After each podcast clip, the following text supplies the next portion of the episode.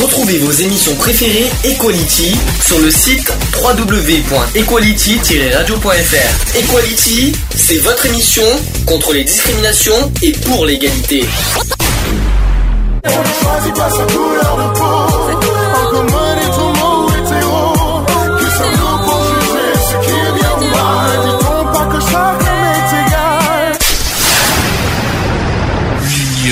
Fait la force. Bonjour à tous, bienvenue dans l'émission Equality en direct. Il est 14h26, 26 minutes de retard. On est bien aujourd'hui, le vendredi 11 mai 2018, et on est dans l'émission numéro 207. C'est ça. Comme. J'espère que je me suis pas, j'espère que je me suis pas trompé euh, euh, par rapport à tout ça. Alors bonjour Lionel qui Bonjour Sandy, bonjour Alex, bonjour à tous et à toutes. oserais-je te demander si ça va? Doucement, très doucement. On va dire euh, journée difficile. Ouais, voilà, ça va être très Santé, compliqué. je rassure pas, pas psycho, Ouais, pas morale. Non, non, voilà. Mais il y, a, le- il y a- il y a le physique qui suit plus là. La langue suit ou pas? Oui, ça va, ça va, ça, Ça va, oui, ça c'est le va. principal. Oui, pour sortir des conneries, il y a toujours ça, oui. Ah bon. Bonjour Alex. Bonjour à tous, bonjour Sandy, bonjour Lionel. Ça va, tu n'es pas au pays des bisounours aujourd'hui T'es parti ça dans va. un autre monde aussi. euh, Non, ça euh, va. on Franchement, va- franchement, vous deux, on vous va n'avez pas de chance. Hein, euh, c'est vraiment pas difficile. On, fait, on va faire du mieux qu'on peut aujourd'hui. Oui, non, ça va aller. Pour toi, ça va aller? Oui, oui. Bon, c'est le principe. La parfait. douleur est dans la tête, hein. C'est ce qu'on dit. C'est ce qu'on dit, hein, parce qu'on a mal, on a mal. Hein. C'est ça. En plus, il faut tenir 3 heures. J'ai peur que la douleur va pas trop. Oh, bah, on verra. hein. Bon, alors, sujet du jour, on va parler euh, de- des difficultés à trouver un travail. ah, sujet qu'on a pas fait, je crois. Jamais fait. On a parlé du chômage, mais je crois qu'on n'a pas parlé des difficultés euh, de trouver un... On dira pourquoi. Oui, Grand vécu, grande expérience sur ce terrain toujours, aussi. toujours. C'est pas Lionel. tu nous expliqueras pourquoi. Oui, bah oui. Bon, euh, avant qu'on qu'on fasse la pause, euh, comme d'habitude, on va parler des nouvelles de l'assaut. Il n'y en a pas beaucoup. Alors la semaine dernière, on a fait 30 minutes. Aujourd'hui, on va faire beaucoup moins, je rassure. Ça va durer 10 secondes. 10 secondes peut-être pas, mais voilà, même pas 5 minutes, euh, pas plus. euh, on va- bah, ce week-end, on va pouvoir enfin faire notre banderole Geoffroy à la bâche, youpi. Dimanche au travail, on va écrire, on va dessiner. C'est ça. Vous avez des idées? Pas du tout. Rien, même Pas une tout. petite idée. Demain, il va falloir y réfléchir. hein. Demain, euh, on se Mhm. réunit euh, Mhm. pour euh, commencer à, à réfléchir ce qu'on va mettre sur la banderole. Mhm. Moi, j'ai ma petite idée parce que je pense qu'on va parler du sujet national de l'année. De toute façon, j'ai ma petite idée. Après, on n'est pas obligé de mettre que ça dans la banderole. Bien on va sûr. essayer d'un petit peu d'ouvrir un peu plus. Voilà, ça c'est ma, j'y ai pensé depuis hier. On dira pas plus parce qu'on ne on voudrait pas mettre le contenu de la banderole. On l'a Ouais, toujours non, fait. euh, voilà, c'est c'est la surprise. Ça sera à Grenoble dans 15 jours déjà. C'est ça. Dans 15 jours, on va à Grenoble. Donc Déjà euh, bah oui. Le c'est- 19 mai. le 19 Non, mai. le 26. Euh, Le 26. 19 mai, tu sais pas où on est le 19 mai? Oui, oui, oui, le, le 26, oui, Ah pardon. d'accord, parce que le 19 mai on est ailleurs. Ah, oui. Un Euh, le- temps très chargé. Oui, on a, on, a, on a une belle quinzaine là qui nous, euh, qui nous attend. Hmm. Franchement là, pff, on va pas chômer. Bah, hein. Euh, donc 26 mai. Ensuite on a des nouvelles de Marseille. Et là, c'est le drame. Bah, comme toutes les années. Hein. Alors, j'ai toutes rien. les années, il- Je vais, je vais être, je vais être très honnête. Euh, j'ai rien contre la marche de Marseille et puis le mot d'ordre de cette année. Toi, t'es pas très fan, hein, honnêtement, de, de- de- des mots d'ordre. J'ai, euh, je vous donnerai les dates ainsi que les mots d'ordre jeudi prochain lors du 17 mai. Euh, Voilà, j'ai, gardé ça parce qu'il y a, il y a celui de Paris n'est pas encore fait. Mhm. J'ai, plein de mots d'ordre, mais celui de Paris n'est pas encore annoncé. Il manque euh, certaines, euh, certaines villes. Donc je, je préfère attendre le 17 mai, le jour de la journée contre l'homophobie et la transphobie, pour, euh, pour dévoiler les mots d'ordre et les, euh, et les dates. Donc, le- oh, bien. Donc, celui de, de Marseille, tu t'en souviens ce que c'était? Nos amours dépassent les frontières. Oui, c'est ça, ouais. Et tu n'es pas autant fan. Non, je suis pas plus. Parce fan moi que j'aime ça. bien, moi c'est joli, je trouve ça. Bon, ça paraît pas très militant et pas très euh, coriace contre par rapport à certains mots d'ordre que j'ai lus qui sont énormes. Mhm. Je vous dis clairement cette année, il y en a, des- il y en a beaucoup qui sont énormes. Il y aura beaucoup de PMA d'ailleurs cette Bien année. sûr, c'est le but. hein. Euh, mais euh, euh, Marseille, non, ça te. Non, ça m'inspire pas du tout, même. D'accord. Non. Et Grenoble, tu t'en souviens? Euh, non. Parce que Bah ça pas plus. plus marqué non plus, donc. alors, euh, alors, Grenoble, c'est plus ouvert, c'est très ouvert euh, au niveau au niveau mot d'ordre. Hein, c'est pas précis, clair, net et précis, mais c'est très ouvert. Mais euh, bon esprit, bon, positif, aussi. Pour en venir à Marseille. Euh, Marseille, donc le moteur très bien, euh, la marche très bien, on n'a rien contre la marche de Marseille, on l'a déjà dit. En revanche, euh, on a un gros gros bémol à mettre euh, sur la marche, et c'est pas la première fois qu'on le dit, on l'a Bah, déjà dit l'année dernière. ans, hein. Euh, 80 euros pour marcher, euh, C'est ça. c'est pas possible. Euh, 40, ils, demandent, ils font demander un don de 40 euros pour marcher et, un, et euh, un chèque de 40 euros pour faire le village associatif. Franchement, Ouais, c'est vraiment pas possible. euh, franchement, c'est pas, c'est pas qu'on ne veut pas. euh, on n'a pas les moyens, on n'a pas les moyens pour. Ils ont oublié Marseille que toutes les associations n'ont pas forcément les finances pour faire, pour faire ça. 80 euros pour eux, ça paraît pas beaucoup, mais je peux vous dire que c'est énorme et je peux dire qu'il il me semble, à mon souvenir, qu'il n'y a pas énormément de marches qui, demandent 40 euros aux associations. Non, c'est sûr. Euh, j'ai pas ce souvenir-là. J'ai beau à chercher, il faudra que je fasse euh, au pire des renseignements sur toutes les marches, euh, faire un petit, euh, faire un petit, une petite enquête en, Mmh, quelque, bien en quelque sorte. Mais je crois que j'ai jamais vu euh, personnellement 40 euros minimum, C'est ça. minimum, parce que c'est minimum qui demande à Marseille pour marcher. Euh, une que ce soit une association, un parti politique, un Mmh. syndicat, tout ce que vous voulez, ils demandent 40 euros. Personnellement, je trouve ça énorme. Euh, Mmh. Je trouve ça même trop. Et ils demandent 50 euros de plus pour ceux qui ont une voiture. C'est ça. Ouais. Il demande euh, 65 euros de plus pour si vous, si vous diffusez de la musique dans votre cortège.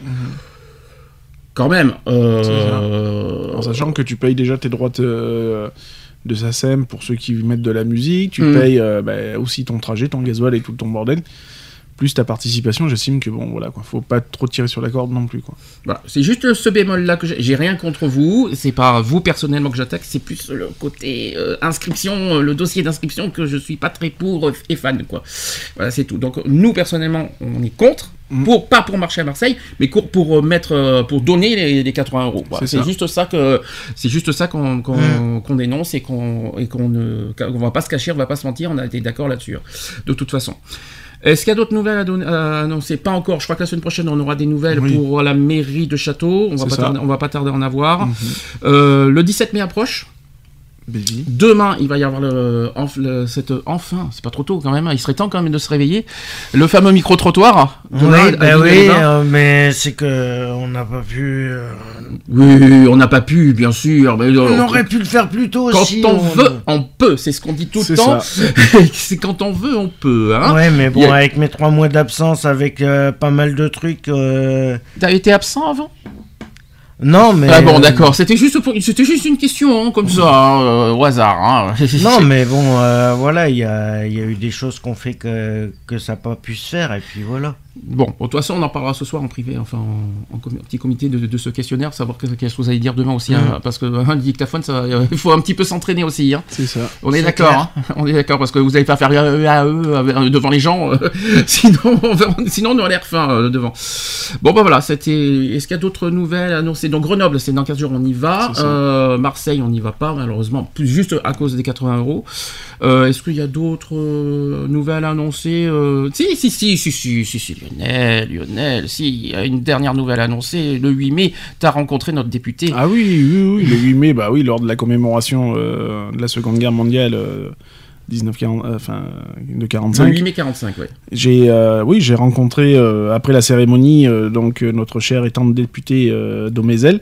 Donc voilà. Emmanuel Fontaine de Mézel, elle a oui. deux noms. Hein. Oui, oui, bon, moi j'ai retenu qu'un, hein, ça va plus vite à dire.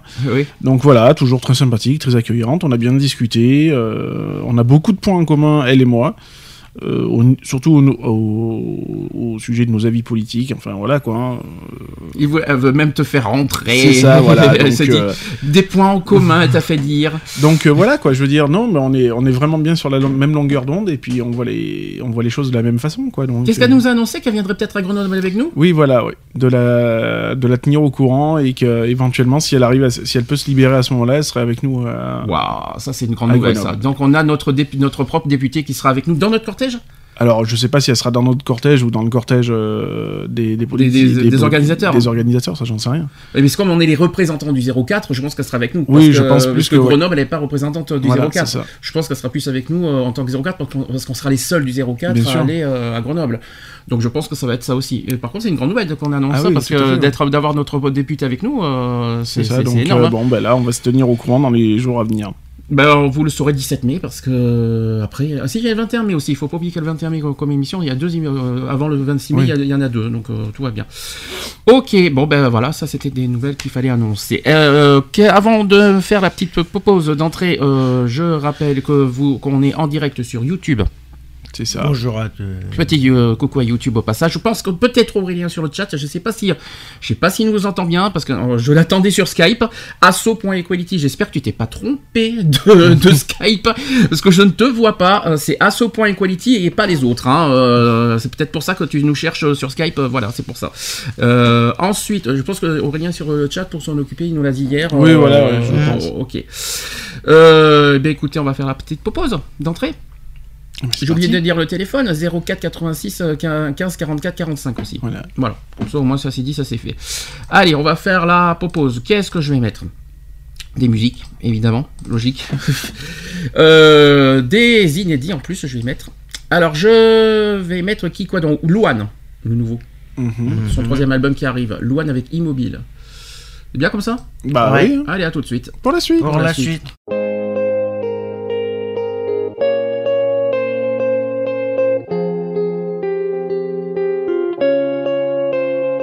Je m'approche du vide qui me guette, je plonge, je mets en premier la tête, mon cœur se recouvre peu à peu de bleu. J'ai peur d'oublier sa présence, de perdre le jeu de la confiance, les questions qui me rongent se perdent un peu. Mais c'est pas si facile, et face à toi je pile, oui je reste immobile. Mm. C'est comme partir en voyage, ne pas pouvoir tourner la page et me perdre encore une fois dans tes bras.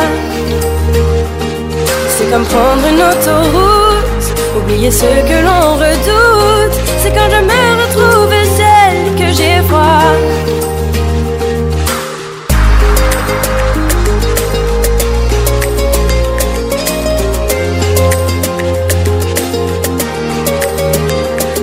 J'avance au plus près de ce gouffre et je sens le vent qui me pousse. Je sais que je ne suis pas encore prête.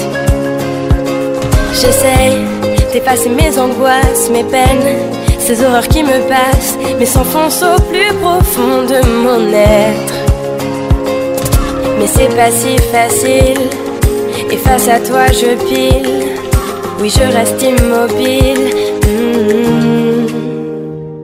C'est comme partir en voyage, ne pas pouvoir tourner la page et me perdre encore une fois dans tes bras.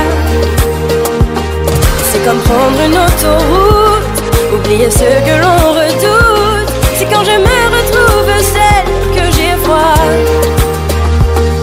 Je rentre à contresens, perdu dans mon enfance,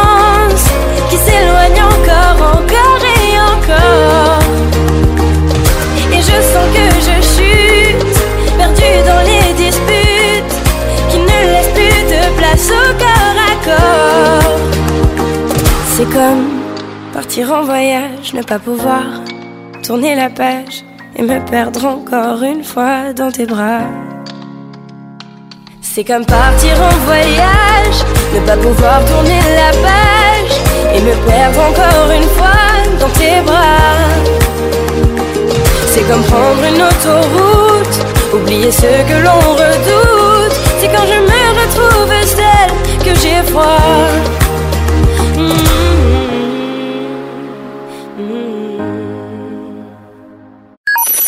Retrouvez vos émissions préférées Equality. Tous les samedis à 15h avec des débats, des sujets de société, des chroniques, les actus politiques et les actus LGBT de la semaine. De retour dans l'émission Equality 14h38 en direct. On perd pas de temps? Non, on en voit. Non. Allez, on envoie. Sujet du jour. Equality. C'est le sujet du jour. Sujet du jour, euh, des difficultés à trouver un travail.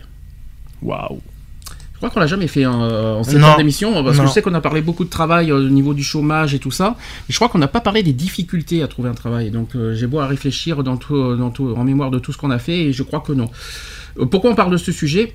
Encore des inspirations de tout ce que j'ai entendu à droite à gauche, tout ça. Il y en a qui disent euh, euh, oui, euh, c'est facile de dire de trouver, de chercher un travail, mais on n'en trouve pas, on a du mal, si et là. On va, pourquoi, on va expliquer pourquoi. Mhm. Pourquoi c'est difficile à trouver un travail aujourd'hui?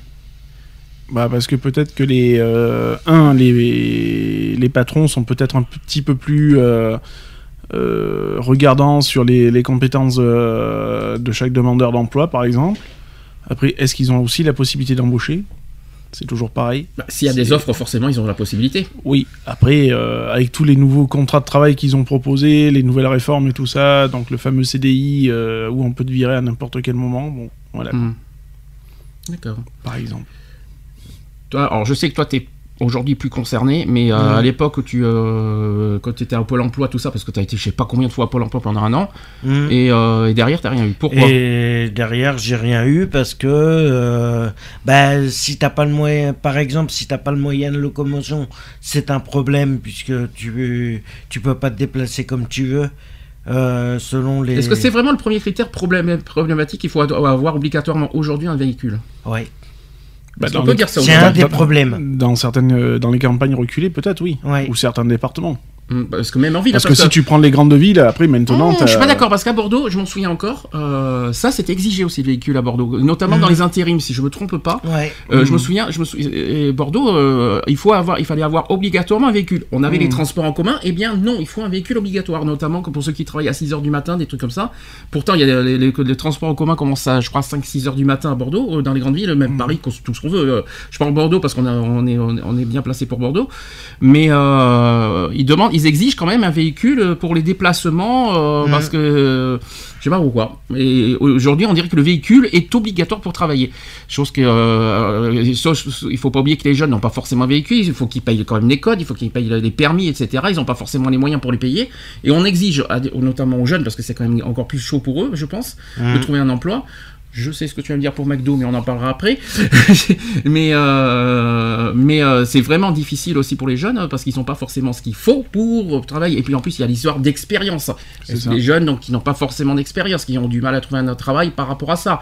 Nous aujourd'hui, on a une expérience, mais j'aime bien l'histoire. De trop qualifié, tu peux pas être embauché non plus. J'en ai entendu parler de ça aussi, euh, etc., etc. Enfin, j'ai pas. euh, le véhicule est euh, pour toi le, pro- le, le Est plus un- problématique. Ouais. Et toi, c'est toi le, le- ta- ton expérience de moi, ton moi, véhicule je pense que c'est surtout un critère d'âge aussi qui Parce fait que toi, t'es un véhicule. hein. Parce que ça, c'est Ah ça. oui, Alors, toi, que moi je suis, moi je véhiculé, moi je suis véhiculé, euh, j'ai l'expérience pour, j'ai enfin voilà quoi, j'ai j'ai un CV qui est, qui est long de 12 pages donc tout va bien. Euh, donc voilà quoi, j'ai touché à tous les corps de métier en plus, donc j'ai un- des possibilités qui sont immenses. Bon bah voilà, moi j'étais surtout sur le critère d'âge quoi. Il y a eu deux choses. Il y a eu deux choses. Ouais, discrimination. Mm. euh, rappelons, euh, on va y revenir là-dessus parce que discrimination est aussi un grand Mm. facteur euh, de, de, de- de difficulté à trouver un emploi. C'est pour ça qu'on en parle ça. aussi. Les problèmes d'âge. hein. Il y a le problème de critères physiques. Il y a les problèmes de, de, de tout, de, de- aussi de racisme, etc. Bien on sûr. en parlera évidemment. Euh, de ton côté, tu vas me, as eu deux expériences qui m'ont, qui- que je m'en souviendrai toujours. Euh, McDo trop vieux. Trop vieux et trop qualifié. Et alors le trop qualifié, c'est ça qui m'étonne. Alors que- euh, pourquoi Bah, trop en fait, qualifié trop qualifié dans le sens où euh, la personne qui m'a recruté, donc euh, qui était, euh, je- si je me souviens bien, manager ou un truc comme ça, avait peur en fait pour son poste. Quoi. Alors que moi, quand j'ai postulé, c'était absolument pas du tout pour, euh, pour piquer le poste de qui que ce soit. Euh, c'était plus voilà pour bosser tout simplement être euh, voilà hein, au bas de l'échelle et puis grimper s'il y a lieu de grimper et puis voilà quoi C'est ce qui est bizarre. Les employeurs cherchent en premier l'expérience. c'est ça Et quand t'es trop qualifié, c'est non. ah ben ça fait peur pour certains Ah, euh, par rapport le, le fait de, de, voilà, de de- prendre vite du niveau, des ça, échelons. voilà. ça fait très peur quoi. Ah, t'as peur il- Donc quoi, il- quelqu'un qui arrive avec une avec une expérience qui est voilà peut-être euh, surdéveloppée par rapport à, à la personne en question, bah ouais ça fait peut-être un petit peu peur pour le Ah, poste. quoi. peur de prendre sa place. C'est ça. Je crois qu'il a trouvé une aguille, le gars. euh, tout le monde a- veut prendre sa Ah non, place. c'était euh, pas du tout le but recherché quoi. C'est ce que j'ai d'ailleurs j'ai fait comprendre quoi, qui était pas du tout le but recherché de, de prendre la place de qui que ce soit. Mais Ouais. bien est bien belle de travailler quoi. C'est surtout ça quoi. D'accord. C'est tout. Et le trop vieux? Bah, le trop vieux, bah voilà, hein, euh, c'est un petit peu ce que j'ai expliqué au dernier, euh, au dernier recrutement que j'avais fait encore de McDo, hein, puisque après tout, euh, la persévérance, des fois, ça peut payer. Et donc, ils ont changé carrément leur système de, recrutement. Et quand j'ai expliqué à la personne de, chargée du recrutement, comme quoi que j'avais déjà postulé et qu'on m'avait dit que j'étais trop vieux, Alors, elle m'a de suite dit, elle m'a dit oui, en effet, on a eu beaucoup de problèmes à cause de ça, parce que justement, les personnes se permettaient de, voilà, de faire du recrutement un peu, euh, je vais pas dire aléatoire, mais voilà, quoi. Ils regardaient, surtout, ils voulaient absolument des jeunes à l'intérieur, etc., etc. Euh, il- ben, dans ce cas, si on est commencé à être trop vieux à 35 ans, mettez-nous à la retraite à 35 ans alors dans ce cas. euh, si C'est ça, bah, moi je demande pas mieux. hein. Eh ben écoute, si, si, tout- si tous les recruteurs disent que c'est trop vieux à 35 ans, euh, Non, mais c'est ça, voilà, on a encore les à capacités. 35, hein, c'est quand même grave parce qu'on dit Mm. 35, c'est même pas l'âge des seniors. 35, C'est euh, quand même fou. euh, vous savez, on va être senior déjà à 35 ans, nous. euh, euh, il faut que- Donc voilà, c'était assez bizarre. Puis Ouais. pas arrivé qu'une fois, donc. euh, bon, Ah, ça t'arrive qu'une fois. Et dans les CV, alors souvent les CV qui. euh, Enfin, pas ça. les CV, les, euh, les, les demandes d'emploi, car après on t'a souvent, souvent des retours. Les types de courriers retours Ouais, qu'on reçoit, c'est. des- ah bah, après les, les- les retours, c'est simple, hein, c'est nous vous remercions de l'intérêt que vous portez à notre société, mais à l'heure actuelle, nous ne sommes pas en mesure de répondre positivement à votre demande. Ouais. euh, Alors qu'ils recherchent, Voilà. hein, faut pas et oublier. alors qu'ils recherchent, bien sûr. Nous sommes d'accord. Et vous savez, d'après vous, qu'est-ce qui. Quel, Donc, quel- pour moi, c'est des lettres prédéfinies, quoi. Hein, donc de toute façon, le mec, il clique sur un bouton, pouf, il a son message prédéfini, puis il envoie, quoi. Qu'est-ce que. D'après vous, quel genre de profil ils attendent, les recruteurs? Quel genre de profil de. de, Quelqu'un de dynamique déjà Bah, forcément dynamique, quelqu'un qui va être pouvoir être capable de représenter aussi la société euh, telle qu'elle soit. Euh, voilà, d'avoir une bonne, euh, une, une bonne, comment dire, une, une- pas une carrure, mais voilà, une bonne présentation. euh, voilà, quelqu'un qui va bien représenter. Alors, déjà, le- la tenue. La tenue, forcément. Forcément. la tenue, de toute façon, elle a toujours joué. hein. Ouais. Euh, moi, je l'ai toujours constaté. Enfin, je me suis jamais pointé à un entretien d'embauche avec euh, basket et jean et jogging, hein, par exemple. Donc, la tenue, le dynamisme, le dynamisme, ben voilà. euh, le- l'envie, parce que le côté, l'envie de travailler, quoi. voilà, si on que- arrive les mains dans les Mm. poches euh, en disant euh, d'un air blasé, euh, Mm. ouais, bon voilà, je viens postuler, bon, bon, ça va pas le faire. Ouais, Quoi. mhm. Je veux dire, bon, minimum de sourire, déjà être à l'heure aussi, d'être ponctuel, au- la Mm. ponctualité à l'entretien, euh, être propre sur soi, enfin voilà, souriant, dynamique, etc., etc. Quoi. Il y a que vous avez, vous voyez que ça comme profil? Dynamisme, hygiène, tenue, envie, l'envie de travailler. l'envie euh, de travailler, bien, bien sûr. sûr. Si c'est d'arriver euh, d'un air blasé, c'est Mm. pas la peine, quoi. Je veux dire. hein, euh, voilà. Ouais, j'ai envie de travailler. Après, euh, voilà, mm. moi j'aime bien me pointer à chaque entretien euh, avec un bon historique de l'entreprise, quoi. Donc, C'est-à-dire, euh, voilà, bien renseigner sur l'entreprise de manière à pas me retrouver sur des questions un peu bateau de, de la part de l'employeur Mhm. en disant qu'est-ce que vous attendez de notre société euh, nanani, nanana. Non, j'attends- moi j'attends rien de la société, c'est surtout la, la- qu'est-ce que la société attend de moi. Mhm. C'est le principal. euh, Avec, euh, avec encore une question euh, aujourd'hui, avec tout, euh, sachant qu'on est dans, dans un ère numérique total, vous pensez que les jeunes aujourd'hui d'aujourd'hui ont envie de travailler? On est, tr- on est plus dans un domaine numérique, informatique, qu'autre chose. Donc, est-ce que vous pensez qu'aujourd'hui les jeunes sont capables de travailler au niveau manuel? Ils sont capables, oui, mais Bah, est-ce qu'ils en ont Disons qu'on on perd beaucoup de notre patrimoine euh, artisanal, hein, de toute Mm. façon, hein, tout ce qui touche euh, la, la menuiserie, euh, même le BTP. hein. Euh, c'est compliqué, quoi. Je veux dire, hein, euh, à l'heure actuelle, euh, dire à un jeune, écoute, tu vas faire manœuvre, tu vas monter des seaux de ciment et tu, seras payé minimum donc le SMIG. tu vas travailler un certain nombre d'heures et puis voilà. C'est pas forcément intéressant, quoi. Alors, premier sujet, c'est l'emploi sur Internet. Hein. Forcément, hein, il y en a plein. hein. Vous savez, Bien toutes, les, euh, toutes les offres en ligne, vous allez me dire si vous Mhm. allez y croire ou pas. Donc, massif- elles sont massivement présentes sur Internet. Les offres euh, d'emploi sont très consultées par les chômeurs. Mhm. Donc, euh, mais sachez que moins de 7% des salariés ont trouvé un poste par ce biais. Seulement 7%. Ouais, c'est pas Ouais, énorme, ça hein. fait pas. C'est vraiment, Ça fait euh, pas énorme. Donc Pôle emploi qui publie des petites annonces euh, dans ses agences et sur son site, d'ailleurs c'est ce qu'il n'arrête pas de recommander. Euh, les offres de travail sont nombreuses sur Internet et dans certains journaux aussi. Mais à en croire une enquête récente du Centre d'études de l'emploi, un établissement public de recherche, il est difficile de trouver un poste par annonce. Les deux auteurs s'appuient sur des statistiques de l'Institut national, euh, donc l'INSEE si vous préférez. Euh, en moyenne, 78% des personnes recherchant un travail consultent les annonces, ce qui fait de ce canal la première source d'information, euh, les emplois vacants. Cependant, près d'un sur deux n'y répond pas. Ah, ça aussi. C'est pas parce que tu cherches euh, forcément des annonces. Alors que ça c'est grave. Ah, Tu réponds forcément. bah, là, il y a un problème, c'est que euh, quand on s'inscrit à Pôle emploi, on demande nos qualités, enfin, dans quoi on recherche exactement, nanani, nanana. Moi, par exemple, qui cherche dans la logistique, dans un petit peu la restauration, mais bon, pas forcément. euh, principalement la logistique, euh, on trouve le moyen de m'envoyer des annonces euh, de mécanique. Hum. J'ai aucune connaissance en mécanique, euh, j'ai jamais pratiqué la, mécanique à part sur ma voiture, euh, changer une roue et puis voilà. Donc on m'envoie des des annonces, voilà. euh, par exemple, chez AIM Pneus dernièrement, il y avait une annonce comme quoi qu'ils recherchaient des mécanos. Ce qui est totalement hors de propos puisque ça rentre pas dans mes qualités de, de recherche. Donc je comprends pas pourquoi ils envoient ça et puis en plus ils envoient ça en masse. Hum. Donc c'est-à-dire que c'est même pas trié par, euh, par, quali- par qualification de, de chaque demandeur d'emploi.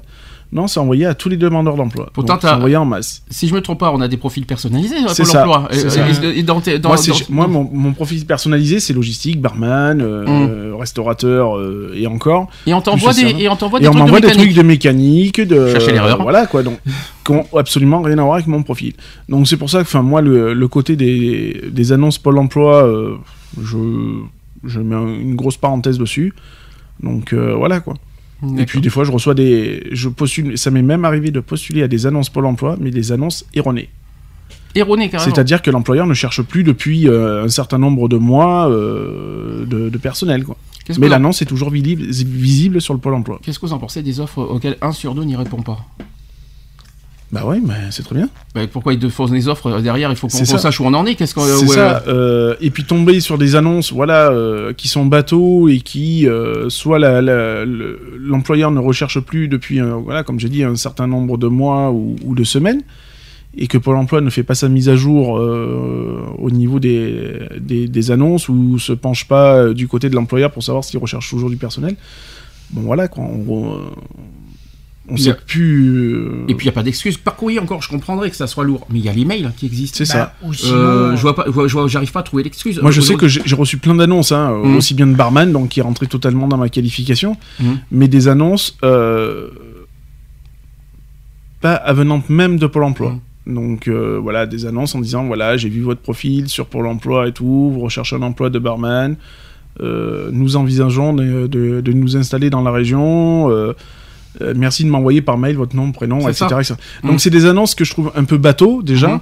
euh, où je me méfie euh, énormément parce que j'ai pas envie de tomber sur des, des annonces, des, des fakes quoi, hein, tout Mhm. simplement, des, des fausses annonces. Euh, Pour récupérer tes identités, Par- euh, tout ça. voilà, par exemple, je l'ai fait une fois, euh, on m'a, gentiment répondu, attention, Mm. hein, et puis j'ai jamais eu de retour, quoi. Donc voilà, merci pour l'intérêt que vous portez.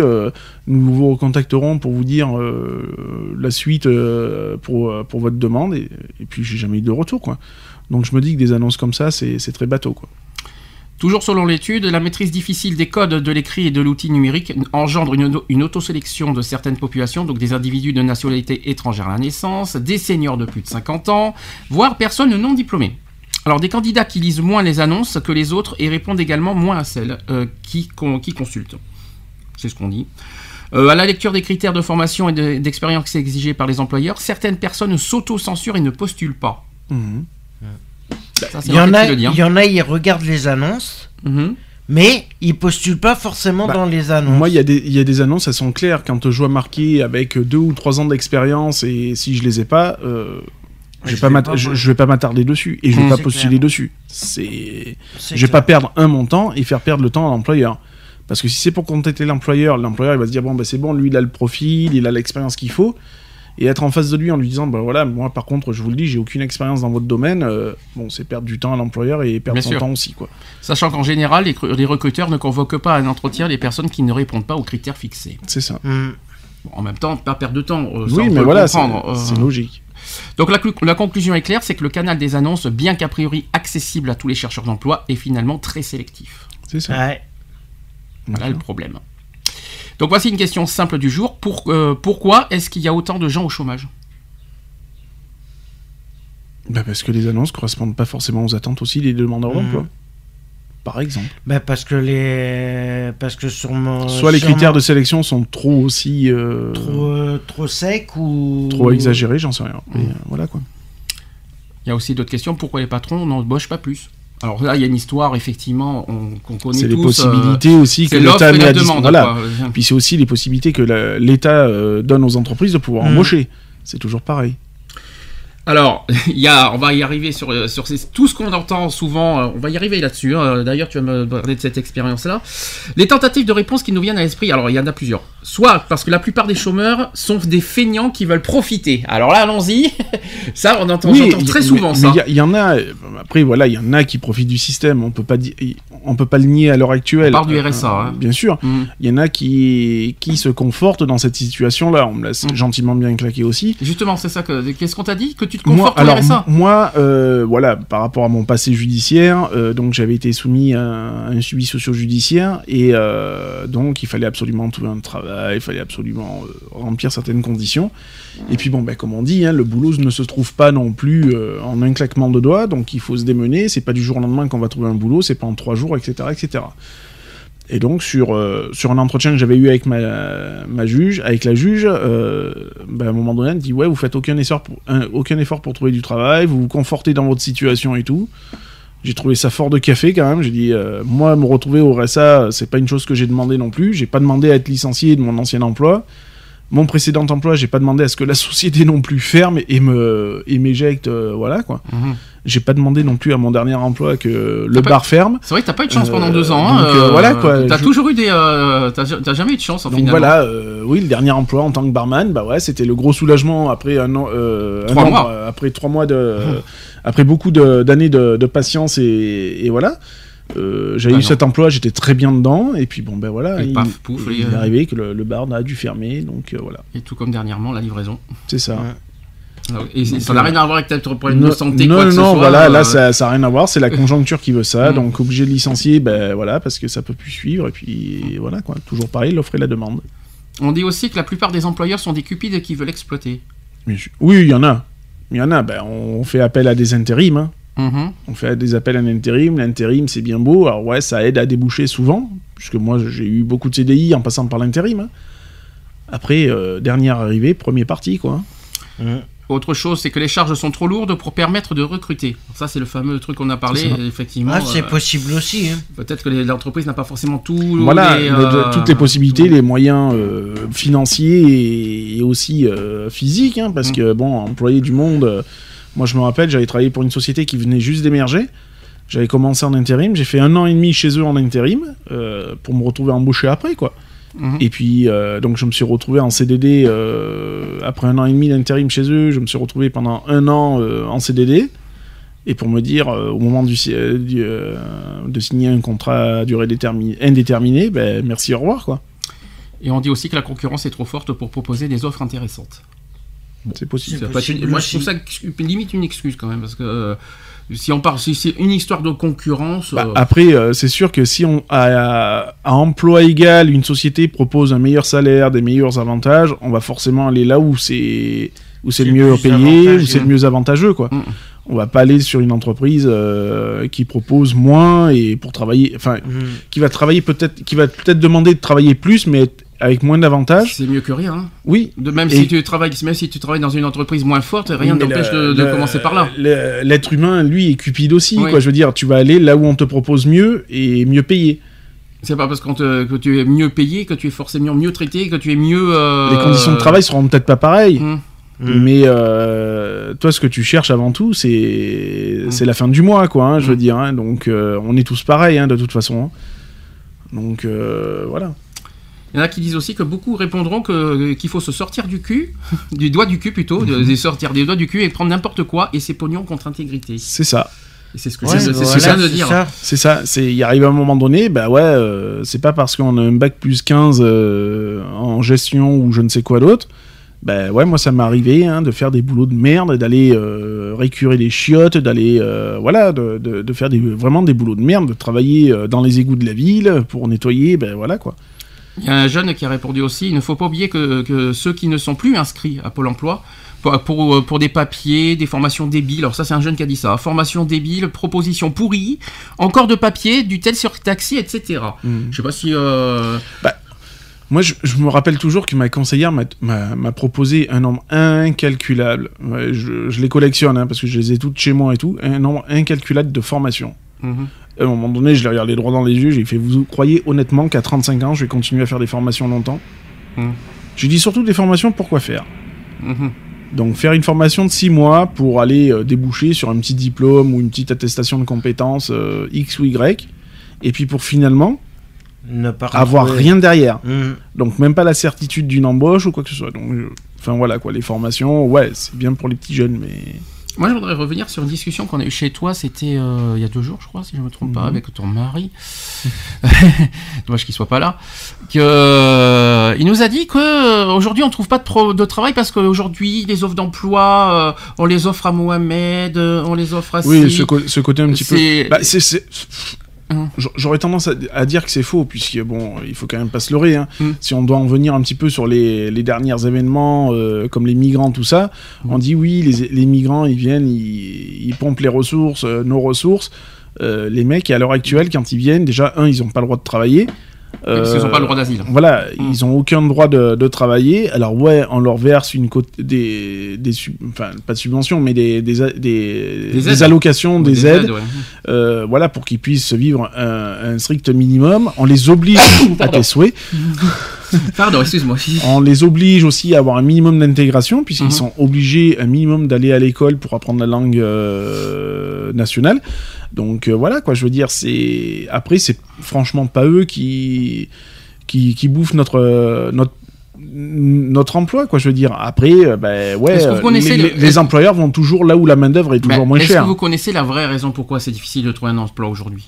Est-ce que c'est vraiment à cause des, des immigrés et à cause des, euh, des étrangers? Non je pense que c'est la conjoncture Ben qui veut non, ça Alors Et- la vraie raison, c'est que plus, euh, c'est qu'au fur et à mesure du temps, il y a beaucoup plus de demandeurs et d'emploi. moins d'offres La population augmente, bien sûr donc, donc on est encore plus euh, plus de demandes pour moins d'offres Parce que le problème, il est là, c'est tout simplement ça. Ça n'a rien à voir avec les étrangers, euh, comme on dit, parce qu'on entend tout genre ça. Ouais, c'est pas logique, euh, on, on offre toujours aux étrangers, comme ça, par Et hasard, puis- les étrangers, ils seront ce qu'il faut. Et euh, puis il y a aussi l'histoire de, de fermer des usines, de fermer des entreprises. euh, hein, Il y en a eu plein qui ont été fermées. Mhm. Euh, des, des personnes qui ont été licenciées au bout de je ne sais combien de, de, de D'années. bons et loyaux services. Euh, bah, au lieu de dire à ces personnes, bah, écoutez, euh, vous arrivez au terme de, euh, De vos de, vos compé- enfin, de, de votre année de service au sein de l'entreprise, on vous licencie et on rembauche derrière. À ce Mhm. moment-là, il y a un roulement qui se fait. Mais ch- chose que c'est, ça se fait pas pas le cas. puisque on licencie et on ferme. Mhm. Ou alors on licencie, on tourne à un moindre de un, un nombre de personnel réduit, et puis advi- adviendra ce qu'adviendra l'entreprise, quoi, je veux dire. hein. Mais euh, enfin, c'est pas le c'est pas le but. Et après, bien sûr, il y a des boulots que les Français ne veulent pas faire. On dit souvent que les emplois coûtent cher. Il y a ça aussi, il y a aussi un autre, euh, un autre problème. Apparemment, ça coûte cher de- de- de- d'offrir un emploi. Après, c'est possible, je suis pas À l'entreprise, hein, je parle. hein. Hmm. C'est ce qu'il y en a qui disent. Et peuvent agacer pour longtemps aussi. Euh, parfois, quelques mois ne suffisent pas de perce- apercevoir euh, les capacités, incapacités de l'employé. Et de l'autre côté, un entretien d'embauche de quelques minutes peut être lapidaire pour les gens qui sont le moins à l'aise. Alors ça, c'est ça, c'est une autre histoire. C'est des, euh, des commentaires hein, que j'ai reçus, que j'ai que j'ai reçus. hein, donc je vous le dis ça. On dit aussi que les CV et autres lettres de motivation ne sont pas réellement l'expression de ce que sera la personne. Pourtant, il reste la norme. L'entretien favorisera les gens les plus à l'aise oralement. Pourtant, le poste visé ne, sera, ne fera pas forcément appel à cette capacité-là. Ça veut dire qu'on n'est pas, c'est pas parce qu'on est à l'aise euh, À l'oral au que- niveau à l'oral que tu vas être Mm. forcément recruté. C'est ça. Euh, Et moi, je pense que les, les techniques de recrutement, euh, justement, d'avoir cet entretien d'embauche euh, face à face avec l'employeur, à faire du blablabla pendant une heure, Mm. je pense que c'est pas la bonne, la bonne méthode. Moi, je, je serais plus de, de faire un système de- d'embauche. mhm. Le, le candidat se présente, il se présente machin. Ok, donc moi sur votre CV, vous me dites que vous êtes capable, capable d'utiliser l'outil informatique nanani nana, de le mettre sur le bureau et faites-moi voir ce que vous êtes capable de faire. Allez, et faire de la pratique directe. Ça Mhm. coûte quoi de la, lui faire faire une pratique d'une heure? Le mec pendant une heure, il est, il est capable de faire voir ses expériences. Mhm. Ok, c'est bon. Bah écoutez, soit on vous rappellera, soit on vous rappellera pas et on vous dira ce qu'il en est. Je suis en train de penser à quelque chose au CV. Tout le monde peut tricher au CV. Ben, un, Oui, un CV, aussi. un CV, mais qui, qui ne gonfle pas son CV Mm. Euh, on l'a, enfin, j'aurais tendance à dire qu'on l'a tous fait à un moment donné ou à un autre de sa vie. Euh, moi, à une certaine époque, j'étais pas encore euh, magasinier cariste. Mhm. Ben, mon CV était marqué euh, magasinier cariste avec euh, les cassettes alors que je les avais pas encore, quoi. Mhm. Ah, t'as déjà mis ça alors que tu savais Bien pas sûr, alors que je savais pas si ma, ma formation de cassette allait être validée ou quoi que ce soit. Bon, bah ouais. euh, Et quand si on fraude un CV, est-ce qu'on risque quelque chose? Ça, je sais pas. Bah, après, de toute façon, si, euh, c'est sûr que si tu marques comme quoi que tu disposes du permis super lourd et que tu atterris dans l'entreprise et que le mec il te met un 75 tonnes dans les mains et que t'es pas capable de faire une marche arrière avec, Hum. tu vas être face à un problème, quoi. Je veux dire. hein, Mm. euh, Je donc, sais pas si. je- je pense, je pense qu'il faut, au- il faut un juste milieu, quoi. En fait, je veux dire, on peut se permettre, aller de gonfler un CV, mais tout en restant dans ses compétences. Mhm. Je pense qu'il faut, il faut pas non plus tricher et rajouter des trucs absurdes et qu'on sait qu'on ne sera Par pas exemple, capable de euh, faire. si le permis, euh, si, t'as- si tu marques permis alors que t'as pas le permis, Voilà, par exemple. Mm. Parce que si demain on te demande de prendre un camion de moins de 3 tonnes 5 et d'aller faire euh, un, certain sec- un certain secteur euh, en livraison, que t'es pas capable de conduire un camion, un minimum un camion, euh, bon, ça pose problème. C'est comme pour les chauffeurs-livreurs, hein, on te demande de connaître euh, la région, on te demande de connaître... euh, voilà. Parce que quand tu vas faire des livraisons, faut que tu connaisses. Hum. Si tu, on t'envoie par exemple à Marseille et que tu es incapable de, de- de dire le 21 rue, rue du Prado et que tu sais pas où aller cette rue, alors tu vas me dire oui, il y a des GPS maintenant, mais pas tous les employeurs ont des GPS dans leur camion, hein, donc voilà quoi. Ça me fait penser à quelque chose pour les véhicules. Est-ce que vous savez si les scooters et les motos sont considérés pour les employeurs comme un véhicule ou il faut, ou il faut Oui. automatiquement Alors, un- une voiture? Moi j'ai beaucoup travaillé à une certaine époque, je me déplaçais beaucoup en mobilette puisqu'à l'époque j'avais pas encore mon permis.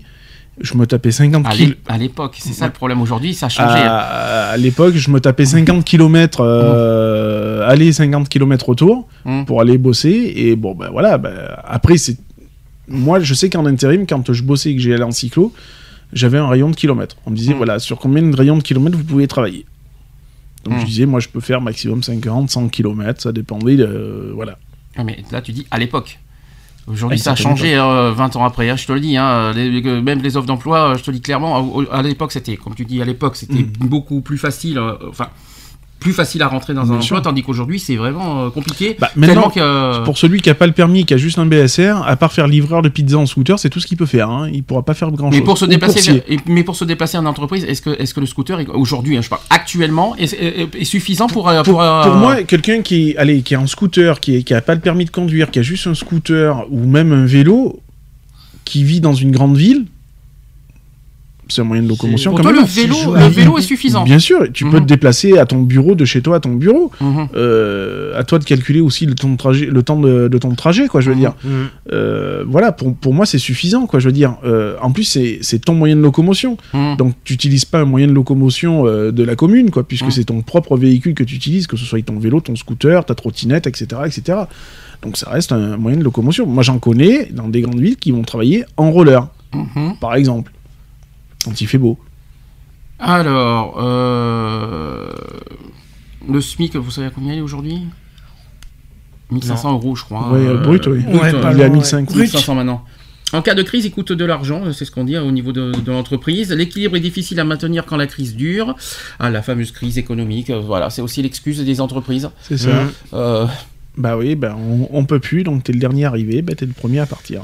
On en demande de plus en plus aux salariés pour un, pour un même salaire, voire dans des, avec des salaires revus à la baisse. Ah, des fois, on peut baisser les salaires. Mhm. Ça, c'est dur, ça. euh. Déjà que. Bah, après, t'en as qui l'acceptent. Hein. Euh, Je veux dire, moi, le- il y a une entreprise où on nous avait rabaissé les salaires, euh, je crois, d'une centaine d'euros. quand même, c'est beaucoup. Mais hein. euh, en contrepartie, bon, bah voilà, on avait un peu plus de jours de repos, quoi. Donc, euh, je veux dire, c'est donnant-donnant, quoi. À l'inverse, il se peut aussi que les employeurs n'embauchent pas car ils ont trop de qualifications, c'est ce que tu as dit, et c'est encore plus ridicule, parce que sur les offres d'emploi, les recruteurs réclament d'avoir de l'expérience, mais quand on, mais quand on, on est trop qualifié, Mm. Trop de Nous pouvons- qualifications, tue la qualification. alors ça c'est idiot ça. C'est complètement stupide. C'est complètement. Parce que justement, même si euh, un, un demandeur d'emploi a des qualifications qui sont euh, peut-être hors normes pour l'employeur, euh, moi je, trouve que c'est quand même bénéfique. Parce que justement, ça veut dire que le, le candidat va pouvoir mettre. euh, va pouvoir travailler au-delà de ses compétences. C'est-à-dire que même pour euh, un problème annexe dans l'entreprise, même s'il n'est pas payé, admettons, à, faire cette tâche-là, bah, il aura la solution pour dire. Je trouve que, enfin, on peut utiliser, enfin, nous, comme nous, on utilise, hein, dans notre association La Protection Civile, on utilise les compétences de tout le monde. Mhm. Je veux dire, si t'es euh, fort en, je veux dire une connerie, en, en jardinage ou un truc comme ça, je- on sait qu'à un moment donné, ça pourra servir. Mhm. Quel est le rapport avec le secourisme? Ben, S'il faut mettre une toile de tente, euh, par exemple, et qu'il faut débroussailler un petit peu parce qu'il y a des ronces ou il y a des conneries, eh ben, tu peux le faire. On sait que la personne sera capable de le faire. Mmh. Donc voilà, Mmh. c'est un exemple comme un autre. hein, euh, voilà, toute compétence est, est bon avenir. Moi, je dis que voilà, euh, n'importe quelle compétence dans une entreprise est toujours la bonne, la, la bienvenue. Quoi. Alors, on continue. On va changer un tout petit peu. Euh, Est-ce que vous, connaissez effectivement quelle est l'autre grande cause pour, pour euh, Il y a quelque chose euh, de, de- qu'on sait très, qu'on connaît bien d'ailleurs. euh, pour, dire- pour, pour ne pas accéder à Ben, un emploi, quel est le, Euh, le, motif problème, c'est que en fin de Bah, le, handi- le- le handicap, plus général que ça bah, l'âge, Plus général plus général, bah, les discriminations. les oui, la discriminations, tout discrimination, simplement. bien sûr. Alors, euh, des- est-ce que. Je rappelle aujourd'hui qu'il y a une loi qui existe, hein, de toute façon. À l'heure d'aujourd'hui, on a 24 euh, discriminations en France. Je- euh, parce que Mhm. des fois, il y en a qui disent 25, 26, euh, c'est un peu compliqué, mais officiellement, officiellement j'en ai retenu 24. 24. Euh, je rappelle qu'aujourd'hui, discriminer est punissable par la loi. Bien sûr. Mm. Hein, c'est très important à le dire. Un employeur qui, même à l'embauche, Mhm. discrimine une personne est punissable par la loi. Petit problème, c'est pour le prouver. Donc, euh, euh, c'est vrai que tu vas pas prendre un dictaphone pour, euh, pour enregistrer ton employeur en disant écoutez, vous, euh, je vais, euh, voilà, ça c'est le petit problème. Après, il faut, après, il y a l'histoire des testings, voilà, Bien pour, euh, pour- voilà, c'est-à-dire des enquêtes qui, euh, qui, qui voient si c'est vrai ou faux. Voilà, il y a que les, il y a que les testings qui peuvent piéger les employeurs euh, Mhm. sur ce terrain-là. Nous, en tant qu'employeurs, on peut le prouver, mais euh, faut faire très attention comment on fait euh, tout ça. Et après, euh, est-ce qu'on a le droit d'enregistrer euh, À l'insu de- euh, à l'insu Voilà, ça, à chaque fois, c'est la chose qu'on- qui revient souvent, mais euh, faut l'autorisation ou alors demandez, euh, demandez, renseignez-vous auprès de la police au pire si vous pouvez, euh, des trucs comme ça. Mais euh, en principe, non. Mais ce qui est dit, ce qui est à l'insu, c'est filmer.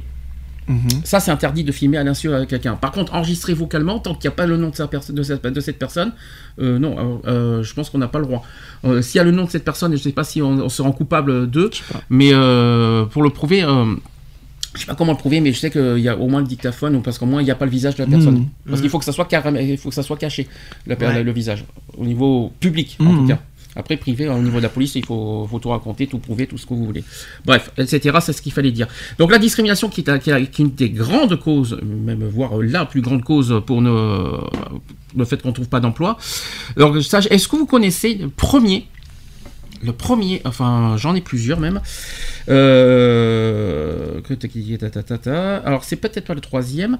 Euh, D'abord, oui, quel est le premier critère de discrimination à l'embauche?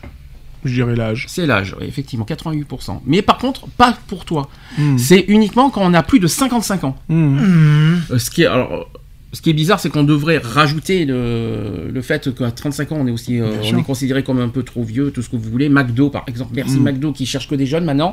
Ouais. Euh, à 35 ans, c'est trop vieux. Donc moi j'aime bien quand ils disent le fait d'avoir plus de 55 ans, euh, c'est discriminant, mais aujourd'hui, on peut le dire et on peut- il faut le dire, avoir plus de 35 ans aussi, c'est sûr. euh, et, Mhm. euh, et- et on, est, on est recalé pour ça. hein. Mhm. Euh, qui recherchent des jeunes, tout ça, euh, et c'est souvent ce que. Bah, que- Il n'y a qu'à faire le tour des McDo, hein, majoritairement, euh, on voit que des jeunes. hein. Mhm. Mm. La, la moyenne d'âge, c'est, allez, Grand Maxi, je crois que c'est 25-26 ans. hein. Est-ce qu'il y a d'autres euh, d'autres exemples que McDo? Parce qu'on dit beaucoup McDo, mais est-ce qu'on là- d'autres exemples? Après, j'en vois pas d'autres, donc... euh, Enfin, j'en vois pas d'autres parce que je fréquente pas non plus... euh, Est-ce que McDo a le droit de faire ça de, Bah, de- je- de- Normalement, non. Je pense pas, parce que moi, la personne qui m'a recruté avait une cinquantaine d'années. euh, donc elle m'a dit, vous savez, hein, euh, moi j'ai 50 balais, je travaille toujours pour McDo, nanani, nanana. Je dis, mais attendez, euh, ouais, vous êtes derrière un bureau, quoi. Mhm. Vous n'êtes pas même euh, dans un restaurant à travailler euh, à la chaîne ou des trucs comme ça, quoi. Mhm. Donc je veux dire, c'est- il arrive un moment donné, il faut comparer ce qui est comparable, quoi. hein, euh. C'est une question hein, que je pose hein, parce que euh, je réfléchis. Euh, Après, je sais que les grandes surfaces, non, ils embauchent un peu, je un vous- peu de tout, entre Est-ce que par exemple dans l'offre d'emploi, dans l'offre d'emploi, est-ce que l'employeur a le droit de marquer je recherche un emploi un, un qui a entre 18 et 25 ans Est-ce que déjà on a le droit de faire ça? Non. Normalement, non. Est-ce que le- le- le- l'employeur a le droit de marquer euh, a le droit de définir, on va dire, euh, une tranche d'âge dans l'offre d'emploi? Est-ce que ça c'est autorisé ça? Parce que ça, McDo l'a pas, l'a pas marqué, je crois, dans les offres. Non. euh, si je me trompe pas. Donc tant que c'est pas marqué, Non, parce qu'il y a marqué débutant accepté, donc il n'y a pas Voilà, de. c'est ça. Voilà, pas- au niveau des compétences, il y a marqué débutant accepté, il n'y a pas de critères de, de qualification. et, y a pas da- de- et là, ils n'ont pas fixé Non, ça. il n'y a, pas de- il y a pas de critères d'âge, quoi. Mm. Donc, puisqu'ils le disent, hein, c'est de. On peut travailler de, de 18 à. euh, Et quand il t'a dit trop vieux, il t'a dit comment? Bah, Tu te souviens ce qu'il a dit? Maintenant, je sais qu'il travaille plus, donc euh, voilà. euh, ça a été. euh, ça a été voilà, ça a été euh, l'entretien, ça a été clair, net et précis. Il m'a dit voilà, j'ai pris connaissance de votre CV et tout, donc il m'a convoqué. Et euh, il me dit, euh, il me dit ouais, au vu de votre CV, il m'a dit, je, je reste honnête avec vous, je, je peux pas vous embaucher. Alors, je lui ai dit mais comment ça, vous pouvez pas m'embaucher? Je lui ai dit vous êtes en plein recrutement, vous recherchez du monde. Je dis à ce moment-là, c'est un petit peu de la, pu- de la publicité mensongère que vous faites ou un recrutement mensonger quoi. Il me dit non non mais au vu de vos compétences, euh, vous êtes trop qualifié, euh, vous, vous avez les compétences de mon poste et tout. Euh, je dis mais moi je cherche pas à voler le poste de qui que ce soit. Je dis moi je commence en tant que simple équipier et ça me va amplement. Même nettoyer le, Mm. le restaurant, j'en ai rien à secouer quoi. Ah, en polyvalent. Voilà, Mm. en employé polyvalent, j'en ai Mm. rien à secouer, quoi. Je veux dire, hein, on commence tous au, au bas de l'échelle, et puis si après il y a possibilité de grimper, ben, on grimpera, quoi. Je veux dire, en fonction des capacités, quoi. Tu grimpes, le- tu grimpes le- l'employeur Bah, écoute, on grimpe ce qu'on peut, hein, après, hein. Il y en a qui passent sous le bureau, des fois, euh, Donc voilà. Je t'en prie. Mais euh, voilà, après, non, mais s'il y a des opportunités, on, on les saisit. Je veux dire, si on sait qu'on a les capacités pour, on, on va les saisir. Mhm. Après, on n'est pas. Enfin, moi, je suis pas là pour griller les étapes non plus. Euh, sauf si l'employeur après dit, écoutez, euh, vous avez rien à faire. euh, au premier échelon, vous allez monter directement en tant que responsable équipier ou j'en sais rien. C'est son seul juge à lui, quoi. Je veux dire, c'est Mm. c'est qu'il estime que, ben voilà, au vu de mes compétences, j'ai pas lieu de pas évoluer rapidement, quoi. Mm.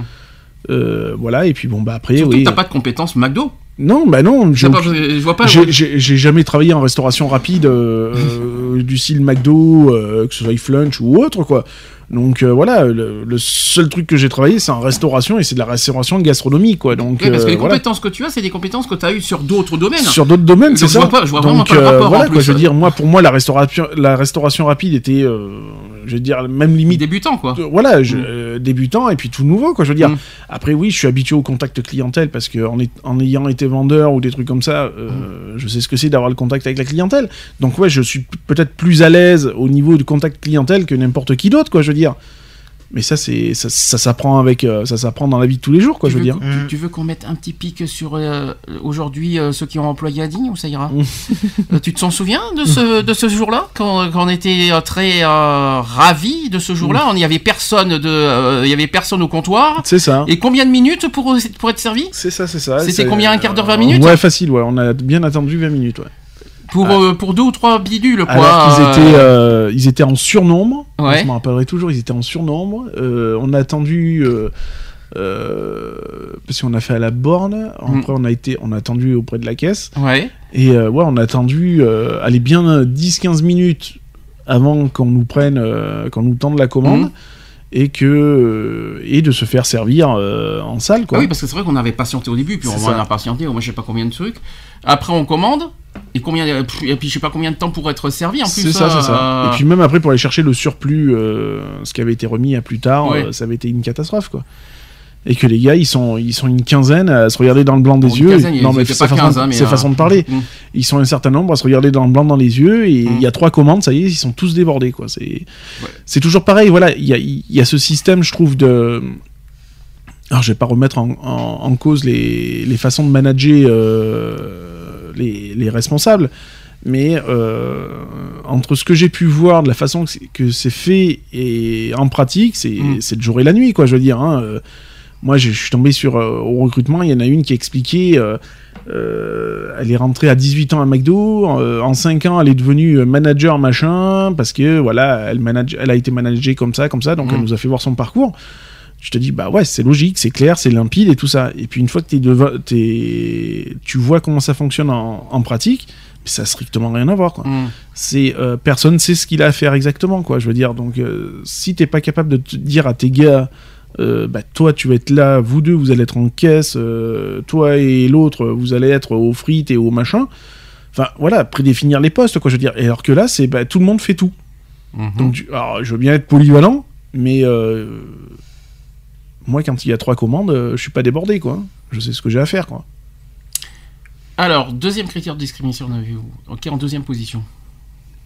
J'aurais tendance à dire la, alors les- les- les, euh, le faciès quoi, en fait la couleur de peau quoi. Non. Ça va vous surprendre, hein, le- le- les deux suivants. Après, il y en a un qui est vraiment très, très connu. hein. Alors, il fait quand même 75% en quatrième position. Mais euh, en deuxième position, eh ben, figurez-vous que c'est le fait d'être enceinte. Mhm. 85%. Ça fait beaucoup. hein. C'est énorme. Après, en, en troisième position, et là aussi, c'est une surprise, le style vestimentaire. Mhm. Donc la tenue. C'est ça. Donc là, euh, 81% euh, t'es Moi, je sais que- parce que... Moi, je sais que je me suis jamais pointé euh, lors d'un entretien ou même en travaillant d'ailleurs. euh, Je me suis jamais pointé en jogging back- basket, par exemple. Mhm. Même en, en ayant le, le poste le plus pourri, euh, bon bah voilà, c'était jean chemise, euh, limite t-shirt, mais bon voilà quoi. Et en quatrième position, l'apparence physique. Mm. Là, on, on est dans, des, dans les plus connus, 75% quand même. hein. 75% ont recalé pour euh, l'apparence physique. Ça fait beaucoup, et c'est d'ailleurs euh, ce qu'on va un petit peu évoquer euh, en, en détail, c'est que... Alors, je vais expliquer. Dans le baromètre des défenseurs des droits euh, et, dans l'Organisation internationale du travail de la per- sur la perception des discriminations dans l'emploi, 20% des demandeurs d'emploi obèses et 5% de- euh, qui sont, ceux, euh, ils sont en surpoids disent avoir été discriminés à l'embauche en raison de leur apparence physique. Une exclusion que subissent plus fortement les femmes au chômage, les femmes, hein, c'est encore pire. hein. 34% des femmes obèses et 11% de celles en surpoids estiment avoir été discriminées contre 25% des hommes obèses et 6% de ceux de surpoids. Les femmes sont plus touchées par l'obésité. C'est quand même impressionnant. Une situation qui s'explique par une vision très stéréotypée de certains emplois chez les recruteurs, parce qu'ils disent chaque métier correspond à des représentations physiques dans l'imaginaire collectif. On imagine par exemple un boucher plutôt rond, contrairement à une hôtesse d'accueil. Les fameux stéréotypes. hein. Ce qui explique qu'il est souvent très difficile aux personnes corpulentes d'accéder à des postes en contact avec la clientèle. Par ailleurs, certains recruteurs associent inconsciemment des aspects physiques à des traits de caractère. Par exemple, l'obésité euh, l'obésité apparaît ainsi comme, une- comme un signe de paresse pour certains. Donc. Euh, le gros étant, euh, alors c'est comme ça qu'il est dit, c'est pas moi, c'est c'est un, c'est un sociologue qui dit comme ça. Le gros étant celui qui n'a pas la volonté de maigrir, donc qui ne peut pas occuper un poste de chef. Hmm. N'importe quoi. Mais là, je vois pas d'où. Je vois pas le rapport. Euh, euh, je vois pas le Mhm. rapport. Je savais pas qu'être obèse, euh, ne- on pouvait pas être chef. Mhm. Bah, c'est surtout que des, des fois t'es obèse, mais c'est pas dû à soit une mauvaise alimentation ou des trucs comme ça. Ça, peut être maladif ou, ou autre quoi. Ah, mais pour eux, ils s'en foutent. hein. C'est Mhm. des stéréotypes. hein. Je rappelle que, Ouais. t'es comme ça. Moi ils je sais que hein. j'ai eu des chefs obèses et ça m'a jamais euh, plus posé de problème que ça. hein. Bah, heureusement. Bien mais- au contraire d'ailleurs. Eh Ben oui, mais non, ben apparemment, euh, il y en a certains qui ont Mm. des stéréotypes bien fixés, bien ancrés là bien ancrés là-dessus. Euh, on estime euh, aussi que ces a priori euh, trouvent leur fondement dans l'histoire. Le surpoids renvoie au péché de gourmandise.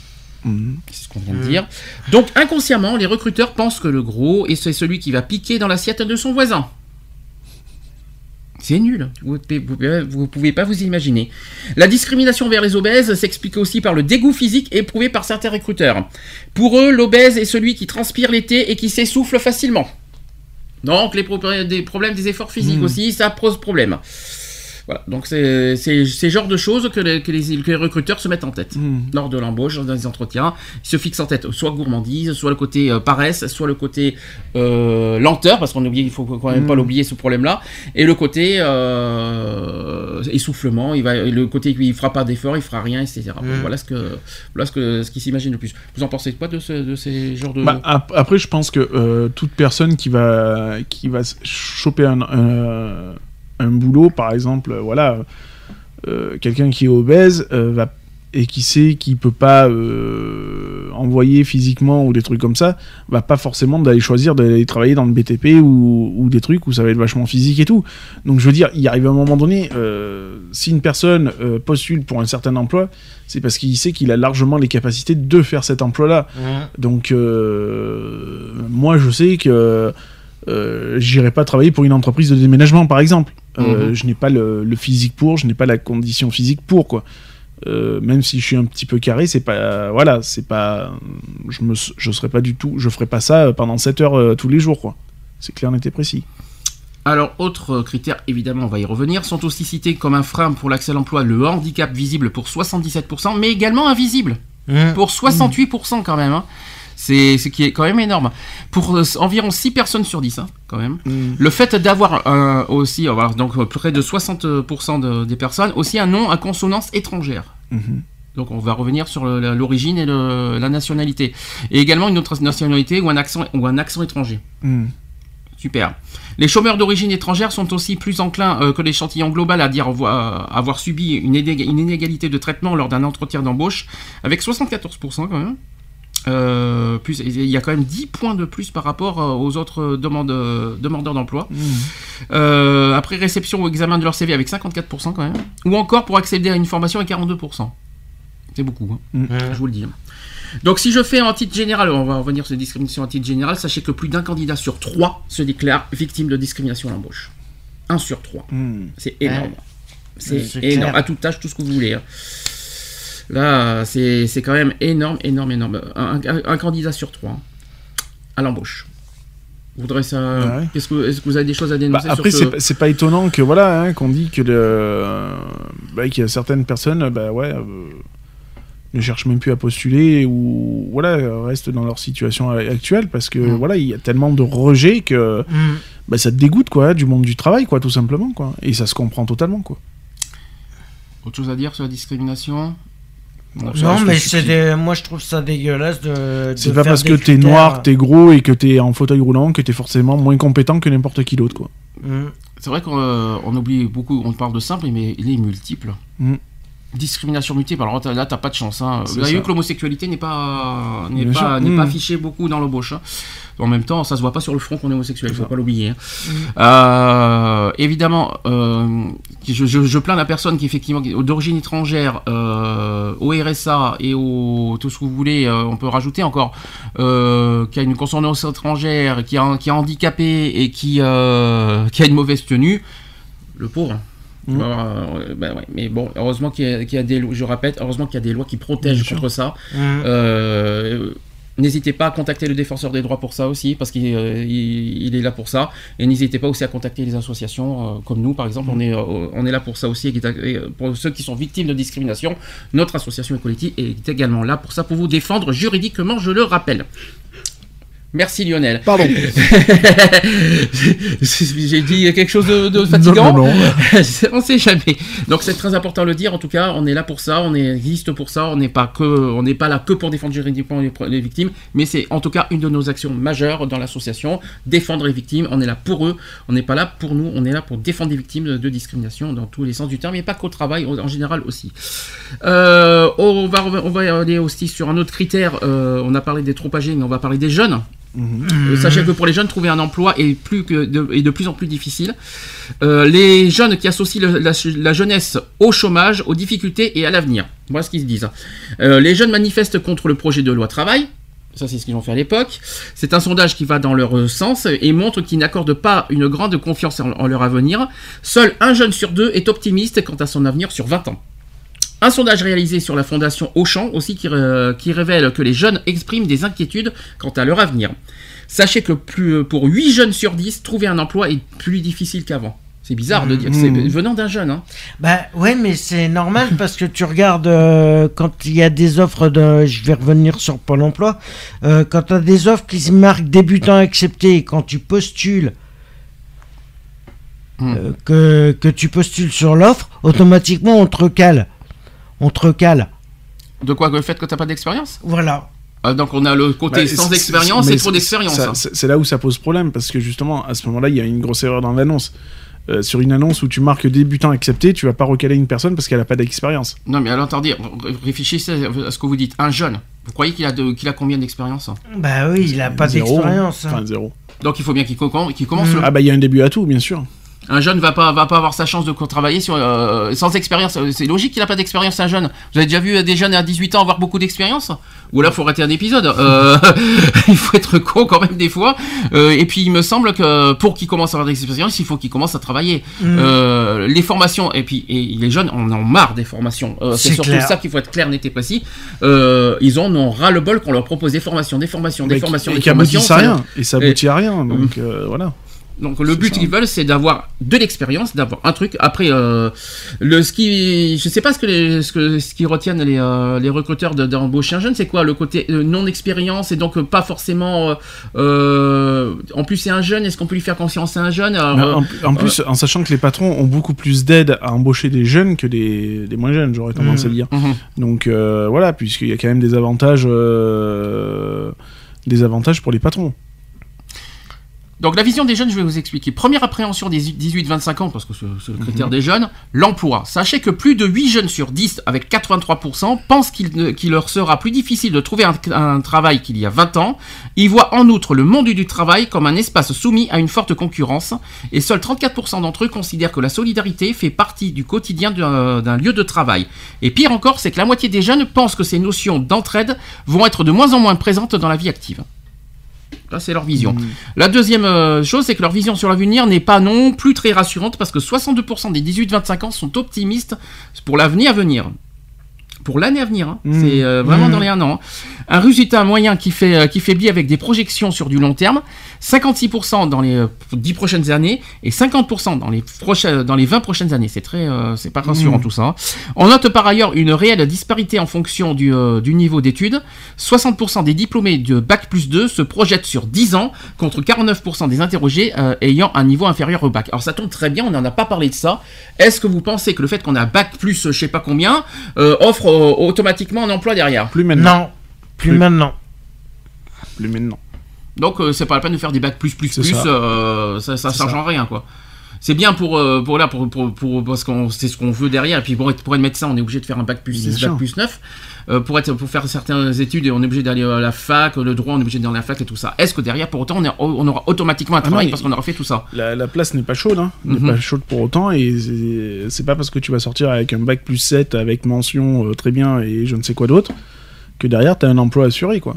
Justement, parce qu'on parle de peur hein, derrière, la, la peur de l'employeur derrière. Hum, un bac plus Mhm. 7 est derrière, lui il va prendre ma place, lui attention, euh, je vais C'est le- ça, c'est c'est- La peur de voilà. l'employeur derrière. euh, C'est ça, tout quoi. le temps ça, quoi. Euh, les auteurs de l'enquête aussi ont également demandé aux jeunes les mots qui leur viennent à l'esprit à l'évocation de la jeunesse française. Euh, à l'époque, c'était en 2016. Alors, d'après vous, le premier, euh, le premier mot qui vient en tête chez un jeune, et là, ça va pas vous surprendre, c'est le mot chômage, Mhm. Qui est plus souvent cité, et que il est même plus souvent cité que le mot avenir. Et alors que c'est l'inverse dans les che- sur, sur, pour l'échantillon national. Mhm. C'est bizarre. Ouais. hein nous, on parle d'un- euh, à notre âge, on parle beaucoup d'avenir, non? Au moins, ça fait longtemps que je parle plus de l'avenir. hein. Ouais, tu n'y penses plus à, à, à ce qu'à notre âge, on pense à l'avenir? Je pense que, enfin, on est arrivé à un stade où on, on peut plus faire de, de plans, euh, voilà, sur, sur un certain avenir, quoi. Mhm. Moi, je pense surtout à l'avenir de mon fils, quoi. C'est surtout ça, quoi. Ça, c'est vrai. Ah, parce que tu, euh, tu es en train de te dire ça va être encore pire pour lui dans, ça. euh, dans 10 ans C'est ça. Aïe, aïe, Bah oui. hein. aïe, aïe, aïe. Tu crois que dans 10 ans, ça On va en, s'empirer on, en, on en chie déjà nous, donc euh, eux, ça va être pire, hein, forcément. Mm. À moins qu'il y ait un gros miracle, mais bon. faut- à, à moins que la croissance et tout ça euh, va mieux. Voilà. Ouais. Ça sera un miracle. hein. Mais- Ça serait franchement un miracle. On en parlera tout à l'heure, je vous rappelle, hein, de- de- du bilan de Macron. hein. Donc, d'une manière générale, euh, les jeunes ne se sentent pas exclus euh, de la société, puisque 73% des sondés se disent intégrés à celle-ci. En revanche, seuls 61% disent trouver leur place dans le monde du travail. Qu'est-ce qu'ils disent? Un résultat, moins élevé que dans euh, les autres univers, parce que les écoles et universités pour 74%, les réseaux sociaux pour 74%, les amis avec 81% et la famille pour 87%. Si vous comprenez quelque chose, moi non plus. Cela se ressent dans leur rapport au monde du travail parce que 53%, pour 53% des jeunes accordent leur confiance à, à leur patron. Est-ce Ouais. Euh, Est-ce qu'il faut faire confiance à son patron euh, la, la jeunesse naïve? C'est ça. Hmm, Est-ce qu'il faut faire confiance automatiquement Oh, moi, j'avais fait confiance à un certain patron, hein, ça lui a pas empêché de me virer. hein. Ben voilà, c'est ça. Donc euh, voilà, hein. Alors justement, ouais, parce que ça c'est une expérience était, c'est du vécu cette année ça. c'est ça. Il t'a- il t'avait fait des, euh, des, des C'est promesses, ça, des voilà. Il y propositions avait, il y avait beaucoup de. bah, pas de propositions, mais de, de choses concrètes qui devaient se faire. euh, voilà, un, un nouvel hangar euh, euh, sur Sisteron, avec euh, voilà, une nouvelle équipe, une, nouvelle, ge- enfin, une gestion, euh, voilà, dont je devais en avoir la charge, de la responsabilité de cet entrepôt-là. Et puis bon, ben, ça lui a pas empêché de me mettre dehors, quoi. Pourquoi Pour quel motif? Hein Euh, bah, parce que euh, conjoncture, euh, voilà, donc euh, moins de moins de travail, donc peut pas continuer à payer ses, ses salariés. T'es sûr, que c'est le, sûr que c'est le bon ce motif? Voilà, c'est ce que t'as que eu. parce que, moi, ce que moi, ce qui m'a trouvé, ce que j'ai trouvé bizarre, je te le cache pas, hein, Mm. c'est que pendant une période, t'avais pas, on t'a pas appelé pour bosser. c'est Je ça. trouvais ça beaucoup, je trouvais ça vraiment louche. Qu'à côté, voilà, qui te propose pas le hangar encore, Mm. euh, je comprends. Mais à côté, je vois pas en quoi il t'a évincé pour la livraison. Tu vois ce que je veux Oui, dire bien sûr. Donc, est-ce qu'il n'y a pas d'autre chose derrière Ah, bah, il y a euh, pas d'autre chose. euh, Après, voilà. voilà, on, on saura jamais, mais bon. Mais c'est c'est triste. Alors les ça. jeunes ne faites pas. Donc en gros, euh, conseil aux jeunes, on va dire, ne faites pas trop confiance. Quoi. ça, c'est. Ça faut- peut tomber euh, du jour au lendemain. Voilà. On peut Faut, travailler. faut pas faire de plan sur la comète, quoi. Soyez sur la réserve et. Et attends, t'étais t'étais pas embauché en CDI Euh, non, j'étais en. Alors, c'était même pas tout à fait un CDI, c'était le- leur fameux nouveau contrat de, de merde. Ah, les fameux nouveaux contrats. Voilà, on peut en parler euh, ou pas de ça? Oui, bah c'est des, des, enfin, je- des contrats que je, que moi personnellement je, je n'approuve pas du tout, parce que même en CDI, un patron peut t'éjecter euh, normalement. Mhm. Voilà. Donc, Et euh, n'importe quel moment il y a, y a plus, oui, à n'importe quel moment. hein. donc euh, il n'y a pas de, il y a plus ce CDI en se disant bon ben voilà, je peux, euh, j'ai une place maintenant définitive, euh, je peux faire euh, des plans sur la comète pour l'avenir. Maintenant ça c'est, enfin voilà, c'est c'est terminé. C'est quoi. là qu'on se dit à quoi sert le CDI. C'est ça. Mhm. C'est plus les CDI qu'on a connus. Il n'y a plus de CDI. C'est ça. Le CDI, c'est euh, c'est, euh, sans, sans risque de contrat, sauf licenciement économique, Oui, voilà. je sais pas quoi, ou euh, l'entreprise qui ferme. Voilà. Maintenant Mais, à l'heure euh, actuelle. Euh, Mais CDI ne devrait même plus Et puis un patron peut te faire euh, 40 CDD, c'est- ça pose pas, ça pose aucun problème. Alors qu'avant c'était euh, très limité. Maintenant, euh, il peut t'en faire autant qu'il veut. quoi. Après, c'est Il peut même te faire des contrats de CDD d'une semaine. Bon, ça c'est con, ça. Bah ouais, mais bon, voilà. C'est ce qui est arrivé d'ailleurs à une copine euh, Mhm. il y a pas si longtemps. C'est ridicule. Une semaine, un mois je comprendrais encore, mais Mm. une semaine c'est vraiment con. Bah. Moi, quand vous allez me dire que ça existe, parce qu'il y a les intérims qui le font. Donc, Oui, euh, on n'a pas parlé des intérims. euh, Moi j'ai bossé 6 ans pour eux, donc euh, j'ai jamais été déçu, donc euh, voilà. J'étais pas déçu, j'étais très bien payé, donc euh, voilà. Est-ce que les intérims, on peut, est-ce que les jeunes aujourd'hui peuvent avoir confiance aux intérims? Bah, faut-il encore que les intérims aient du boulot? Mhm. C'est toujours pareil. Encore une fois des offres de, de le cas. demande. C'est ça. Parce que s'ils n'ont pas d'offres, euh, forcément, ils vont pas ça. demander, au- ils vont pas appeler en disant voilà, il y a que tel, Oui, tel, parce que si c'est plus juste pour appeler pour faire des inventaires, c'est pas intéressant quoi. Mais on t'o- on t'o- on t'offre ce qu'ils ont. Oui. Mais bon, c'est appeler un intérimaire, euh, enfin t'appeler une fois par, euh, enfin allez, deux fois dans l'année pour faire un inventaire, euh, Est-ce que euh, bon, là on fait un petit un, un petit petit conseil aux jeunes. Ils vont ils sont en intérim. On propose une mission de un jour. Vous, euh, vous leur vous leur conseillerez quoi? D'y aller ou pas? Moi je dis qu'il faut prendre. Ça peut Enfin toujours moi, moi, c'est ce que j'ai toujours ouais. fait, hein, donc euh, voilà. parce que c'est souvent des, des missions de un jour qu'ils ont fait les intérims. Oui, c'est des, hein. c'est des journées de, c'est peut-être des, des boulots d'un jour, mais euh, ça prouve si voilà si t'es motivé vraiment pour euh, pour y aller et tout. Ouais. Et après, c'est une entreprise qui voilà peut faire une redemande. Donc après, l'intérim, c'est qu'elle peut s'appuyer sur toi. Et, euh, moi, c'est ce que je faisais au tout début hein, quand Mhm. j'ai fait de l'intérim. Voilà, j'ai fait beaucoup de, de boulot d'une journée et tout ça. Et puis bon, bah, au fur et à mesure, j'étais encore appelé, appelé, appelé, appelé. Et puis après, ça a été des missions d'un jour, d'une semaine, d'un mois, etc., etc. Quoi. Parce que plus Donc tu, après, c'est évolutif, quoi. hein, donc euh, voilà quoi. Faut pas oublier un détail, c'est que c'est les intérims qui disent ça, c'est que quand on prend les offres même d'un jour, au contraire derrière, ça donne envie aux intérims de vous rappeler derrière pour faire d'autres missions sûr, derrière. mais après, il y a un classement qui se fait, hein, de toute ça. façon. hein. Donc euh, il faut pas oublier un détail, c'est prenez un jour vaut, parce que vaut derrière mieux être en haut de liste qu'en bas de liste. hein. C'est ça. Parce que si vous refusez un jour, derrière, ils vont- les intérims, qu'est-ce qu'ils vont se dire? Ah bah lui, euh, lui il veut pas, a rien du tout, donc on va pas le rappeler plus tard, tout ça. Tandis que même si c'est un jour, ben derrière, vous, vous- vous pouvez euh, cumuler derrière d'autres euh, d'autres offres, ils peuvent vous rappeler derrière. Ah ben on va vous proposer un tel, un tel, ça peut durer deux jours, trois jours, hein, Bien euh, sûr. d'une Mhm. semaine, etc., etc. Donc euh, moi, ce, moi, ce- je recommande plutôt aux jeunes de dire oui, même si c'est un jour pour commencer, peu importe, au moins vous, sa- vous savez où vous en êtes, euh, vous connaissez, vos, puis ça fait un petit, une petite expérience sur savoir où vous en êtes aussi, si vous Bien appréciez sûr. votre petit emploi, et si vous appréciez, ben allez en relancer. Euh, Moi, je sais que temps, on m'appelait que pour faire des inventaires. hein. Et est-ce que c'est dégradant de, de faire ça? Non, c'est pas dégradant. Bon, c'est chiant parce que euh, on rentre pas dans ses frais, hein, de toute Mm. façon. hein, euh, c'est clair, net et précis. Qu'est-ce Après, qui- bon, voilà quoi. Qu'est-ce qu'ils proposent en général les intérims, vous savez Vous en, vous en souvenez?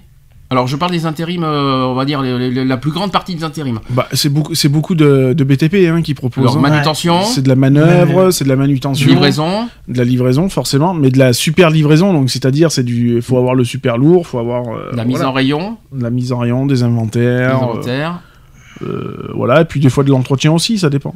les agents d'entretien, beaucoup d'entretien, restauration, Restauration, restauration, la plonge, ouais. euh, on est d'accord. Voilà, c'est BTP bien sûr, comme tu Mm. dis aussi, euh, manu- manutentionnaire, Oui, tout ce que vous voulez, euh, voilà. Donc ça c'est vraiment, les- alors c'est chiant parce que c'est vrai que pour ceux qui, qui sont, euh, moi ce qui me fait peur avec la génération d'aujourd'hui, c'est qu'ils sont pas forcément manuels et physiques. C'est ce qui, c'est ce qui j'ai un peu peur. Mais bon, le, le but aussi c'est de vous, on va dire, de, de trouver des petites expériences Bah, derrière. voilà, et- après, après, il faut forger son expérience, quoi, Mm. je veux dire. Donc, euh, moi qui ai touché à beaucoup de, de corps de métier, bon, voilà, quoi. Mon expérience, je l'ai faite. Euh, Est-ce que hum, donc tu leur conseilles vraiment même un jour, Oui, oui, oui, même si c'est pas dans leur, même si c'est pas dans leur domaine? Bah, après, voilà, euh, tout boulot est bon à prendre, quoi. Je veux dire, il n'y a pas de boulot dégradant, quoi. Je veux dire, hein. après, il faut pas être pointilleux non plus, quoi. Faut savoir, euh, faut aussi accepter de mettre les mains dans la merde. Et puis, si je peux parler comme ça. même si c'est au-delà de leur capacité, de leur, euh, de leur, euh, est-ce que par exemple tu vas pas faire quelqu'un qui est plus euh, informatique et d'aller dans, dans la dans la manutention, tu, tu leur, Pourquoi euh, pas? tu penses que, euh, que c'est faisable? Bien sûr. Bah après, c'est ce qui te fait manger, hein, donc euh, voilà. hein. Si c'est une journée qui peut te faire gagner, euh, euh, j'aurais tendance à dire 300 ou 400 euros, bah c'est pas négligeable, quoi. hein. Après c'est une journée, donc Voilà. ça passe encore. C'est ça. C'est pas, c'est pas Après, durable. c'est pas un truc euh, qu'on te demande de faire H24, quoi. hein. Donc euh, voilà, quoi. Après, après. euh, Après, c'est sûr, c'est c'est c'est navrant parce que voilà, c'est euh, ça rentre pas dans tes qualifications, ça rentre pas dans tes attributions, mais bon, Mm. après, euh, bon, voilà, comme je dis, faut pas faire non plus être, faire la fine bouche, quoi. D'accord. Quand t'as besoin de manger, bah, tu prends ce qu'il y a, quoi. Alors, les jeunes qui ont aussi euh, également apporté un regard sur la mondialisation de l'économie, plutôt bien perçu. Euh, pour 45% d'entre eux, elle, elle est une bonne chose, et pour 22% euh, n'est ni bonne et ni mauvaise chose. Et sachez que plus d'un jeune sur 7, 73%, y voit même une occasion de voyager, et presque autant avec 67% pensent que- qu'elle est utile à de nouvelles rencontres. Et pourtant, seuls 45% pensent que la mondialisation peut aider dans la recherche d'emploi. C'est pas terrible. Donc, voilà quoi. Justement, justement, euh, on parle à un jeune. S'ils recherchent leur premier emploi, quels, quels sont les conseils que vous leur donneriez? Alors j'en ai plusieurs à vous donner, mais est-ce que toi, tu as des conseils à donner personnellement euh, quand ils recherchent leur tout premier emploi? Alors c'est parce que pas tu évident. dois hein. flipper hein, sur le premier. Ça, euh, la- moi, ma- même encore maintenant, euh, la seule appréhension que j'ai, c'est le face-à-face avec l'employeur, quoi. mhm. Ça a toujours été une appréhension monumentale pour moi, parce que bon, moi, je suis plus pratique que théorie, donc euh, voilà, quoi. Quel est le, le premier truc à, à bien faire attention que la, la première chose, le premier outil à faire très attention que, quand t'es pas habitué, quand t'es surtout quand t'es jeune, on est tous passés Bah, par une là. bonne hein. présentation. euh, Non. Pas du tout. Figure-toi, c'est pas la présentation le premier. En premier lieu, c'est le CV. Oui, bah oui, il, faut, le un- CV, il faut un CV, mais le problème c'est que quand t'as jamais travaillé, ton CV il est très court, quoi. Donc, je euh, sais, mais le CV reste quoi qu'il en soit, même s'il est vierge, je sais que t'as pas Hmm. d'expérience, il faut quand même faire un CV. Mm. C'est obligatoire et il faut quand même euh, donner. Il y a quand même les divers derrière, il y a les permis et tout ça. Il faut pas oublier tout ça. Euh, si derrière t'as as, as, un casier vierge, t'as les formations, t'as l'école, Mm. et t'as as les études derrière, ce que t'as fait comme euh, comme études à l'école, etc. Que tu dois mettre quoi qu'il en soit dans le dans tes euh, le- les diplômes que t'as Mm. obtenus, les BEPC, les, euh, tout ce que tu veux, les certificats de formation, etc. Ça c'est important à mettre et c'est pas parce que t'as t'as pas de de- de- de- de- d'emploi qu'il faut pas mettre qu'il faut pas mettre ses, ses atouts mm. dans son CV. Euh, Il faut mettre tous ses atouts, tous ses atouts. Alors donc, quoi qu'il en soit, le CV, c'est le premier passeport pour, le- pour la recherche d'emploi. Alors CV et éventuellement lettre de motivation. On n'en a pas parlé de ça. Qui Mhm. pourront euh, vous ouvrir les, les portes d'une entreprise, au moins pour un premier entretien. D'où l'importance de bien choisir ses mots, c'est très important. Alors là, les mots sur les- sur les lettres de motivation. Ah ouais, bah. Alors là, alors là, c'est plus dur. Je pense que même le ça. CV c'est simple, mais trouver les mots justes et simples. Et, Voilà, et puis pas non plus surjouer, être. euh, voilà. c'est ça. Déjà, je pense qu'il faut pas en faire trop Mmh, déjà dans, ça. la lettre de Mmh. motivation, parce que si tu en fais trop, le, le- il va le- le- forcément l'employeur va trouver ça louche. Mm. Euh, donc il va forcément lui là, ouais, euh, j'ai envie, je veux, je veux, je veux, je veux, je veux.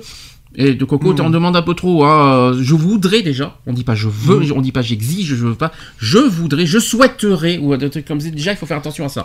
Ensuite, je. ensuite, il faut parler de ses, forcément quoi qu'il en soit, de ses qualifications un petit Bah, peu ses capacités. de ses capacités, voilà. voilà. sans en faire des caisses non plus, parce que ça paraît trop. Il faut, faire, il faut être simple dans ses mots, de toute façon, il faut pas Ah faire. oui, moi je pense qu'il faut rester naturel et rester clair et circoncis, quoi. Je veux dire, Mm. hein, euh, euh, faut pas employer des mots euh, d'un jargon euh, qu'on ne maîtrise pas, Mhm. euh, avec des mots où on comprendrait pas forcément le sens, quoi. Je veux dire, hein, il y a un moment donné, il faut juste, euh, voilà. Les mots qui doivent retenir quoi qu'il en soit l'attention du recruteur en quelques minutes et refléter vos compétences et vos aspirations professionnelles. C'est ça. Mais sans en faire trop, quoi. il faut pas en faire des caisses quoi qu'il en soit. Et une fois la première étape franchie, il va vous falloir préparer le premier entretien. Et donc il faut, il faut vous renseigner sur l'entreprise et il faut anticiper les questions pièges. C'est ça. Quelles sont les, genres- les questions pièges que vous avez déjà eues? En, avez- en- vous en avez subi des questions pièges ou pas? Bah après, c'est c'est compliqué de, de distinguer les, les bonnes questions des questions pièges, en fait. Euh, parce que quand t'es dans, dans l'entretien, en fait, t'es à fond... T'es à, fond, t'es à fond dans les questions qu'il va te poser. Donc, du coup, euh, bon, après, forcément, selon les questions, il va toujours y avoir un moment d'hésitation, Mhm. de savoir comment tu vas répondre. Euh, après, je pense qu'il faut rester naturel, quoi, je veux dire. Bah, je vais te poser une question. Je vais te dire un truc. Si Tu vas forcément dire, par exemple, que tu es doué en informatique. Il va forcément te, si jamais tu vas dans une entreprise d'informatique, il va forcément te faire une petite question euh, par bateau sur, une- sur, un- sur un programme et que peut-être tu connais rapport à pas. un logiciel, ouais, voilà, ouais. Il va peut-être forcément te poser des questions sur le logiciel. Est-ce que vous connaissez un tel? Tu dis non, je connais pas. Alors là, pouf, alors là tu prends le, Ah oui, non, là, tu prends une claque là. Après, voilà, euh, c'est sûr que si tu dis, ouais, voilà, euh, mes connaissances en, en informatique sont indéniables, euh, euh, j'ai un niveau de programmeur et tout, Mm. et que, bon, voilà, que le mec, il va te poser une question bien technique, et que, euh, ben, en fin de compte, t'es programmeur comme moi, je suis Bah, euh, évêque. on a parlé de langage Euh, binaire la voilà. dernière fois, tu vois. C'est ça, voilà. C'est sûr que si le gars il te dit, euh, voilà, bon, quel est le langage d'un ordinateur et que tu lui dis, bah, il parle le français, euh, le gars il va te dire, bon, d'accord, ok. euh, C'est quoi le langage binaire Je connais pas le langage binaire, mais c'est 0 et 1 parce que l'ordinateur ne part qu'avec deux chiffres, tout simplement. donc euh, C'est voilà. quoi MS-DOS Ah, je connais pas MS-DOS, je connais que Windows. Andouille, MS-DOS, c'est la base de l'ordinateur. C'est ça. Non, mais voilà, c'est- plein de trucs. Après, euh, voilà, c'est toujours pareil. Moi, je sais que quand je parle d'informatique sur mon CV, par exemple, euh, ça y va, quoi. D'accord, donc, euh, quels sont les, les différents logiciels que, que vous connaissez? Bah, C'est pas compliqué. Déjà, j'ai commencé, quand j'ai débuté en informatique, j'étais sous DOS 622, Ouais. avec un Windows 3.1, 3.11, etc. Et donc là, déjà, le mec, tu vois, tu le mets d'aplomb. Époque direct. disquette, bien sûr. C'est ça. Donc Mhm. déjà, tu le mets d'aplomb. Euh, J'avais un Amstrad 1640, 4 couleurs. Le gars, euh, il est carré, quoi. hein. Il sait de quoi tu parles. Et encore. Euh, donc voilà, quoi. Je veux dire, il y a des trucs qui font que ça, ça vient de suite, quoi. Mhm. Après, c'est sûr que si tu me dis, bon, bah alors comment tu fais pour changer un joint de culasse Je vais te regarder, je vais te dire. Euh, Puis si je peux rien, me quoi. permettre, les jeunes d'aujourd'hui, hein, ils sont censés être calés en informatique maintenant. hein. Oui, bah c'est la, généra- c'est la euh, génération 2.0, donc euh, voilà, quoi. hein.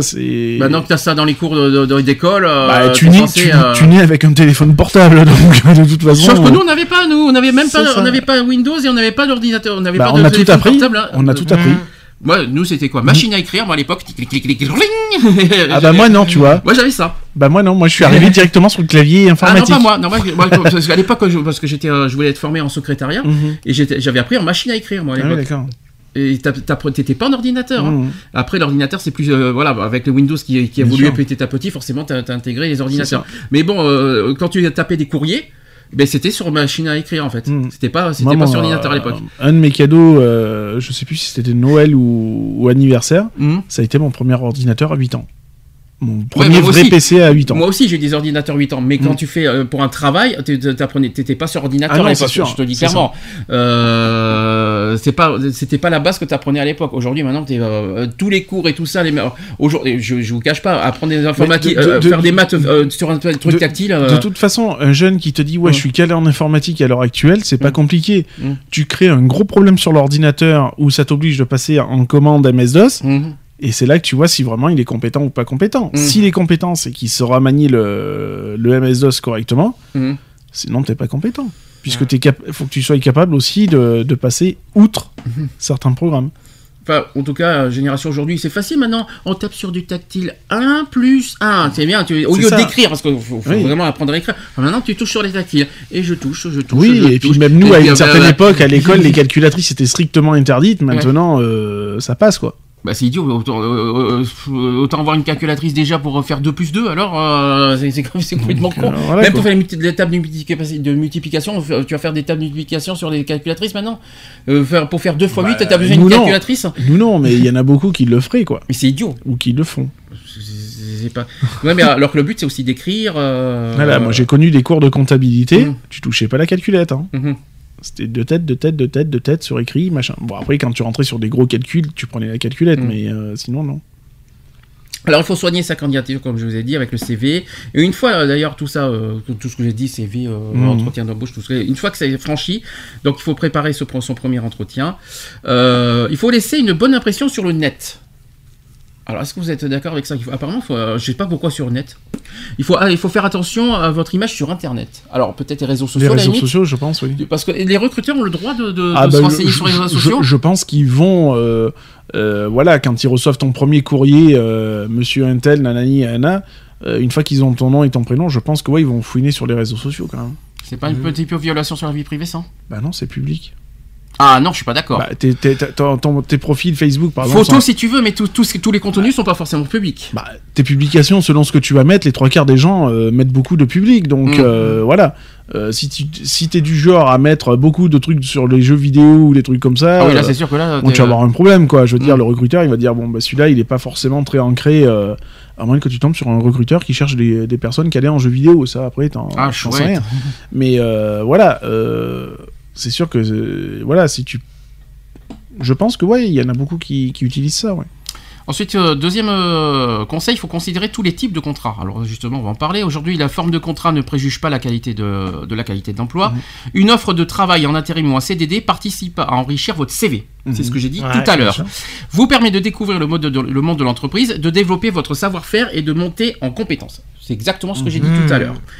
Alors, est-ce que vous saviez aussi que 82% des salariés intérimaires ont une bonne opinion de l'intérim? Bien sûr. Ah oui, est-ce que vous avez eu des, est-ce que vous, est-ce que vous regrettez les, les travaux, les- tout, tout ce que vous avez fait en intérim? Est-ce que vous, vous avez quelque chose à leur reprocher ou pas euh, Ah, moi, je regrette rien de ce que j'ai fait en intérim, ça c'est clair. Moi, j'ai travaillé pendant six ans, anciennement, euh, sous l'ancienne Randstad maintenant, mais euh, anciennement Vejurbis. Mhm. Euh, j'ai travaillé six ans pour eux. euh, si je leur dois mon CV, c'est si je dois mon CV bien à quelqu'un, c'est bien à eux.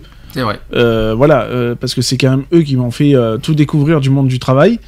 J'ai été énormément plébiscité puisque je faisais partie à l'époque dans le Vaucluse, puisque j'habitais dans le Vaucluse, je faisais partie d'un des meilleurs intérimaires de, Carpentras puisque j'étais sur Carpentras. Donc quand tu étais bon, on, bénéficiait aussi de cadeaux de, de, de la boîte intérim. hein. Moi je me rappelle qu'on a même eu fait des repas où on avait, euh, on nous donnait des paniers garnis, où je me rappelle même, ben, j'ai un sac isotherme d'ailleurs qui appartient à Vegerbis, puisque c'était un cadeau qu'il m'avait fait, un coffret de montres homme-femme, etc., etc. Donc il y avait des cadeaux, voilà quoi. Il y a une Pour chose, ceux qui étaient bons quoi. il y a une chose qu'il faut dire aux jeunes aussi, parce qu'on n'en parle pas beaucoup de ça, c'est que tu es bien payé en intérim. Ah, t'as été mieux Ouais. payé que T'es n'importe quoi. mieux payé Bien parce sûr. que tu as des paniers et tout. Bien sûr. Euh, T'as une les journée paniers c'est déplacement, 60 t'as les euros. hein. paniers repas, t'as beaucoup, de- t'as, Ouais. t'as- t'as beaucoup de choses. hein. Et puis, au plus t'as de qualifications en intérim, Au mieux c'est. hein. Moi, je sais que c'est eux qui m'avaient fait passer mes cassettes euh, en tant que cariste, un magasinier cariste. Euh, déjà, j'ai pas versé un, un rond puisque c'est la bonne intérim qui avait tout payé. Et euh, en contrepartie, je sais que quand je travaillais en intérim pour eux avec mes cassettes, le salaire était euh, plus que raisonnable. Donc je vais vous poser la question complètement con. Est-ce que vous faites partie de ces 88% des personnes qui recommanderaient à des proches d'en faire l'expérience? Ah oui, Ah carrément, oui. sans problème. Ouais.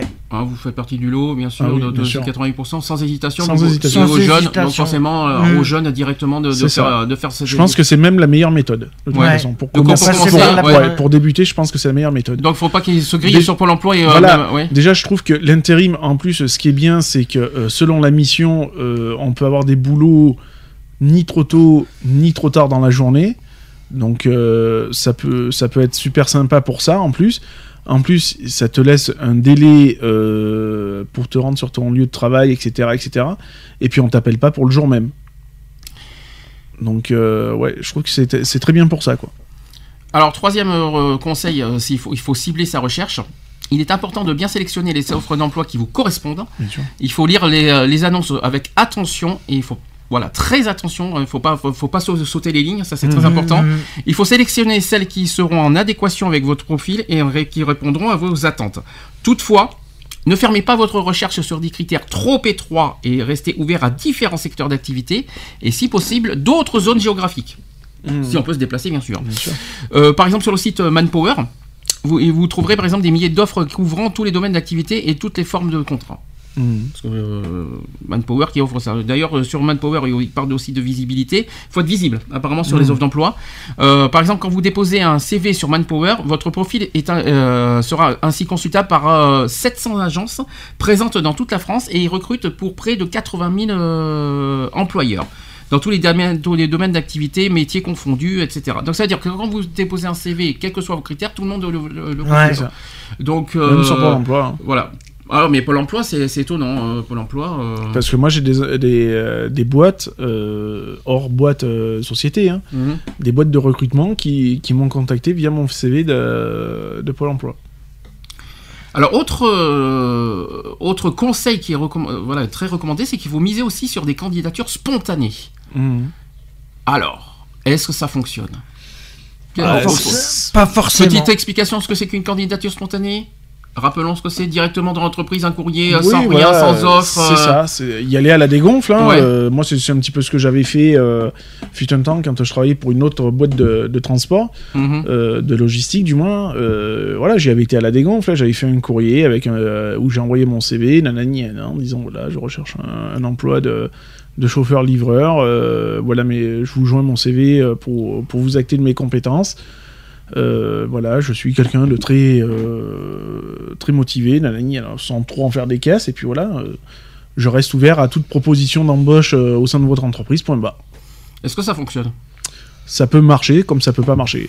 Beaucoup Généralement, plus, ça beaucoup- marche Beaucoup pas, plus hein. négatif, hein, on est Ouais. d'accord. parce Ouais. que- Généralement, c'est on vous remercie de l'intérêt que vous portez à notre société. Toi, ça avait euh, marché par contre en restauration. hein. À Moi, en à Bordeaux, restauration, ça avait ouais, ça avait fonctionné, ouais. T'avais eu, euh, et puis ça t'a, ça eu un mois Un mois, ouais. derrière. Il a, eu un. Oui, voilà, après, c'est, ça peut marcher Ouais. comme ça, euh, voilà.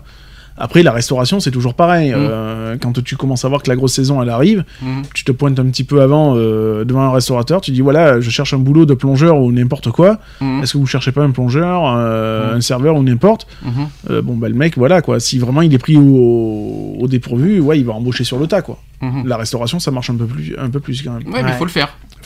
Faut il y, en pas a qui, hésiter. ont, il y en a qui ont peur de le faire. Qu'est-ce, qu'il faut euh, Est-ce que vous avez des astuces pour euh, parce qu'il y en a qui doivent flipper de le faire aussi. euh, Bah, euh, oui, parce que c'est c'est voilà, là c'est l'entretien d'embauche direct Mm. quoi. Hein, c'est pas il y a pas de courrier que t'envoies par la poste, c'est Mm. tu vas directement dans l'entreprise quoi. Mm. Donc moi d'ailleurs c'est ce que j'avais fait quand j'étais cuistot hein, Mm. à l'époque, c'est ce que j'avais fait. hein, J'étais rentré directement dans le restaurant, j'avais chopé la bah, la patronne à l'époque et puis voilà, je lui ai dit voilà, je cherche un apprentissage en cuisine euh, et puis j'avais été embauché sur le tas. Donc euh, conseil, euh, ça c'est un recommandé aussi. Bah, voilà, c'est il faut y aller. Bon, bien sûr, hein, être bien habillé, euh, être propre sur soi, machin, et puis avec bien sûr un CV quand même.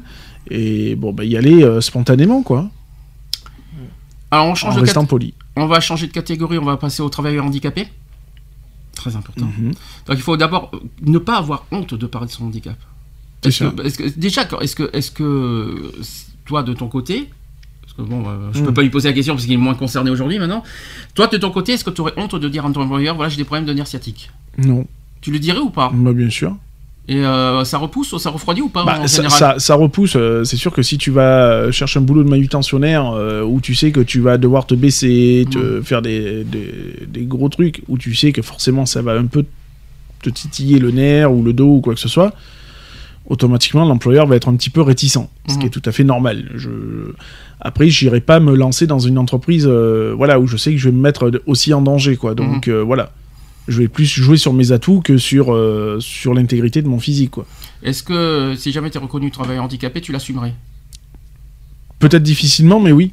Ou est-ce que tu, est-ce que tu, te, est-ce que tu te présenterais avec ton, ta reconnaissance travailleur handicapé ou tu le cacherais? Ah bah euh, non parce que le, le, cache, le, le cacher c'est pas bon non plus. Mhm. parce que ça veut dire que t'as as un petit peu menti aussi euh, pour toucher euh, pour être reconnu comme tel. Mhm. donc je pense qu'il faut il faut rester le, le plus honnête possible. Euh, après si je suis reconnu en travailleur handicapé mais que ça m'empêche pas de, de pratiquer la tâche euh, bon je, ouais je vais dire voilà je suis reconnu travailleur handicapé mais ça, ça ne touche en rien mes quali- ma qualification et mes qualités de Mhm. voilà, donc euh, je, ça, ça m'empêche pas que je reste capable de le faire. Il faut rappeler un détail, c'est que le handicap n'est pas toujours visible. C'est ça. Très important à dire. Et pourtant, il est manifeste dès qu'une personne est atteinte d'une déficience qui entraîne une incapacité. Un handicap peut avoir des causes multiples. Il peut survenir dès la naissance, Mhm. suite à un accident. Là, je vous regarde Mhm. tous, hein, on est d'accord. Euh, tu as eu comment ton nerf sciatique Euh, moi, c'est euh, C'est des années de manutention lourde. Donc, c'est euh, suite à un travail, Voilà, de manutention lourde et de, de logistique. hein, donc euh, voilà. Une maladie, Ouais. bonjour, ou au vieillissement. Mhm. Il ne me regarde pas, c'est pas la peine de me regarder. Je te regarde. Alors, si votre état de santé vous place en situation de handicap sur le plan professionnel, eh bien, il faut faire, il faut vous faire reconnaître travailleur handicapé. Il faut pas, le- faut pas hésiter à le dire. Vous bénéficierez alors de mesures. Donc, c'est la fameuse loi du 11 février 2005 que je vais vous parler, et de dispositifs qui favorisent votre accès au matière à l'emploi. Ça veut dire qu'apparemment, avec cette reconnaissance, on a peut-être plus facilement accès à l'emploi que quand on était Je vie. suis pas, je suis pas convaincu. moi. Tu ne l'étais pas encore. hein. Oui, non, mais Euh, tu l'as à peine. même. Euh, sauf qu'aujourd'hui, tu t'es passé Tu sais de, tout ou rien là. T'es une jeune recrue. Même pas, même pas, parce qu'il est Même passé de pas, tout ou rien. Il, il est Hmm. plus, il est plus, même plus. Donc euh, lui, il a, il a pas, il a pas fait l'intermédiaire encore. Donc euh, par Moi, contre, on verra avec ton mari, on en parlera Hmm. parce que lui, il est concerné par contre. Euh, justement, il a, il a, il a caché euh, de son côté quand il a, quand a été. euh, Non, parce qu'il le- il le dit très ouvertement. Voilà, Ouais. il dit comme quoi qu'il est re- re- reconnu comme travailleur handicapé. euh, bon, après, il s'oriente sur les structures nécessaires, Ouais. comme les ESAT, les trucs comme ça. Donc euh, voilà quoi. Mais il le cache Il, pas, il le va, dit va, pas s'o- s'orienter sur des, des- entreprises standards, Mhm. on va dire. Là, le truc récemment qu'il a fait, là, il, tout le monde le sait, il a, pas- il a pas Voilà, caché. c'est euh, ça. Et puis d'ailleurs, il a été retenu. Donc euh, maintenant, on attend l'accord de, De la de- MDPH. de la MDPH. Donc euh, voilà, si, si la MDPH dit son accord, euh, demain, il travaillera en blanchisserie à l'ESAT. tout en, est, en, en tant que travailleur handicapé. En tant Voilà, que- c'est ça. euh, D'accord. Il a pas honte, euh, il en a pas honte. Non, non, de non, bah non, parce que lui, justement, le but, c'est qu'il veut travailler aussi. Bon, Mm. voilà, avec euh, ses incapacités qu'il a, et puis c'est tout. Quand je dis qu'il a pas honte, il en a pas honte, je veux dire, de, de, de, de son statut, c'est ça que je veux dire, Non, pas le je- fait je- qu'il travaille. hein, je, je- je pense pas, non, Mm. qu'il en ait honte. Après, il Mm. m'en parle pas plus que ça non plus, donc, euh, mais je pense pas qu'il en ait honte, quoi. D'accord. Alors, rappelons que les entreprises de 20 salariés doivent, alors ça vous connaissez cette loi, doivent obligatoirement euh, embaucher euh, des personnes à mobilité réduite. combien de pourcents? Euh, je crois que c'est 5, non? Non, c'est 6. 6%. Les entreprises de 20 salariés et plus doivent employer 6% de travailleurs handicapés dans leur effectif. Mm. C'est obligatoire. Et il y en a plein qui ne le font pas. C'est ça. Qui, ne- qui, euh, malheureusement, aujourd'hui, on l'a déjà Et la- euh, et l'entreprise doit avoir les structures pour, euh, pour les accueillir, en plus. Ensuite, selon votre handicap, vous pouvez demander, et ça on peut le demander, on peut demander un aménagement raisonnable de votre poste de travail. Mmh. Ça c'est Bah, dis- disons que c'est- sûr, euh, si t'es en fauteuil roulant, qu'on te fout euh, devant un bureau et que le bureau il t'arrive à hauteur du nez et que bah, tu peux pas travailler comme tu veux, Mhm. euh, t'es en droit de, oui, de demander un bureau à ta taille, avoir, je sais pas, la cafetière à ta taille, enfin voilà. Ensuite, l'employeur peut, dans certains cas, bénéficier de primes Mm. ou de cofinancement de l'AGFIP dans le cadre de l'embauche ou de maintien à l'emploi. Donc ça veut dire qu'en plus l'employeur est Bien, gagnant. bien sûr, ça. il, gagne- oui, il touche, il des, touche, euh, il touche euh, des primes, hein, on va dire, euh, par rapport à ça. Vous pouvez être accompagné aussi par des professionnels du handicap pendant votre recherche d'emploi, votre orientation ou votre reconversion professionnelle. Mhm. Ça, c'est- ça, pas beaucoup le savent, ça, par contre.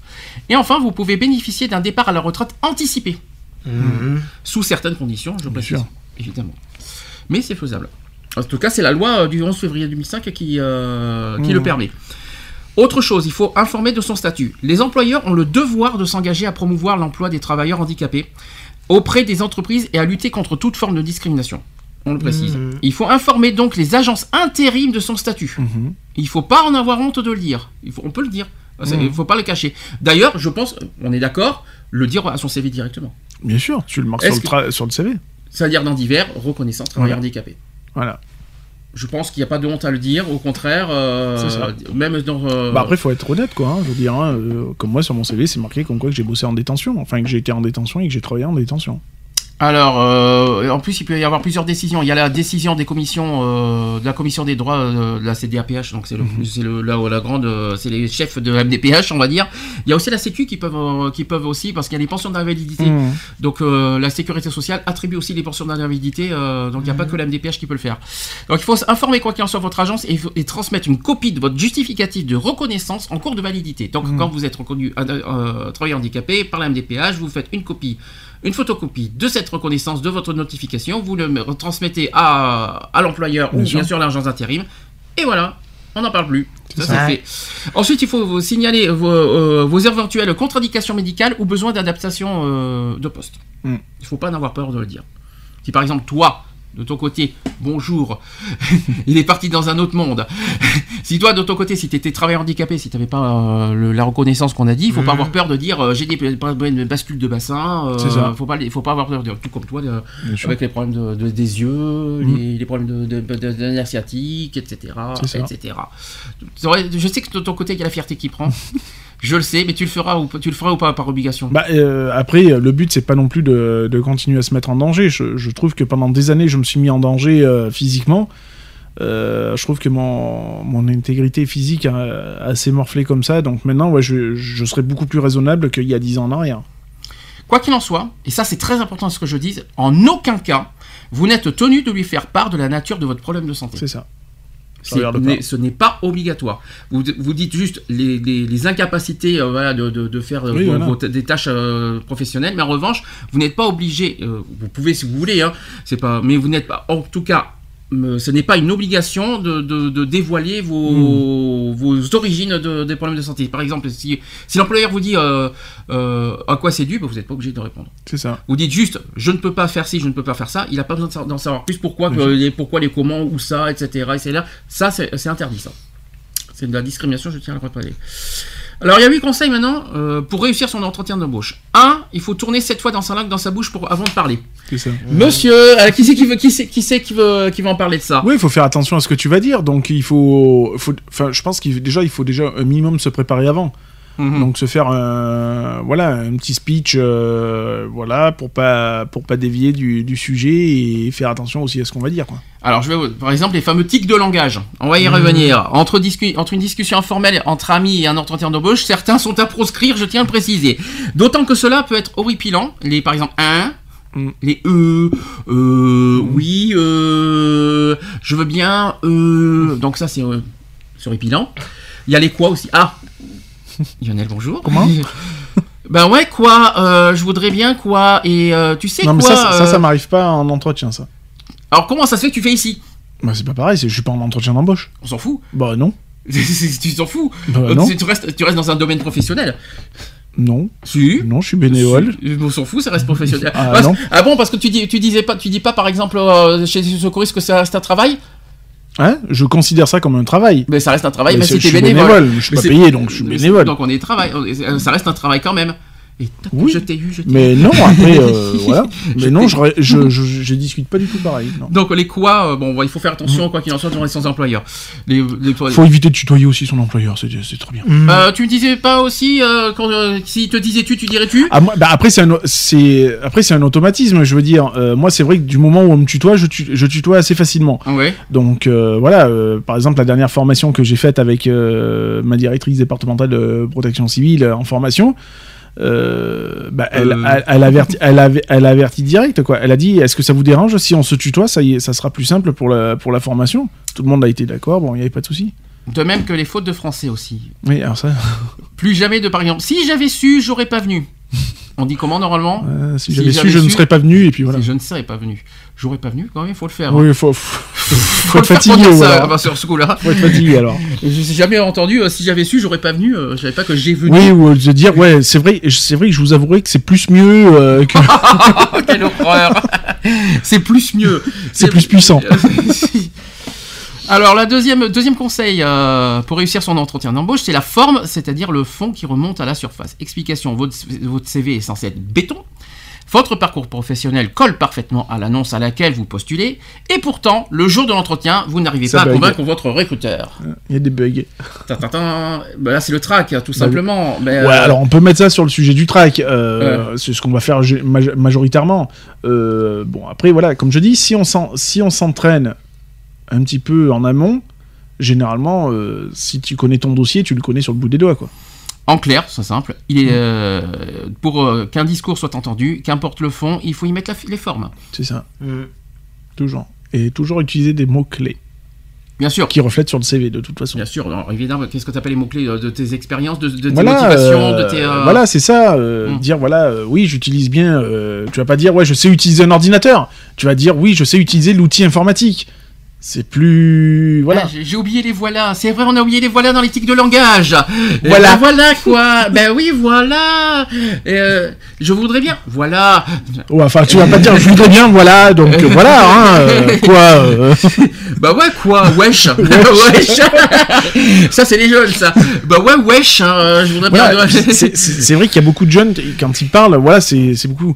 Oui, enfin, vous comprenez, madame.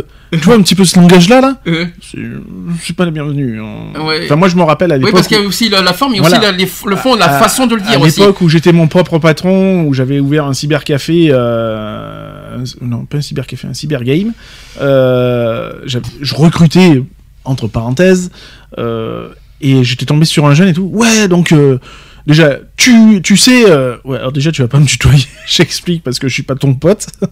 donc voilà, j'étais vraiment très méchant à ce moment-là, mais quand même patron quoi. hein. C'est ce, que- c'est ce que tu me dis aussi. En effet, il est difficile de croire qu'un candidat est dynamique s'il le dit d'une voix trop molle. C'est ça. Alors là, Je, ouais, je suis je quelqu'un de très motivé. Votre entreprise m'attire au plus profond et je souhaite augmenter du dynamisme dans votre entreprise. je suis très, je suis très intéressé.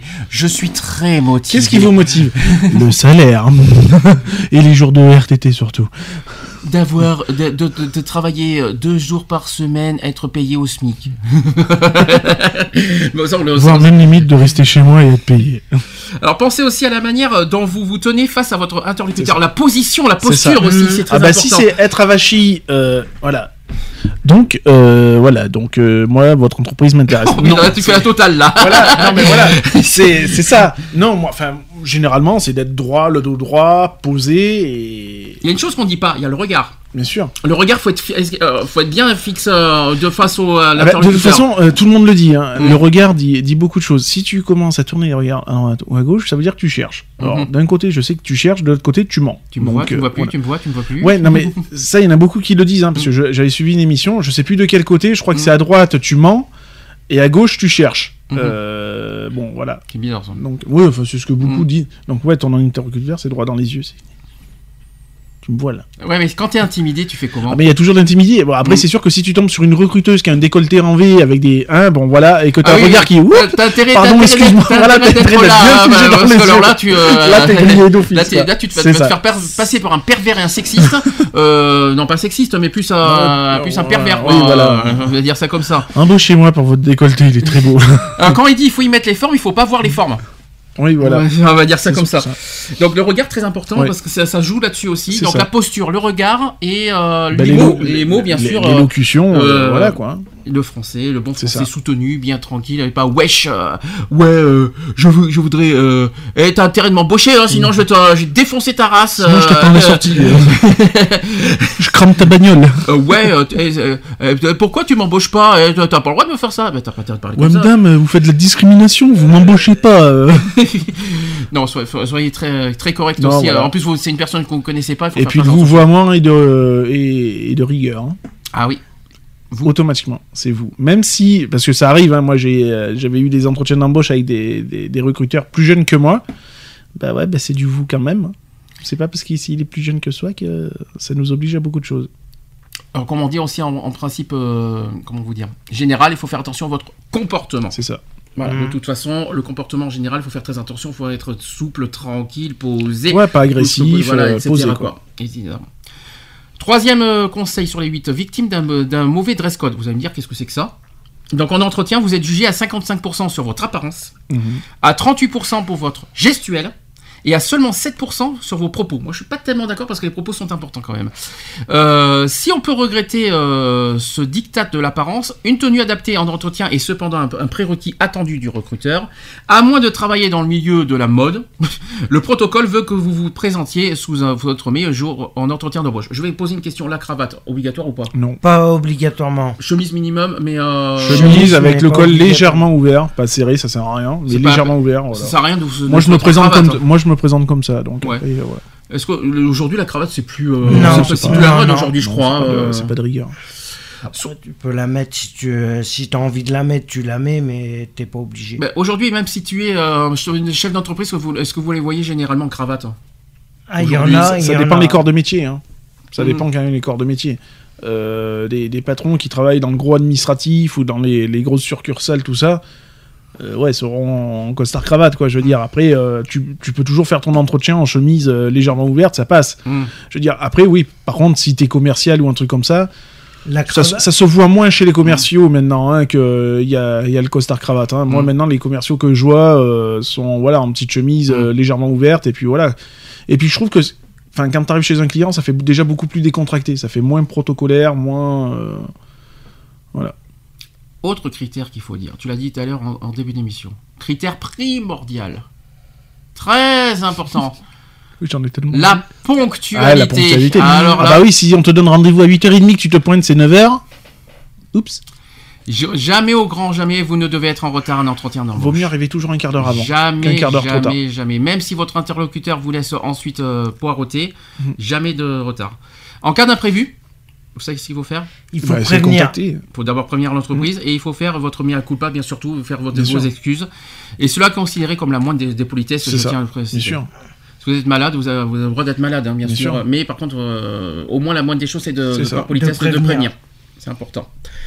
Euh, cinquième conseil, c'est de l'art de discourir spontanément. Donc, pour réussir son entretien d'embauche, il est nécessaire de l'avoir bien préparé. Donc, un petit peu se préparer, un Mhm. Oui petit voilà, peu s'entraîner. Mm. Euh, sur la forme, euh, comme nous l'avons évoqué précédemment, et- mais aussi sur le fond, cela vous permettra d'être cohérent lors de votre présentation et de répondre au, au tac au tac aux questions du recruteur.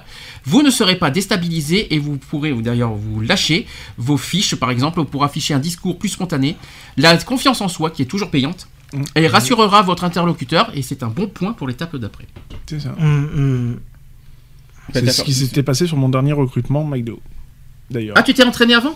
Hein? Ah non, non, non, j'ai été, euh, bah voilà, hein, euh, non, moi j'avais rien préparé du tout, je prépare jamais rien de toute façon, Oui. mais à force d'en faire tu des t'es entretiens. préparé aux questions qu'on allait poser Oui, voilà, après les entretiens d'embauche se ressemblent tous, donc après euh, ça devient une routine, enfin je vais pas dire une routine parce que toutes les questions sont diverses et variées selon les, les corps de métier, mais ça, ça revient tout le temps, tout le temps les mêmes, quoi, donc du coup on est, enfin moi je sais que je suis prêt, quoi.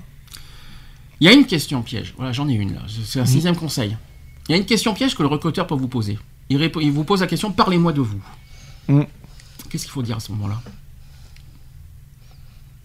Moi je parle Je pas de suis. moi. de- Est-ce qu'il faut dire d'abord Voilà, c'est ça. Est-ce- déjà, ce qu'il faut, est-ce qu'il faut dire, c'est euh, sa vie privée, célibataire, tout Non, ça? moi, quand, enfin, ça, ça m'est déjà arrivé ce genre de questions. euh, je, je, je réponds très poliment. J'ai dit, écoutez, moi, je suis pas là venu pour parler de moi.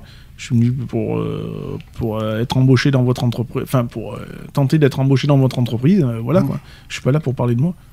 Donc ça, c'est un classique de toute façon dans l'entretien d'embauche. Cette, On n'est pas potes quoi. hein, donc euh, voilà quoi. Alors rien ne sert de stresser, le recruteur n'attend pas de vous un long monologue depuis votre naissance à aujourd'hui, hein, Mhm. Vous n'allez pas faire votre jardin secret, euh, tout ça.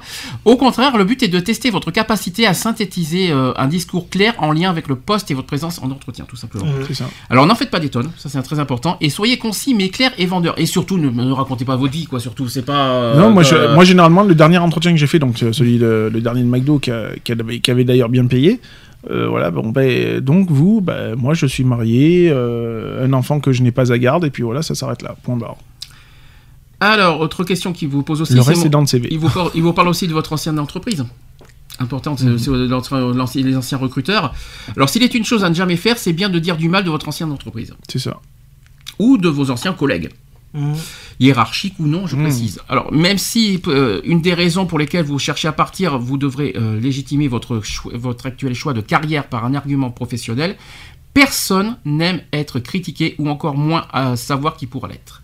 Donc en gros, c'est pas la peine de faire du négatif sur en- employeur. De toute façon, c'est pas le but recherché de toute façon.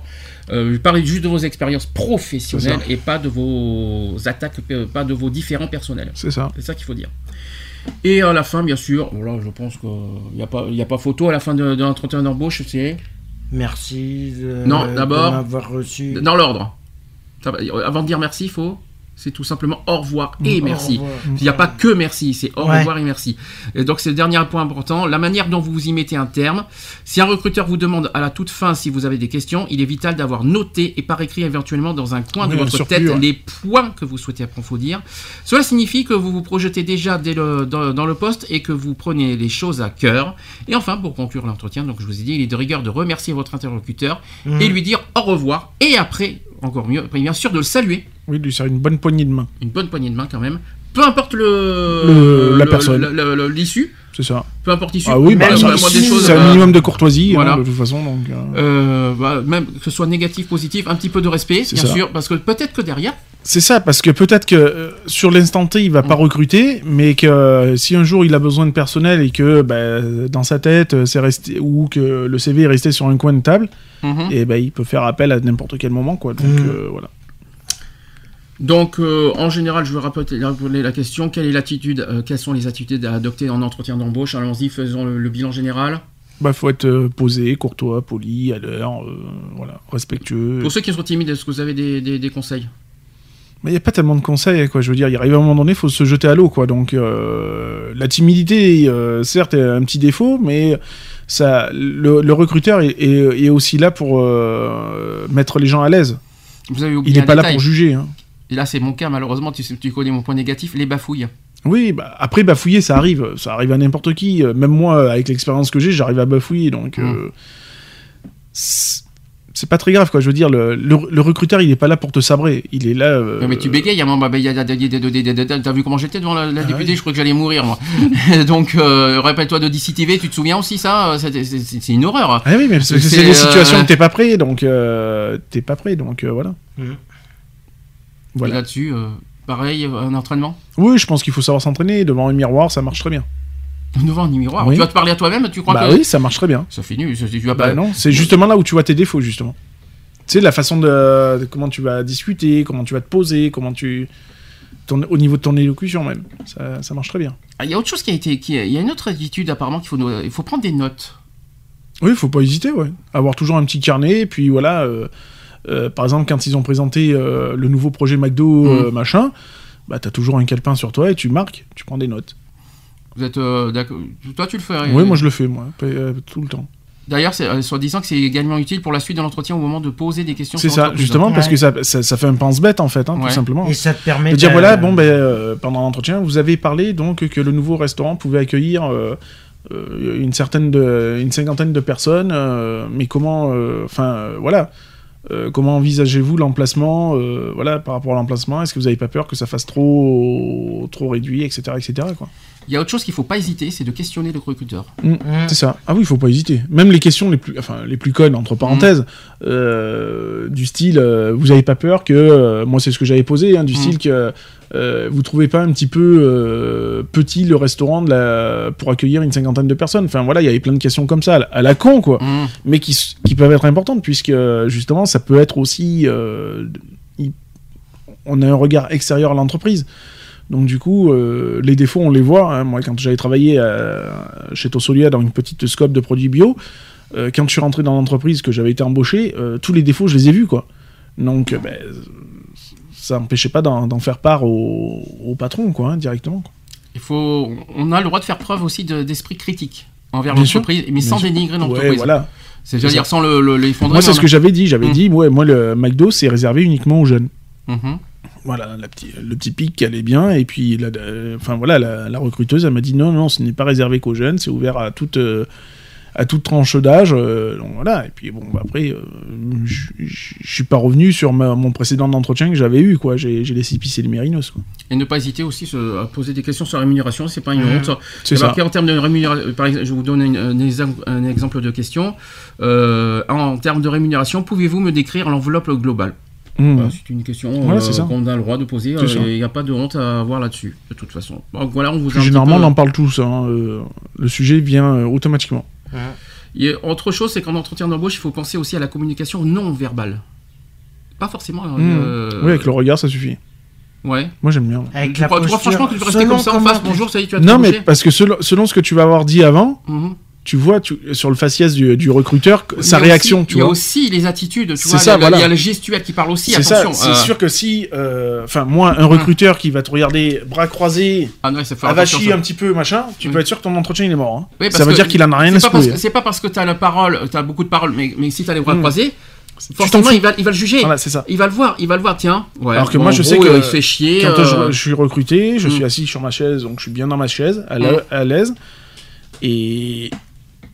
Et allez, on discute maintenant. Enfin, je suis là, euh, ni euh, collé au, au recruteur, mais euh, voilà, comme, comme je suis posé là, Bon, ben je viens argumenter. Donc il y a les mains qui bougent un petit peu, il y a voilà.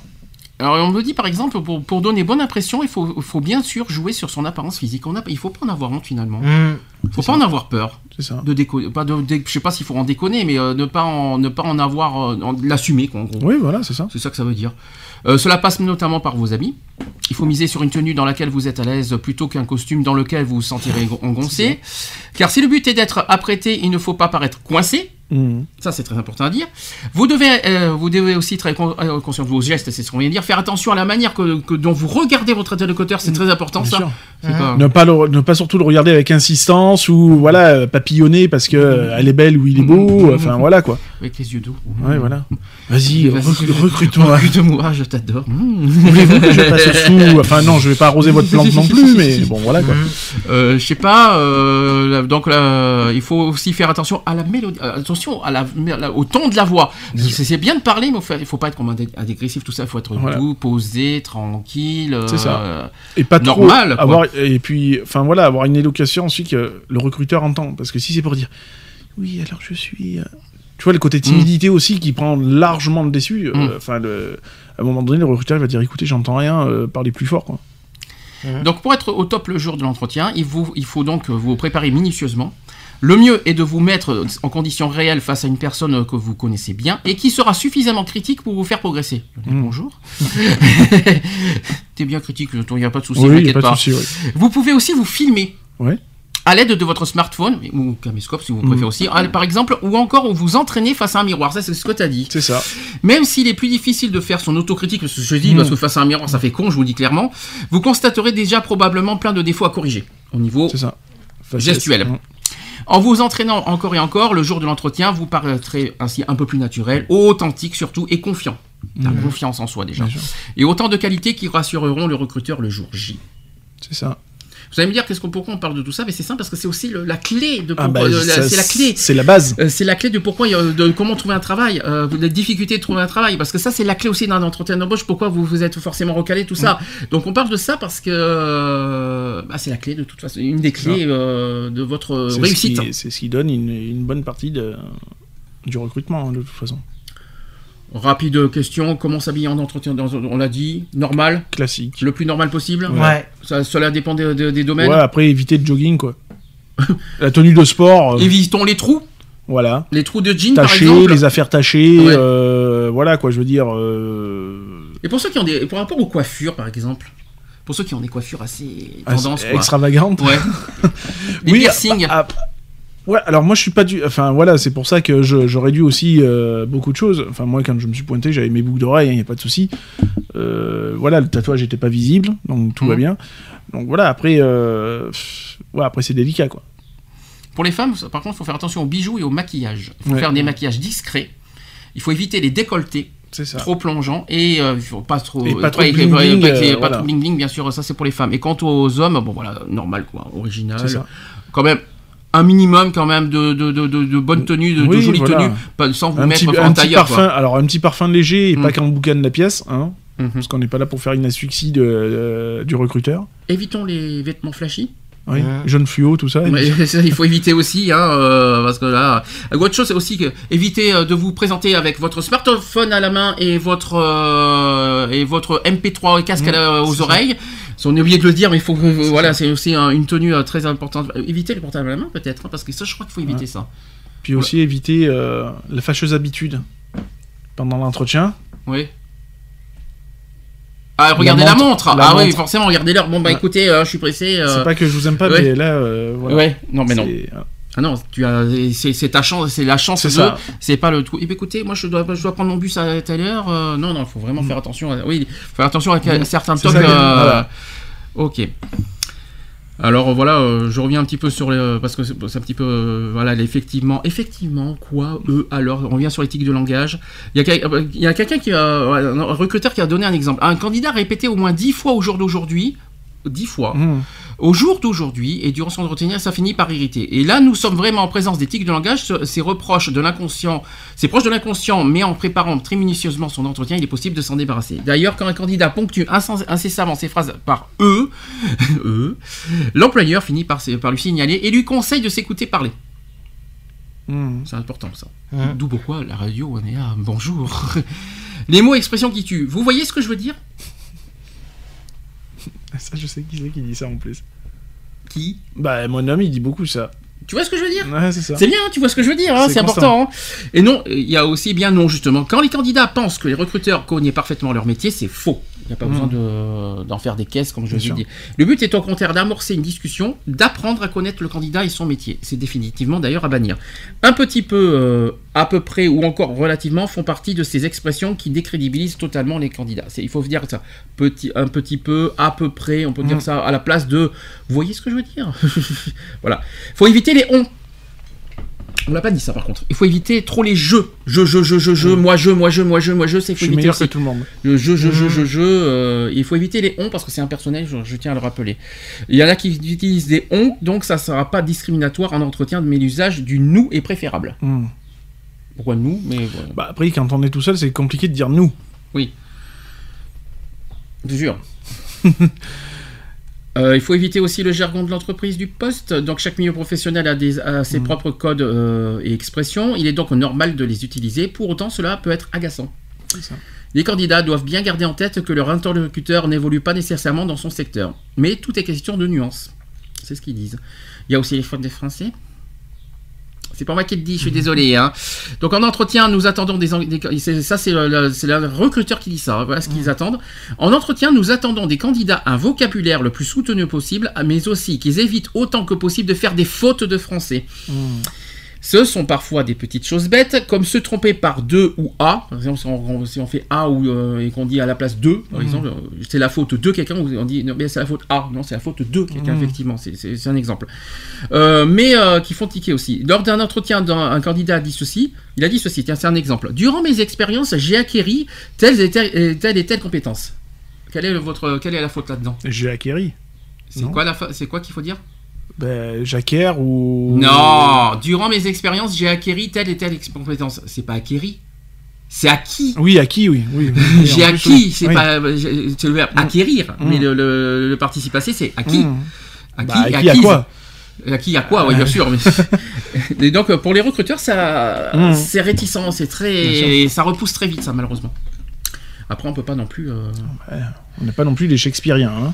Alors, je vais vous donner les 15 manières pour- de se faire remarquer positivement un recruteur. Un, il faut essayer de ne pas être parfait. C'est ça. Trop de parfait, tu le parfait. Voilà, euh, de ne pas faire trop trop des. Être soi-même sans vivre selon les attentes des autres aussi, c'est important. Mhm. C'est ainsi que vous pourrez réaliser de belles choses et devenir quelqu'un de bien sans pour autant poursuivre la perfection ou vouloir plaire à tout le monde. Hmm. Important. Le 2, c'est n'ayez pas peur. Ça, c'est plus facile à dire qu'à faire. hein. C'est le côté positif, mais c'est tellement facile. Est-ce que, franchement, vous avez jamais peur? Moi, j'ai Mais peur on a personne. toujours peur. On a toujours peur. Après, on le fait plus ou moins voir. Le troisième conseil, c'est dites-le, autre- euh, faites-le autrement. C'est-à-dire, ce n'est pas parce qu'il y a des millions de personnes qui agissent, euh, qui agissent de la même manière qu'il s'agit de la même, la meilleure approche possible. Ça veut dire, c'est pas parce qu'il y a des gens qui font ça qu'il faut les, re- ça, qu'il voilà, faut les c'est ça. ressembler. C'est ça. Euh, faut être soi-même, rester soi-même et, être- ne pas ressembler à d'autres pour être, être comme les autres, etc. Il y a autre chose qui, qui est très important et si on l'a pas dit, il faut savoir dire non. Mm, ouais. Peut-être pas à tout, mais il faut savoir le dire. Mm. Il faut pas avoir peur de dire non. Si vous avez, s'il y a quelque chose qui est contre vos principes et votre ça, il faut savoir dire non. Par exemple, si quelqu'un, si vous avez quelqu'un qui n'aime pas les noirs, il faut savoir dire non, j'aime pas, non, ce que vous, vos pensées sont, je, je suis pas d'accord avec vous. Faut pas, avoir- faut pas avoir honte de le dire. 5, c'est monter sur le podium. Je dois avouer que je, je comprends pas ça. Donc il faut aller, il faut, il faut y aller, partager vos idées et votre créativité. Ça, je suis d'accord. Oui, c'est monter sur le podium, c'est pas essayer d'être le premier, quoi. C'est Mm. voilà, tu, tu joues, c'est pas une compétition. Mhm. Donc euh, voilà. Sixième, conseil, sixième conseil, ça n'arrête pas de grincer les tables. Je sais pas si vous entendez depuis tout à l'heure. Euh, sixième, euh, sixième conseil, sixième conseil, euh, consonne, ouais. Sixième conseil, c'est ayez confiance et confiance. si vous savez ce que vous voulez, eh ben vous aurez assez confiance pour aller de l'avant, tout simplement. C'est ça. Et vous réussirez, même si cela se passe euh, parfois mal, ça peut arriver. Les gens qui, les gens qui réussissent n'abandonnent jamais et n'abandonnent pas vite. Quand on sait ce qu'on veut, il faut pas, il faut pas abandonner. C'est pareil pour l'association. hein. Bien sûr. Mm. Ça, ça marche partout, hein, de toute façon, ça. Le 7, un petit peu à la Fort Boyard, pensez plus loin et plus vite. si vous êtes toujours un, si vous êtes un pas plus loin que les autres, vous réussirez. C'est naturellement plus fatigant que de vous laisser bercer par le courant. Mhm. Le huitième conseil, il faut savoir lire plus. Ouais. Bonjour, les romans, non merci. hein. Par contre, les journaux et les, les actualités, encore, ça, ça peut être sympa. Les lecteurs forgent votre les lectures forgent votre personnalité. Je suis pas tellement sûr, mais bon, ça peut toujours servir. Et plus de choses passionnantes vous apprenez, plus vous risquez de devenir une personne intéressante. Ouais. pas- Alors, je crois que c'est une histoire de culture. Oui, voilà. Euh, je pense que plus t'as de culture et plus t'es inté- intéressant en quelque sorte. Je suis pas tellement d'accord avec toi, parce que je pense pas que je pense pas que c'est une histoire de, de culture générale quand t'es embauché. hein. Je crois que ça n'a rien à ça. voir avec ça. Le neuvième, c'est le fait d'avoir plus d'excuses, donc c'est agir ou de décider de ne rien faire. Ne soyez pas du genre à vous servir d'excuses pour reporter ou pour justifier pourquoi vous ne faites rien. Hmm. Mhm. Voilà. Le dixième conseil, il faut être authentique. Ouais. Pensez profondément ce que vous dites et vous faites. Il faut l'assumer surtout. Mhm. faut pas faire euh, semblant ou quoi que ce soit. Il faut vraiment, être, il faut vraiment garder ses valeurs et garder euh, sa façon de penser, quoi. Faut pas, faut pas faire euh, devant l'employeur faire euh, dire une chose et après par derrière penser à autre chose. Faut être- il faut être, euh, non, la c'est franchise, sûr que ça. là, C'est- payant en général d'être authentique et d'être honnête? Bon, après, ça a du bon comme du mauvais. Hein. Ouais. Ça plaît ou ça plaît pas. ça dépend. C'est comme, c'est comme l'honnêteté, c'est tout. Mais ça revient à la même chose.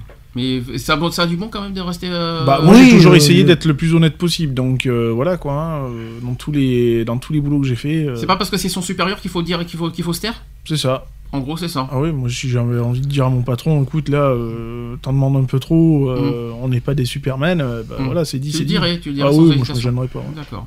Faut pas donner, faut pas hésiter à donner son avis. Il faut oser exprimer votre avis et votre vision votre travail.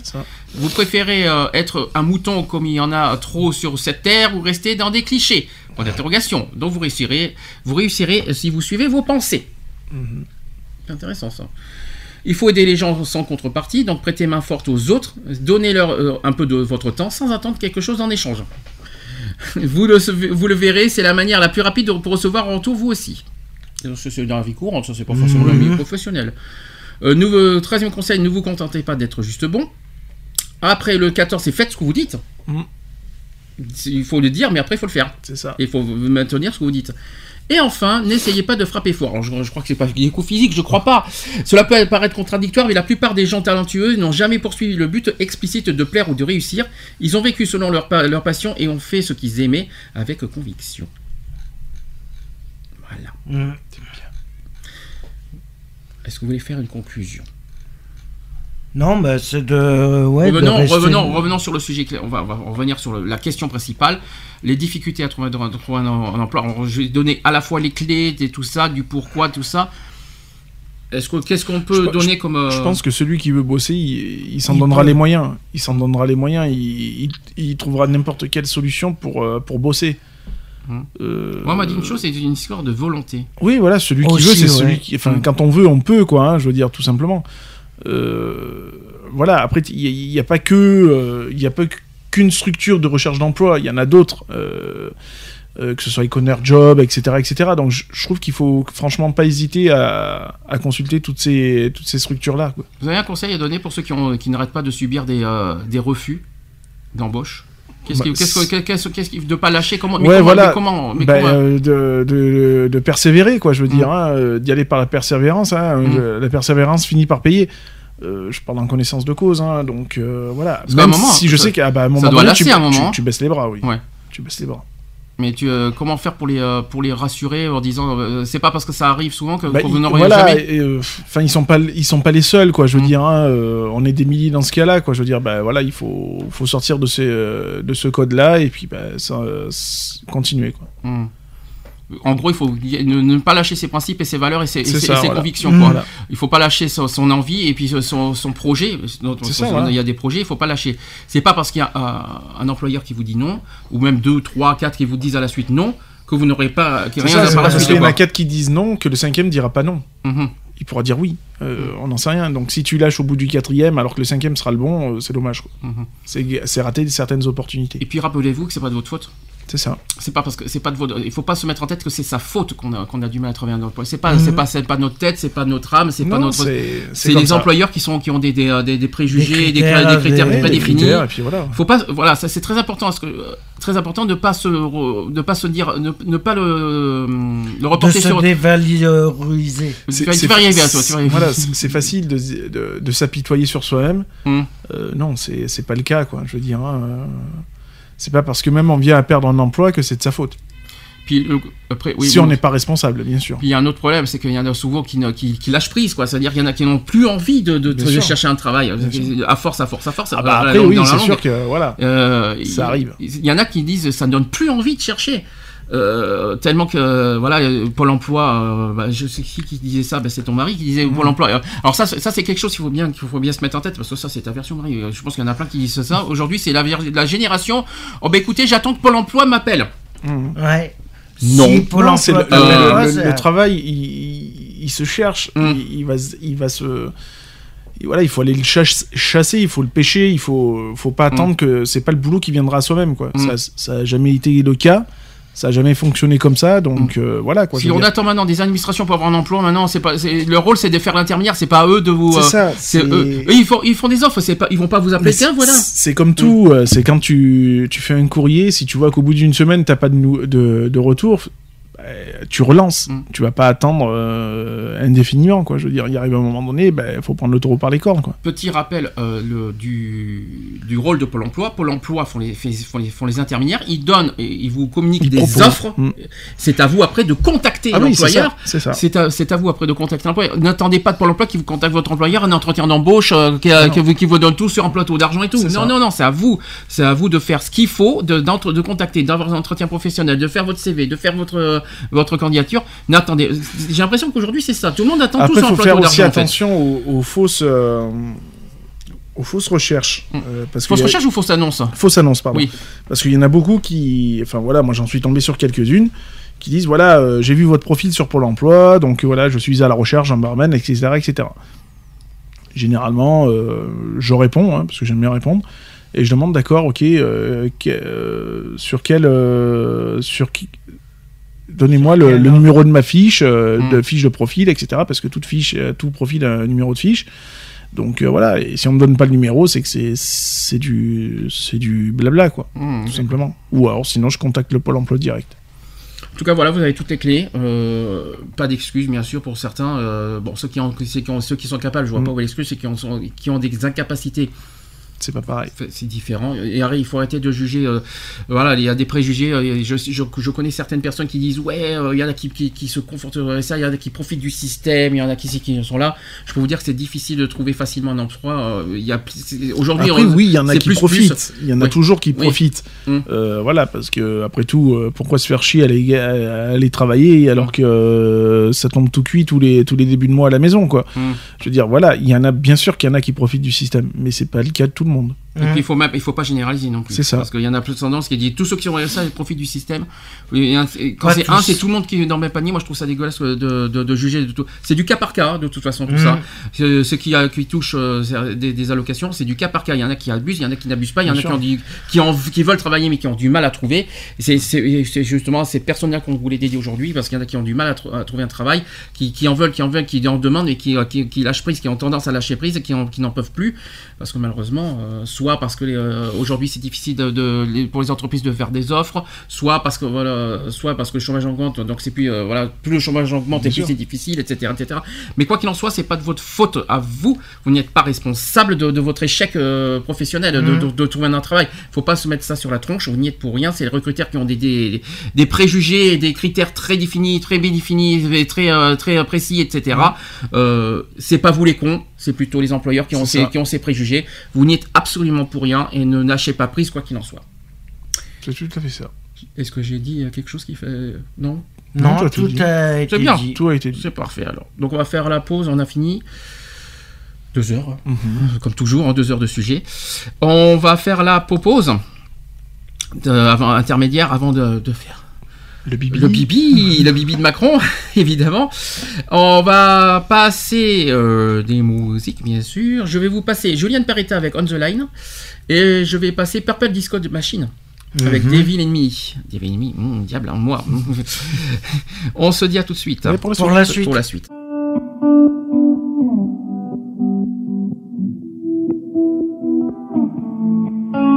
I heard you tonight, like a line of a melody. Yeah, I heard you tonight.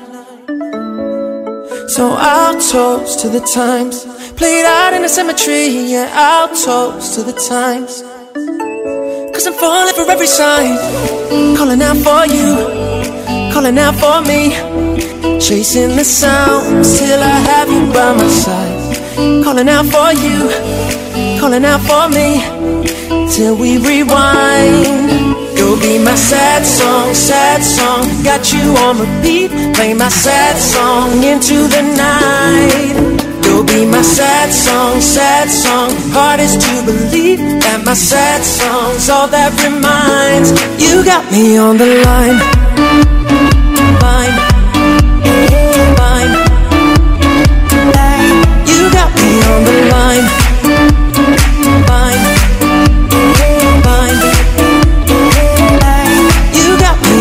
Line. Me on the line.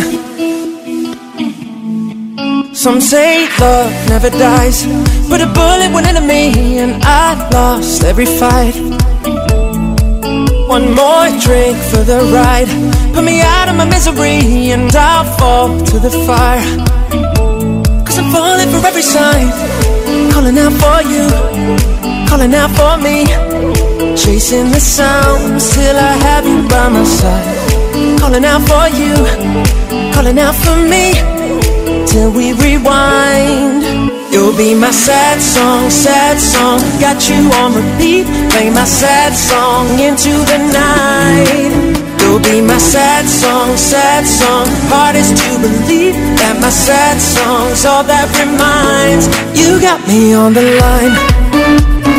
Line.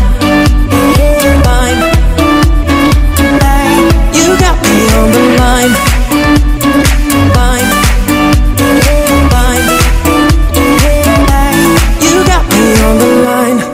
Everywhere I go, somehow I know it's okay if I believe it. Cause everywhere I go, somehow you're close to me.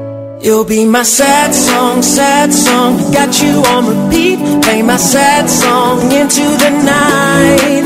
You'll be my sad song, sad song. Hardest to believe that my sad song's all that reminds.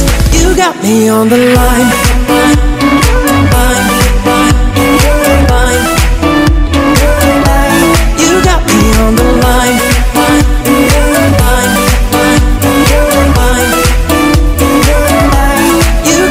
on the line.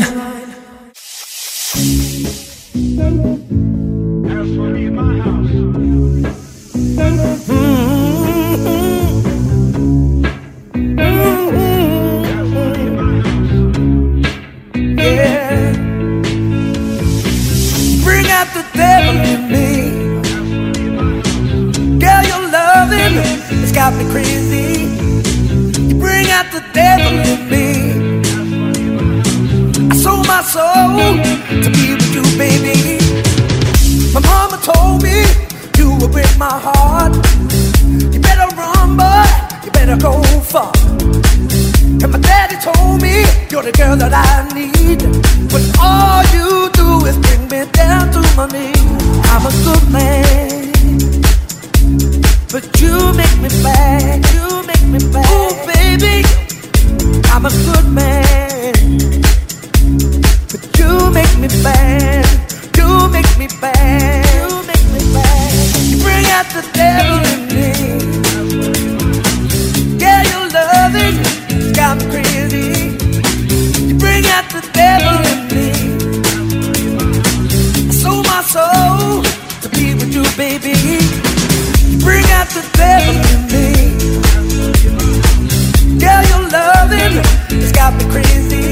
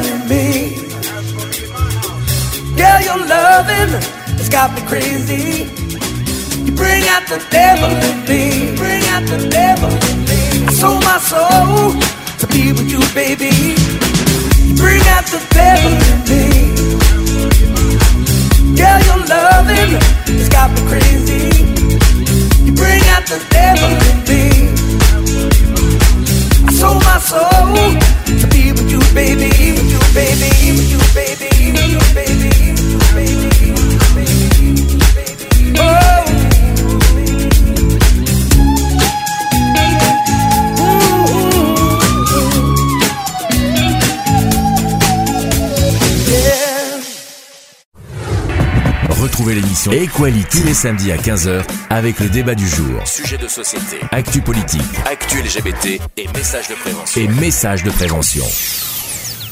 De retour dans l'émission Equality, 4, euh, je peux dire 14h, 16h46, de mieux en mieux, euh, en direct. Ça va? Bah oui, il faut. hein. Il faut. faut que ça aille. Je vous rassure, je rassure, il n'y a pas d'alcool, je, je vais bien. Tout va bien, euh, c'est juste que j'étais un peu perdu. Allez, c'est parti, on fait le petit débat du jour. Le débat. Equality, le débat. Le débat.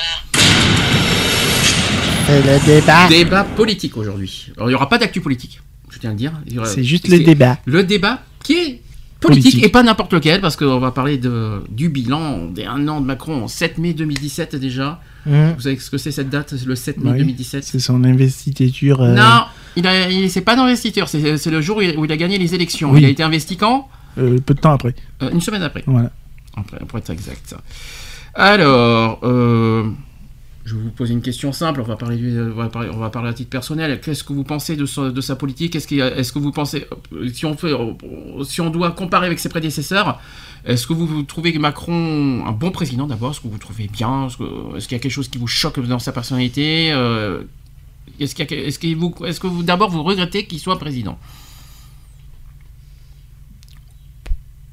Euh, merci. Non, mais moi personnellement, euh, qu'il soit président, moi ça me dérange pas. euh, il fait ce qu'il veut. euh, Il fait ce qu'il veut, euh, il est notre dirigeant, il nous représente, hein, c'est pas pour te déranger. Non, mais euh, bon, après voilà, sa politique, elle est pas. Il y a des erreurs comme tout. euh, Il y a des erreurs, il y a des trucs qu'il fait bien, et voilà, s'il peut s'améliorer. euh, Ça peut s'améliorer en quoi?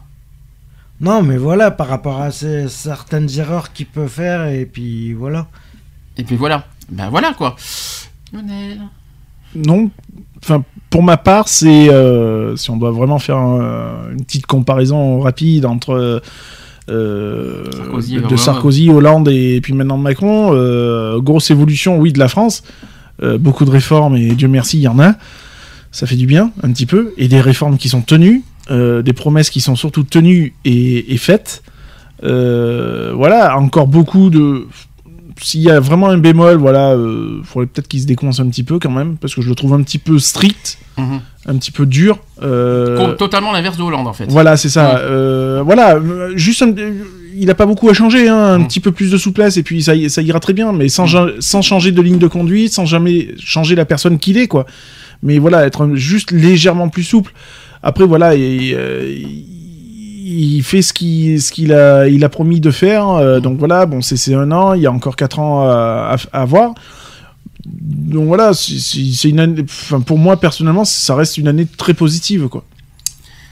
Donc euh, petite précision, donc il y a un an, Emmanuel Macron entrait par effraction, c'est sur, Mm. ses propres mots, hein, je sais pas les nôtres.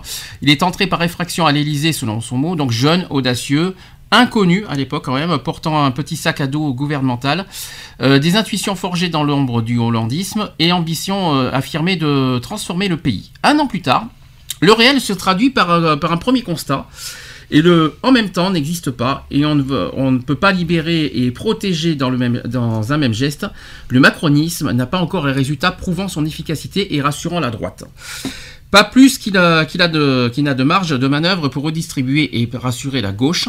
Donc l'objet n'est pas fini. Faute de résultats à présenter au bout d'un an, Emmanuel Macron s'attache à poser des éléments solides donnant visage à son action. Donc verticalité, respect des promesses, rythme des réformes. Alors ça c'est le, ça c'est le constat politique, c'est Mmh. pas le constat des, euh, des Oui, des- Français. des hein, on est d'accord.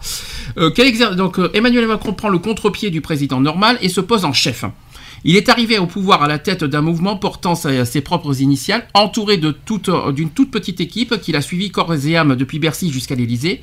Gouvernement et surtout cabinet ministériel en- plus resserré, et c'est aussi une marque de son exercice du pouvoir. Avec au sommet de l'État, comme à l'Assemblée, l'arrivée d'une culture issue de l'entreprise privée comme jamais auparavant.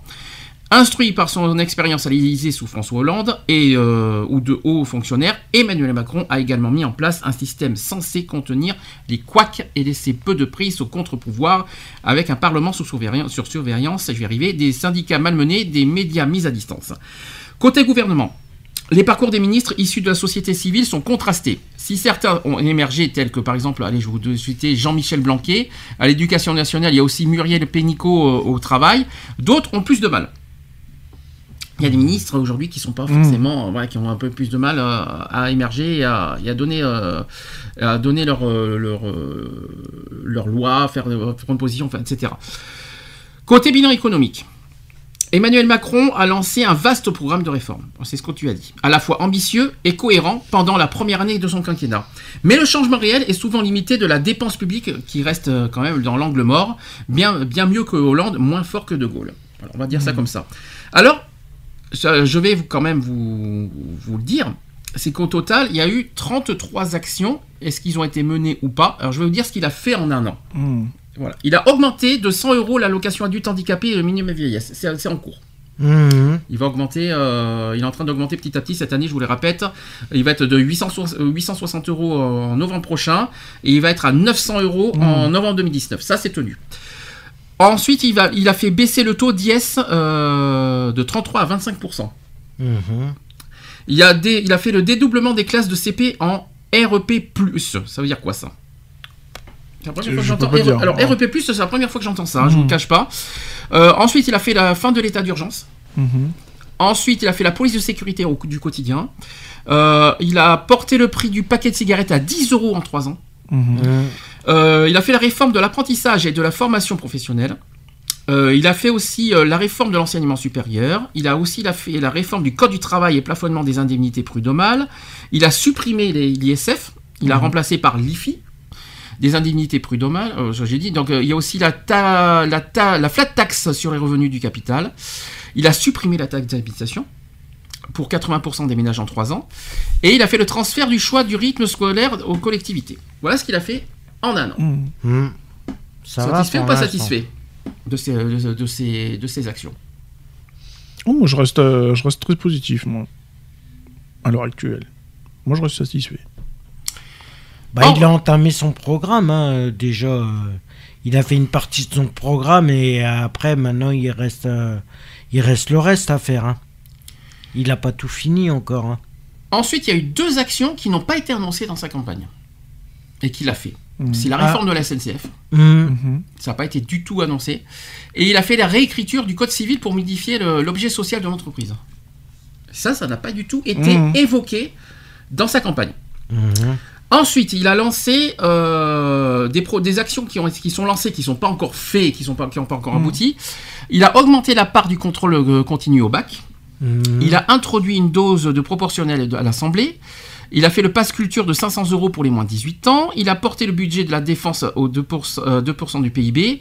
Et il y a le remboursement à 100% des, des lunettes et des prothèses dentaires et auditives. Mhm. Mais ça, c'est lancé.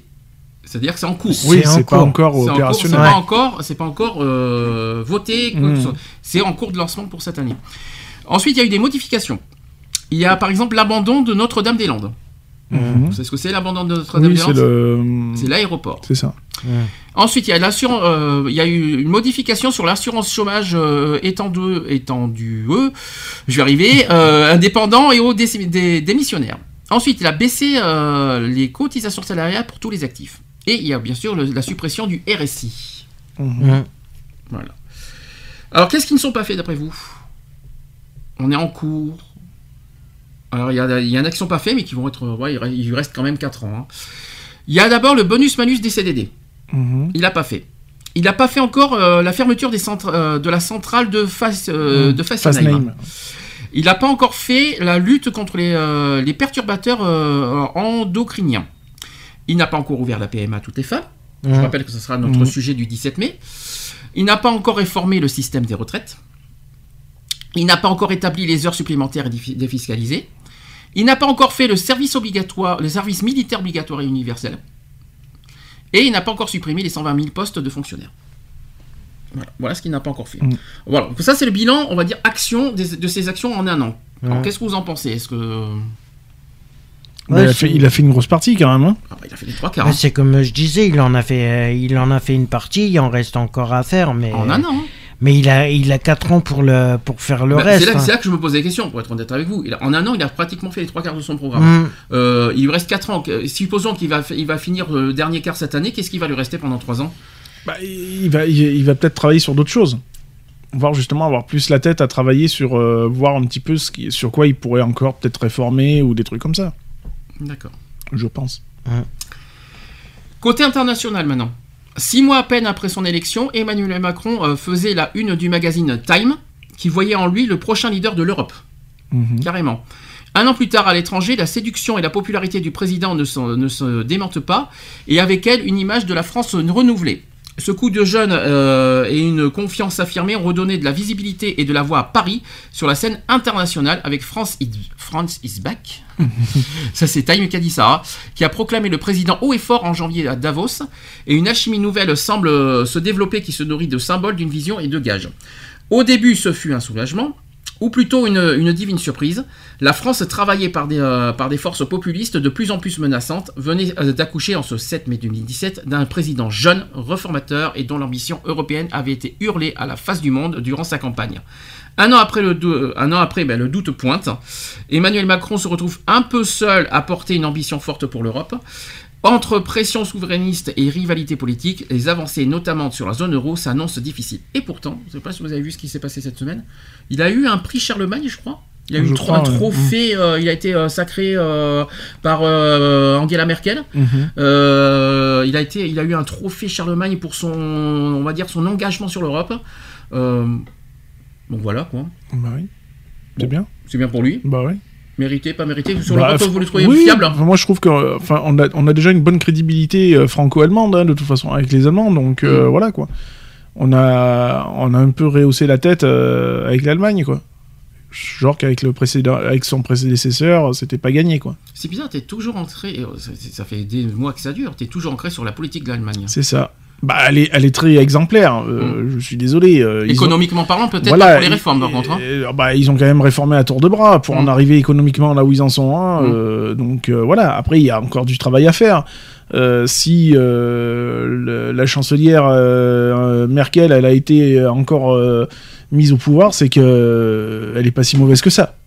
Donc voilà, les Écoutez, résultats sont là quoi. Est-ce qu'on peut dire aujourd'hui, parce qu'en en principe en Europe c'est Merkel qui a, le pou- qui a, qui a quand même qui est, qui est au sommet de l'Europe. Mm. Est-ce qu'on peut dire aujourd'hui que ça, ça s'est inversé avec euh, avec Macron? Bon, disons qu'on peut dire qu'ils sont sur la même marche. Hmm, Il n'a pas pris un petit peu plus que Je Merkel? sais pas, je sais pas, faut faut voir. Il n'a pas pris un peu plus le, Faut le voir, monopole faut- de l'Europe euh? Peut-être, peut-être un peu, mais euh, enfin moi pour l'instant je les vois sur la même marche quoi. Donc euh, Vous savez que l'année prochaine c'est les élections européennes? bah oui. Mm. Bah justement, on verra bien. Ça aussi c'est un là qu'on attendu. C'est là qu'on verra euh, comment on est positionné et puis c'est voilà et quelle position on va prendre. Ça va être leurs premières élections en mar- euh, à l'équipe d'En Marche, hein, euh, ça. les élections européennes. On va voir s'ils ont Ouais, justement, bien. on va voir comment ils vont se défendre et Bah, si- ça que- tient ses promesses. Bah, c'est simple, si c'est là qu'on va voir si la France va faire confiance à la politique de Macron pour l'Europe. Bien sûr, C'est là qu'on va être fixé l'année prochaine. ça. Donc l'année prochaine. Et dans deux ans, c'est quoi? C'est Les les... ré- c'est les régionales. Non, législatives, non c'est les municipales. Municipales, ouais. les maires là, là, dans deux ans. Mm. Là aussi, même chose. Je rappelle qu'aujourd'hui, il n'y a aucune, euh, aucun euh, partisan de En Marche Mm. Qui est maire. Normal, parce que Mm. les, euh, En Marche existe que depuis que deux ans. Bien donc sûr. forcément, il n'y a aucun maire d'En Marche. Pareil. Donc je pense qu'aujourd'hui, les, les- les- les politiques attendent et des élections européennes et des élections municipales des résultats. Bien Parce sûr. que si, c'est là qu'on va voir si Macron a gagné ou s'il a, échoué. Mm. Si les deux élections suivantes qui vont arriver en 2019 et 2020, euh, bah, si Macron gagne, bah, c'est que sa politique euh, marche. séduit les Français. Mm. Si en revanche, euh, bah, si, que ce soit la droite, au Front National, tout ce que vous voulez, qui prennent le dessus par rapport à Macron, c'est un échec. C'est là, que, aussi qu'il va falloir voir que le, le- le- si, euh, il y a encore un an. Finalement, ça, Macron bah oui. pour euh, encore pour, pour, pour convaincre les Français euh, sur sa politique européenne. Je parle bien sûr, euh, et il a encore deux ans pour euh, le, le- au niveau local. Ça, c'est encore autre chose. Qu'on revient sur le côté national. Est-ce euh, est-ce que vous savez où en est, où en est le chômage? Il a augmenté encore. Moi, je crois, enfin, moi, je sais pas, je crois, un coup, il a baissé, je sais qu'il a baissé, il, crois temps, il a a- baissé, après, je sais pas à l'heure actuelle où c'est qu'il en est, mais Je crois qu'il je a sais qu'il y avait eu une baisse. je crois. Ben, je crois quand même que vous êtes loin du compte. hein. C'est pire, c'est beaucoup mieux que vous l'imaginez. En fait, 2018 commence bien. Le recul enregistré est déjà deux fois plus important que celui de, pour l'ensemble de l'année 2017. Deux fois plus. Euh, ce n'est pas vraiment une surprise, mais plutôt une confirmation, et tous les autres indicateurs sont positifs, notamment les créations d'emplois qui continuent de s'accélérer ou les intentions d'embauche qui enregistrent même un record cette année. Un taux de, le taux de chômage calculé par l'INSEE a lui, a lui aussi baissé de, à 8,9% de la population active. On est en dessous des 9. Hmm. Je rappelle que sous était, on était à 10. hein. Mhm. Euh, c'est son plus bas niveau depuis 8,9%, on est d'accord, de chômage aujourd'hui. hein. Plus bas niveau depuis quelle année? Ça doit remonter. Là, je- 2009. Hmm. Depuis Sarkozy. On est, Hmm. il ça veut dire que Macron a réussi à faire baisser le chômage euh, au niveau de 2009. Ça fait mal au cul, je vous le dis. C'est là que je vous dis, c'est là que je vous dis qu'il y, a des- il y a des bons résultats. Ah oui, c'est pour ça que je, je- je conçois, je conçois entendre euh, que, que- que les réformes, les politiques de Macron, voilà, ça, ça dérange beaucoup de personnes. Mais il faut, Oui, voir les, il le faut- résultat. il faut voir les résultats derrière. Je suis désolé quand je vois, quand je lis, quand je vois, quand je constate que le chômage est, à- est au niveau de 2009, euh, ça fait réfléchir. Mhm. Je vous le dis clairement, on est au niveau de, de début de Sarkozy en fait, Mm. parce que Sarkozy était élu en 2007, si je me trompe pas. Et euh, mais sur la deuxième année de- de 2000 Sarkozy. 2009, si je me trompe pas, c'est la crise économique euh, sous Sarkozy. C'est Mm. là où il y a eu les dettes qui ont doublé et tout ça. Et vous vous rendez compte, on a rattrapé euh, jusqu'à 2009. Par contre, il y a un petit bémol quand même aujourd'hui au niveau chômage. Un tout petit bémol, c'est l'évolution de la catégorie B. Mm. Parce que les demandeurs d'emploi qui sont en activité réduite, leur nombre en- est toujours en hausse. Voilà, c'est la catégorie B qui, qui merde un petit peu dans, dans- dans- dans le, dans le bilan de Macron au niveau chômage. Dans les détails, donc le nombre de demandeurs d'emploi de catégorie A a baissé de 1% au premier trimestre 2018. Hmm. 1%. Ça fait mal. hein. Au rapport, euh, par rapport au dernier trimestre 2017. Je vous le dis. hein. Euh, en moyenne, en France métropolitaine, le nombre de, de personnes inscrites à Pôle emploi en catégorie A s'élève ainsi à 3 435 900. C'est en baisse de 33 300 personnes. 33 000 33 300 chômeurs, si vous préférez. Donc en revanche, si on ajoute les catégories B et C, c'est-à-dire ceux ayant exercé une activité réduite, le nombre total de demandeurs d'emploi reste quasi stable à 5 621 000. Mais quand même, c'est positif. Le chômage de longue durée, en revanche, lui, continue d'augmenter. Ça, on s'y attendait. 1,9% de plus pour les demandeurs d'emploi inscrits depuis plus d'un an. Sachant aussi que de plus en plus de chômeurs reprennent une activité précaire. Alors ça, c'est vraiment le, le point, bas- le point négatif de sous Macron. C'est le chômeur dénonce ce, dénonce ce côté, voilà, qui reprennent des activités précaires, c'est-à-dire les, les, les, les, les, les- les boulots bas de gamme qu'on Bah a, oui, on parlé tout à l'heure, le côté manutentionnaire, tout Mhm. ça, les intérims, c'est ça, ça qu'ils appellent des activités précaires. Mhm. Voilà, qu'est-ce que vous en pensez maintenant sur euh, voilà, du bilan chômage? Satisfait ou pas satisfait? Oui, il y a une évolution. Est-ce qu'il y avait Ça ça, reste- est-ce qu'il y avait ça sous, sous Hollande déjà? Ça reste positif. Non, et puisque c'était l'inverse, euh, la Ça courbe, était, la, la courbe Mm. était inversée, donc Mm. euh, voilà. Non, il y a une amélioration, elle est indéniable. Après, je pense qu'on attend toujours plus, forcément. Ça reste positif quand Je même. pense pas qu'on va. euh, avec la population qui augmente, il faut pas s'attendre à un miracle. hein. Ouais, Mais je te dis c'est clairement. sûr. Euh, la- non, vous savez que chaque année, la population augmente. Ah on oui. est à 66, 67, mi- 67 millions, etc. faut pas s'attendre à ce que le chômage soit à 2 millions. hein. Je te dis clairement, euh, c'est impossible. Je te dis, euh, c'est impossible. Maintenant que ça baisse, c'est plutôt, trop- c'est plutôt Mm. positif que le chômage soit au niveau de 2009 avec une population qui a augmenté. Bien euh, sûr. comme ça, je te dis clairement. hein. Maintenant, on va parler du déficit public. Qu'est-ce que le déficit public? C'est la dette, La dette. Combien on est aujourd'hui? Elle a baissé. Ça, je sais. Alors là aussi, De- là, là aussi, là aussi, D'1,8, je crois, non alors là aussi, je vous dis clairement, il s'est passé quelque chose de miraculeux. 1,8%, je crois, non Non, pas 1,8. hein, Il faut pas. euh, non, Non, t'es- 0,8, je Non, non, non. On parle de la dette, dette générale publique. Mm. Je, parle pas de- je pense que tu es parti sur la Sécu peut-être. je pense. Euh, sinon, c'est euh, la Sécu qui a baissé Mm. de 0,8. Euh, dette générale. Il est passé pour la première fois sous la barre des 3%. Mm. Depuis quelle année d'après vous? Et là aussi, ça, ça, ça remonte aussi à de, de Gaulle, non? Non, de, non, non, non, De Gaulle, sais t'exagères. On est passé sur la barre des 3% depuis 2007. Hmm. Encore Sarkozy. Euh, 3%, on n'y croyait pas qu'on allait en train de des 3%. Mhm. Aujourd'hui, on est à 2,6%. Alors qu'on était à 3,2, je crois, sous Hollande euh, l'année dernière. On a eu euh, donc pour la première fois depuis 11 ans, la France est revenue sur- dans les clous budgétaires européens en ramenant son déficit public à 2,6%. Donc fini les entorses à la fameuse règle des 3% européennes. Mhm. Déjà, on est on- donc le triple A, je pense qu'on va le récupérer parce qu'on est en train de le Mhm. de complètement le chuter. Euh, selon l'INSEE aussi, donc le déficit cumulé de l'État, des collectivités, lo- des collectivités locales et de la sécurité sociale a reculé en 2017 de 0,8 points par rapport à 2016. Donc on est passé de 3,4% en 2016 à 2,6% en 2018. Mhm. Ça fait mal, hein. Mm. je vous le dis. hein. Donc ce résultat, à défaut d'être une véritable surprise, et oui c'est une surprise, est une bonne nouvelle pour le gouvernement. Donc ce dernier qui tablait officiellement sur 2,9%, parce qu'ils avaient une, une prévision de 2,9%, et bien ils ont réussi à faire un résultat de 2,6%. Donc avait fait donc, du passage sous la barre fatidique des 3%, la clé de voûte de sa, de, de sa politique budgétaire. La France était jusqu'à l'an dernier le dernier pays de l'Union Européenne à- avec l'Espagne à être encore sous le coup d'une procédure pour déficit euh, excessif. Bruxelles, qui avait déjà accordé à la France deux délais euh, pour revenir en- dans les clous euh, en 2013 et 2015, avait exclu toute nouvelle rallonge. Selon l'INSEE, le retour dans le vert des comptes publics français a été permis principalement par le budget de l'État, qui s'est réduit à 1, virg- euh, oui, qui s'est réduit de, de 1,3 milliard d'euros l'an dernier en 2017. Donc ça, c'était sous Hollande, par contre. Dans un contexte de forte croissance avec 2% de Mhm. croissance. hein, dernière. On va en parler de la croissance après. Synonyme de hausse des rentrées fiscales. Donc là, d'après l'INSEE, L'amélioration généralisée des comptes de l'État, de la sécurité sociale et des collectivités n'a toutefois pas permis de faire refluer la dette publique qui continue et qui continue à s'accumuler tant que les comptes publics sont dans le rouge. Qu'en pensez-vous de ce résultat du déficit public? Oui, c'est bien, mais bon, on est toujours dans la merde. Il faut une confirmation. hein. Ah non, on est, on est en dessous des 3%. Déjà, on n'a plus de menace européenne. Déjà, Oui, mais on est toujours dans le rouge. hein, Tant qu'on est, tant qu'on est bien sûr en dessous, on est en dessous. Et je te rappelle que l'Allemagne n'est pas, n'est pas au-dessus. Hein. Oui, non, mais Ils ont, ils, ont, ils, ont, ils ont une petite dette beaucoup moins que la Mhm. nôtre, mais ils sont en dessous. Ils sont pas, ils sont, à- ils sont pas à plus euh, économiquement. Euh, là, on est, je pense que sous Macron, on peut arriver à 2%. Pour, 2% hein. On est bien parti. hein. Là, on est bien Mhm. parti pour faire 2%. De, on peut- si tout va bien, s'il continue dans cette ligne, on peut arriver à 2% dans deux ans. Mhm. En deux- 2020. En 2020, je, je- si c'est- ça peut être, on peut être à 2%. Je sais pas ce que vous en pensez. Est-ce que c'est faisable? Est-ce qu'on est, Oui, hein. capable? Je pense que c'est faisable. hein. On a perdu 0,8 en deux ans. Donc si on fait 0,4 par an, on va y être 2% dans- en 2020. Ah oui, bien sûr. Mhm. Donc voilà. Concernant la croissance, on en est où? Vous savez ce que c'est la croissance? La croissance, c'est au contraire.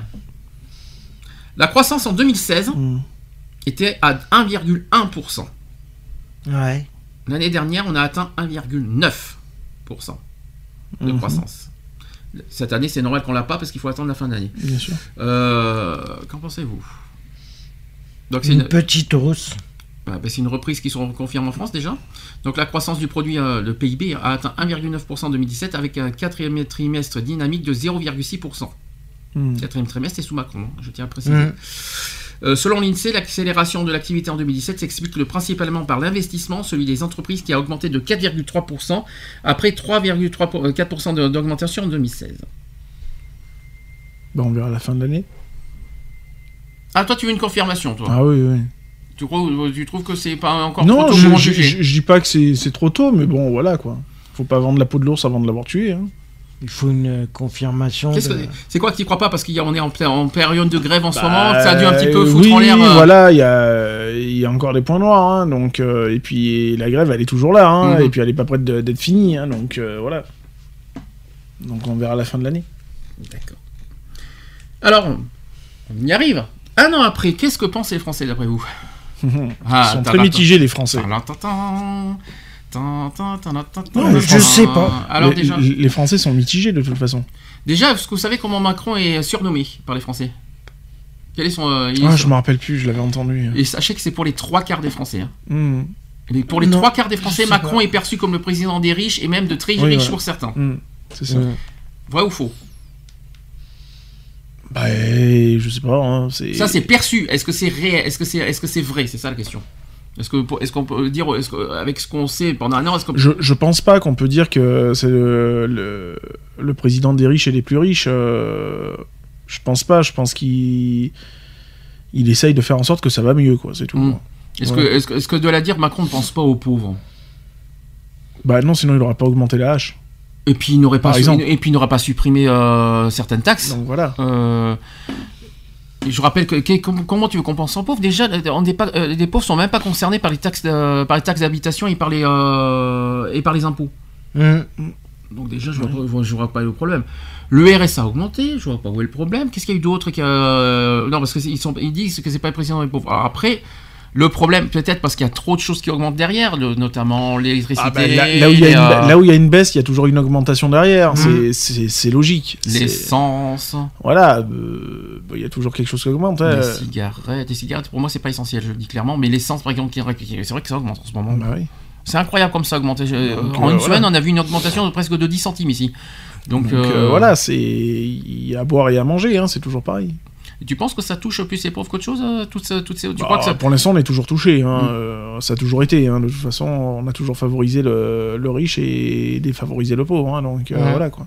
Après, je pense pas ça- que- qu'il soit soit un président des riches. Est-ce qu'il pense, qu'il- qu'il franchement qu'aux riches?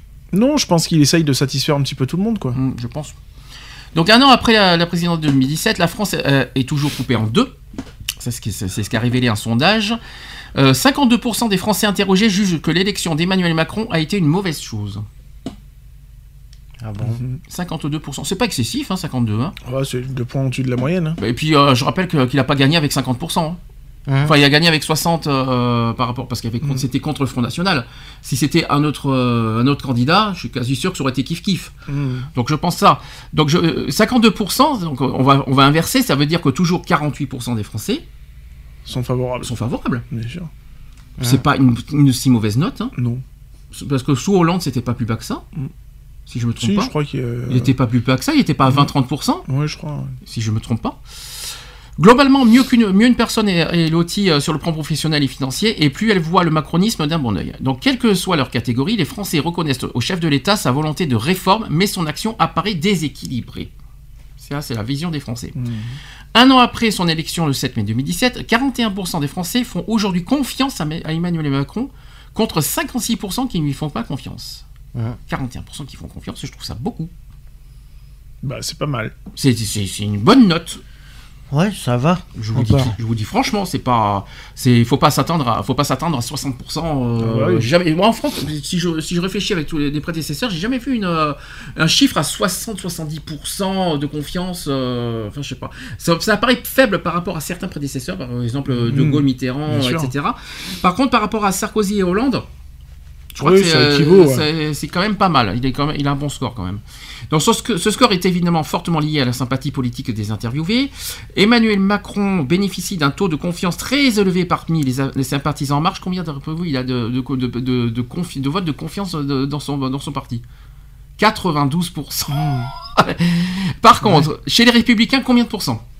Il a de confiance Je crois 48, non? Non, 53. 53. 53% de confiance chez les, Mmh. à la droite.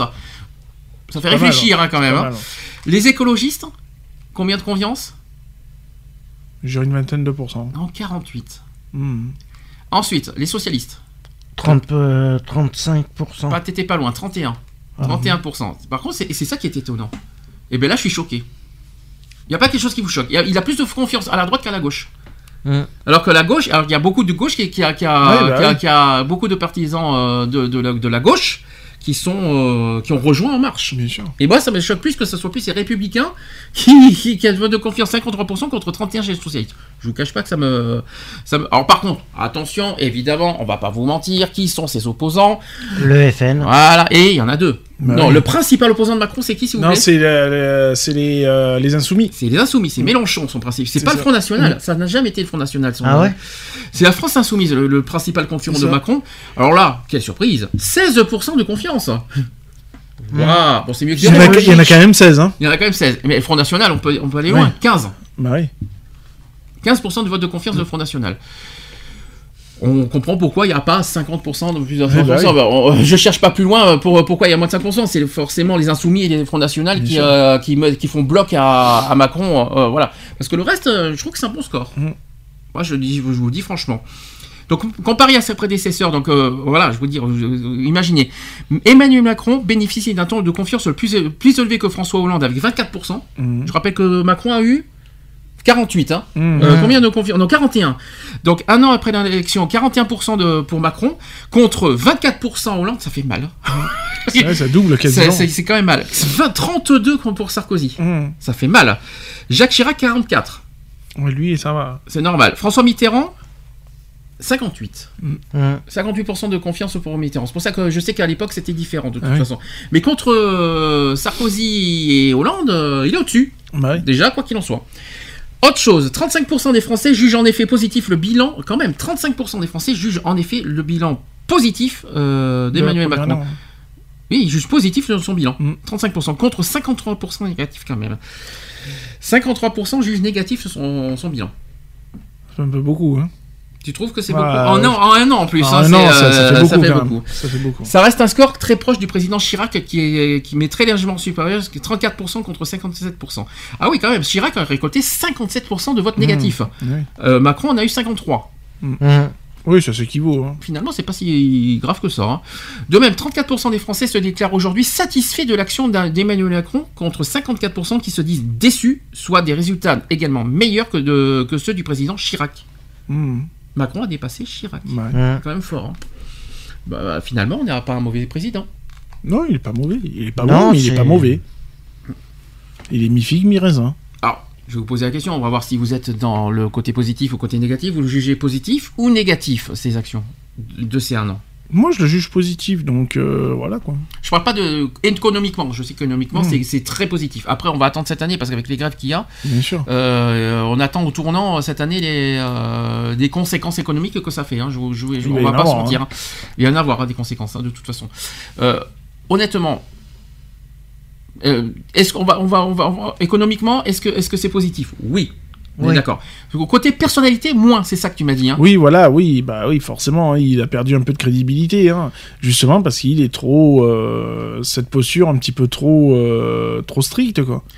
Tu penses, tu penses qu'il a un peu changé par rapport à il y a un an, qui a été le côté rassembleur?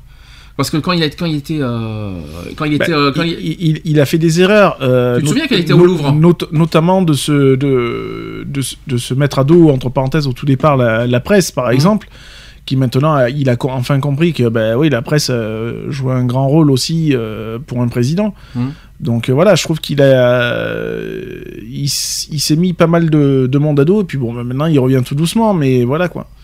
Je trouve qu'il a été un petit peu trop strict. Après, voilà, il a cassé les codes. Euh, le Louvre, tout ça, il a, il a vraiment cassé les codes. Je pense que c'est pas plus mal. C'est ça, ça, ça donne quelque chose de renouveau, ça donne un renouveau. Euh, voilà, je- là-dessus j'ai rien à dire. Après, voilà, c'est plus euh, son côté peut-être un petit peu trop strict. il est sévère parce qu'il faut pas oublier. Parce que interna- au niveau international, c'est. Oui, on n'a pas le choix, On n'a pas le choix parce que tu as vu comment est Trump euh, avec Bien sa sûr. politique. on- on a- J'ai l'impression qu'il est plus sévère à cause de ça. L'Europe, il veut, il veut garder le, forte l'Europe, donc je pense qu'il est très sévère sur ce côté-là aussi. Euh, je pense pas qu'il- je pense pas que c'est nous les, qui sommes visés.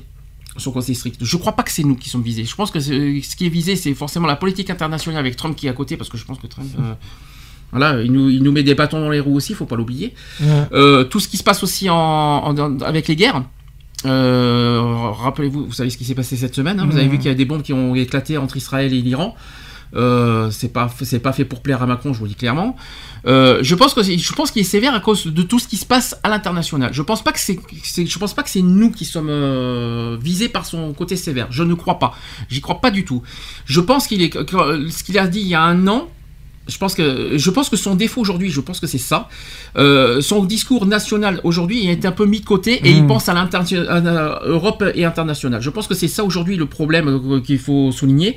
Et d'ailleurs, je pense que c'est ce que les Français euh, mettent en avant, c'est qu'aujourd'hui ils pensent euh, à, ce, à ce qui se passe dans le monde que- qu'en France. Parce que je pense qu'ils Mm. ne pensent pas énormément aux Français aujourd'hui. Mhm. Euh, c'est ça son défaut aujourd'hui. Après, son côté sévère, je crois que ça n'a rien à voir avec nous. hein. Je, vais- être pense que c'est faut pas se tromper de cible, je pense. Euh, maintenant, je suis d'accord avec les Français. C'est vrai que le, le discours rassembleur qu'il a fait au Louvre, au euh, il y a un an, il est un petit peu oublié. Voilà, c'est ce que je regrette, ce que je regrette un petit peu. Il faut qu'il nous, il faut pas qu'il nous oublie C'est ça. tout simplement. Et qu'il fasse ses promesses, c'est un fait. mais qui nous pense parce qu'il part- je sais il y, en a qui disent ouais il n'arrête pas de se déplacer il fait des il fait il, fait- il va voya- il va aux États-Unis il va ci il va là il fait il fait beaucoup de déplacements et il n'est pas beaucoup sur le terrain chez nous c'est ça qui est beaucoup reproché par les Français en fait Euh, Oui, mais c'est ce qu'on reproche tout le temps à tous nos présidents, hein, de toute façon. hein, donc euh, voilà. hein. est-ce que vous êtes d'accord ou pas d'accord avec ce- cette euh, cette critique des Français? Est-ce qu'il faut Bah, est-ce qu'il en fait qu'il- trop des déplacements Bah, qui se déplace, euh, faut quand même un petit peu être diplomate aussi, donc euh, faut, faut prendre soin de ses alliés. Après, euh, bon, il y a des, y a peut-être plus urgent ailleurs, quoi. Mhm. Donc euh, c'est ça qu'il faut dire. Mm. Bon. Après, je comprends, hein, je comprends ce, ce qui, sa démarche, hein, parce que euh, il n'y aurait pas eu Trump, je crois qu'il n'en serait pas là. Mm. Je pense qu'on est beaucoup, on est beaucoup pris, euh, on est beaucoup pris euh, sous pression en fait. On est un peu sous pression euh, internationalement quoi, parce que un peu Trump est en train de nous laisser tomber au niveau de ça, il est en train de nous foutre la pression au niveau d'Europe pour que, que- au niveau alliance et au niveau, au niveau des alliances, au niveau de beaucoup de choses. Et je pense que c'est pas forcément bon euh, pour nous quoi, parce que s'il y a jamais il y a des guerres, qui- des guerres qui se déclenchent, parce que là il y a, Trump est limite, limite, hein, je, Mm. je vous le cache pas, en train de d'ouvrir la porte aux, ben, aux terroristes. Bien sûr. Euh, parce que ma- en gros, Trump s'occupe de- uniquement de ce qui se passe aux États-Unis. Mais si on a la guerre en Europe, Mmh, bah, il s'enlève les il mains. les mains, quoi. C'est Donc c'est un petit peu comme ça, et c'est pour ça- qu'on est pris sous, sous pression aujourd'hui. D'ailleurs, euh, bilan Macron sur euh, sur côté-là, au niveau sécurité, positif ou pas? Pas, pas tant que ça. hein. Non. Euh, si on a eu, on, a- on en a parlé la semaine dernière. T'as pas été pour le fait qu'il y a eu des frappes en Syrie. hein. C'est ça. Euh, ça, euh, les les frappes en Syrie, c'est Je pense pas. que c'était pas nécessaire. Ouais. Enfin, On- de, de notre côté, quoi. On n'a pas à se mêler de ça, franchement. De Je Syrie. pense qu'on n'avait pas besoin de s'en mêler. Et par contre, euh, l'histoire de l'Iran, là, parce qu'on va en parler quoi qu'il en soit le, dans la prochaine actu politique dans, dans, dans 10 jours. Est-ce que, euh, Macron a, le- a- a- a raison de s'inquiéter de, de, de la menace, euh, on va dire, bombe atomique en, en Iran? Parce que vous savez qu'il y a une histoire, ça c'est Trump qui l'a annoncé cette semaine, qui, euh, que c'est l'Iran qui posséderait euh, la bombe atomique Mmh. et qu'on serait menacé par l'Iran. Parce que pourquoi, d'après vous? Parce que l'Iran serait euh, associé avec le terrorisme. Vous suivez l'histoire? Mmh. Qu'est-ce que vous en pensez de ça? Après, pourquoi leur avoir filé hein? Qui? Bah, l'Iran, temps plan. Bah, L'Iran, l'Iran- oui, ils ont la bombe atomique, il faudrait leur enlever, c'est tout.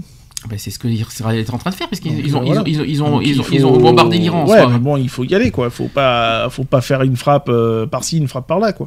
Et là, on est sous pression, parce que pourquoi? Parce qu'on est, on n'est pas loin de la guerre. Bah oui. Mhm. Ah Bah oui, il y a juste un bouton à appuyer, hein, donc. euh, On n'est pas quoi. loin, et je pense que c'est ça la, la pression. C'est pour ça qu'il est strict. Je pense que c'est ça. Je, je vais pas te mentir. Je pense que c'est plus dans ce domaine-là. Et puis, il est sous, il est sous pression parce qu'il y a aujourd'hui grève SNCF. hein. Bien sûr. Là, on revient sur le côté national. Vous savez depuis quand ça dure? Bah, ça fait un moment, hein. Je crois qu'on en est au 9 ou 10 épisode maintenant. Depuis le 5 avril Mm. 2018. Cinq- ouais. Jusqu'à quand? Jusqu'au 29 juin 28 2018. ou 29 juin, je sais plus. 29 euh, juin. euh, Fin juin, quoi, Fin juin, quoi Fin juin 2018. Et c'est deux fois par semaine, les grèves de Mmh. SNCF. C'est pas C'est tous ça. les jours, c'est Mmh. deux fois par semaine. Je crois que c'est le mercredi et jeudi. Je crois que c'est sur- c'est c'est les deux jours qui sont concernés chaque semaine. Et euh, pendant, voilà, jusqu'à depuis Jusqu'à avril comme fin ça. juin. Qu'est-ce que vous en pensez de cette grève justifiée ou pas Euh, Est-ce que la SNCF n'en fait pas des masses? Vous savez pourquoi? Je crois que c'est l'histoire des cheminots. Oui, c'est Euh, une question la de salaire. réforme, hein. C'est une question de je- salaire, je crois. C'est donc ça a été annoncé par le Premier ministre euh, il y a plusieurs semaines. Il a confirmé que le statut de cheminot disparaîtrait progressivement. Hmm. C'est ça que- Mmh. c'est pour ça que la SNCF en fait Bah des, caisses? Mmh. Vous en pensez quoi? C'est justifié Oui, ou puis c'est aussi l'ouverture à la concurrence, donc euh, avoir d'autres euh, d'autres trucs sur, euh, sur les rails français, je pense que ça leur plaît pas trop, quoi. Euh, les cheminots, euh, euh, Emmanuel Macron a dit ceci dans son interview que les cheminots actuels ne perdront pas leurs avantages acquis et il faut accepter que les nouveaux, on, ne les prenne pas, sur le statut. Emmanuel Macron a par, ailleurs, a par ailleurs promis que la SNCF resterait une entreprise publique à capitaux 100% publics et que l'État allait investir 100, euh, non pas 100, 10 millions d'euros par jour pendant 10 ans pour entretenir les lignes pour la sécurité, pour que les trains puissent continuer à arriver à l'heure, pour assurer aussi un meilleur service et développer des petites lignes. Enfin, il a indiqué que l'État euh, reprendra pour partie progressivement la dette de la SNCF à mesure que les réformes entrent en vigueur. Hmm. Vous y croyez ou pas ça? Parce que là, ça, ça commence à coûter cher là. hein. Ah bah oui. Euh, dans tous les sens du terme, hein, je vous dis clairement, euh, ça commence à coûter cher. Ça, ça coûte combien aujourd'hui maintenant là? Elle coûte combien aujourd'hui la, la, Oh, bah, je sais on, a, bien on a dépassé des millions là. Ouais, ouais, euh, je crois, ouais. Il y a pas mal de millions d'euros jetés en l'air là. C'est ça. C'est Mhm. ce que j'ai compris. Merci les SNCF au passage. On, leur- les remercie infiniment. Donc, bilan en général, Macron, on, va, on finit là-dessus. Ouais, bon, je reste assez positif. Voilà. Bon, après, euh, il y a encore de l'amélioration, hein, mais bon, c'est que la première année, quoi. Qu'est-ce que vous attendez de, de Macron euh, pour la suite? Bah, une évolution en tout, forcément, on attend que du, que du positif. Après, il fera ce qu'il pourra, quoi. Alors, que du positif, on n'est pas parfait. il Faut, faut- Non, on mais voilà, euh, c'est c'est pour ça, on peut pas demander euh, tout et n'importe quoi. Mm. Euh, c'est sa première année, après, euh, voilà. Qu'il fasse euh, déjà mieux que les deux précédents, après on verra. Et c'est ce qu'il est en train de faire. Déjà, économiquement, il a fait mieux. Donc, Ouais. euh, Il voilà. cherchait l'erreur. Il a fait mieux. Mais après, au côté, euh, il y a encore des choses à réviser sur sa personnalité, sur Ah son bah, il y a comportement. encore Bien sûr, sur, bah, bien euh, sûr. d'accord. Après, euh, voilà, personne n'est parfait. hein. Et, D'ailleurs, c'est simple. Une fois qu'il aura placé tous ses, tous ces, toutes ces, toutes ces trucs de campagne, hein, tous, ces, tous ces projets, bah après il est libre. euh, il va pouvoir s'occuper des Français encore mieux que ça. Euh, il place ses trucs, mais après il a trois ans pour euh, convaincre les Français. il s'occupe du chômage et tout ça. ça. Mhm. Après, il a trois ans pour s'occuper de la dette, du chômage, encore plus, et de prouver qu'il est de confiance et tout. Voilà. Euh, D'ailleurs, en 2019, il est attendu pour les retraites, pour la fonction publique, pour la réforme de l'État, pour les impôts sur, à la source.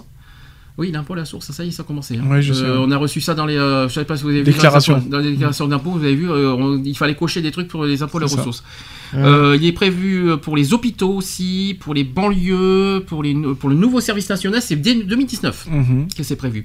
Plusieurs lourds dossiers qui sont déjà sur la table de, de travail euh, du gouvernement pour les mois à venir. Et je rappelle qu'il y a la PMA, Mm. euh, la MP, si vous préférez, on, on en parlera de toute façon euh, le 17 mai, qui est prévu à la- à la- en automne prochain. C'est ça. Voilà, de toute façon. Ça vous va Bah oui. Ouais, Affaire à suivre Bah, oui, affaire à suivre. Bon, on va faire comme ça. alors. On verra la deuxième année. Bon bah là, c'est que l'année prochaine qu'on fera le bilan, je vous le dis. Bon, bah, très bien. Alors on va faire une dernière pause et puis petit spécial Eurovision, c'est demain. Ouais. C'est demain la finale Eurovision, si je ne me trompe pas, c'est le 12 mai demain sur France 2. Et on va mettre, on va faire un petit, euh, on va refaire. euh, vous toi, de- toi, j'aime bien Je quand tu regarde dis- pas, donc. euh, Je parle pas de, je parle de la chanson.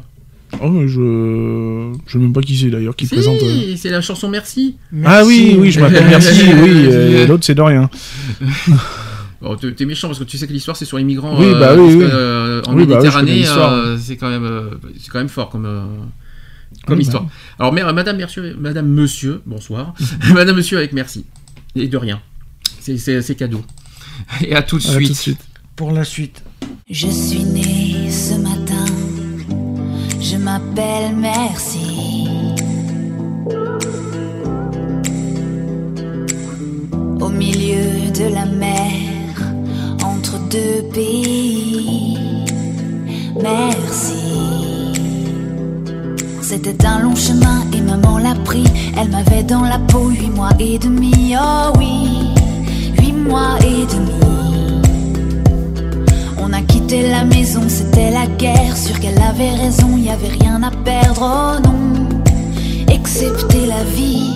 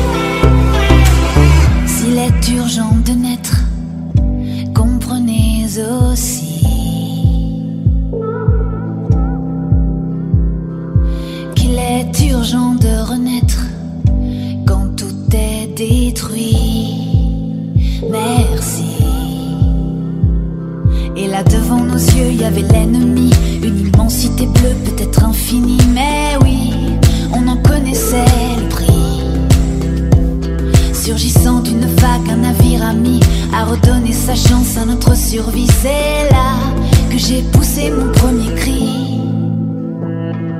Je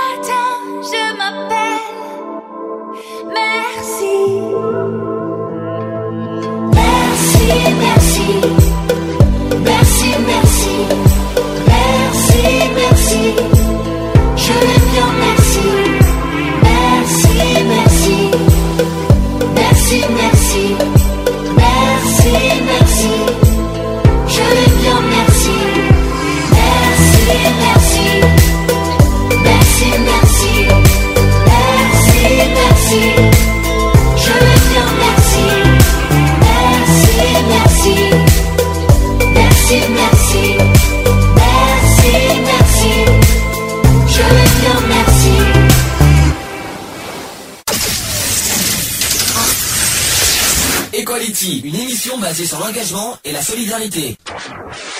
De retour dans l'émission Equality, 17h32. On est pas. Non, on ça est va, bien. On est bien là. On, On est, est bien. bien, là. Ah, ça sera pas comme le dimanche auquel on a fini à 20h presque. euh, ça va. Aujourd'hui, on, on s'en sort très bien. Actu LGBT, c'est parti. Equality, les actus LGBT.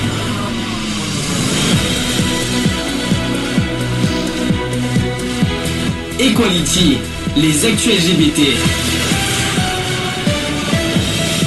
Le grand retour des actus LGBT. Parce que euh, on n'en a pas fait la dernière fois. Ben, on va pouvoir rattraper. Oui, il y a trois mois d'absence. hein. Trois mois, alors là, je vous Plus pas. quelques jours. Je suis désolé, il va y avoir des, euh, plusieurs actus, mais euh, pas des actus en, on va Non, dire, c'est des petits sujets. durée. C'est des petits sujets et tristes, je suis désolé de vous le dire à l'avance. Alors, on va commencer par qui? L'agression d'un couple gay suivi de mort à Pont-Saint-Esprit. Alors donc, ça c'est un jugement, je crois, si je me trompe pas. Donc, ils ont été passés à tabac le 8 juin 2017 dernier, Mhm. tandis qu'ils se promenaient, tout, euh, comme tous les jours, aux abords d'une chapelle à Pont-Saint-Esprit dans le Gard. Le maire de la commune avait assisté euh, au, au lynchage. Sympa. Les caméras sur le site ont permis d'identifier les agresseurs. Une bande de, qui c'est- une bande de jeunes. Deux des mis euh, en cause étaient jugés donc le 2 mai dernier. Le 2 mai 2018 par le tribunal correctionnel de Nîmes, qui les a condamnés pour violence volontaire en raison de l'orientation sexuelle des victimes. Donc c'est Marc et Michel, un couple gay marié.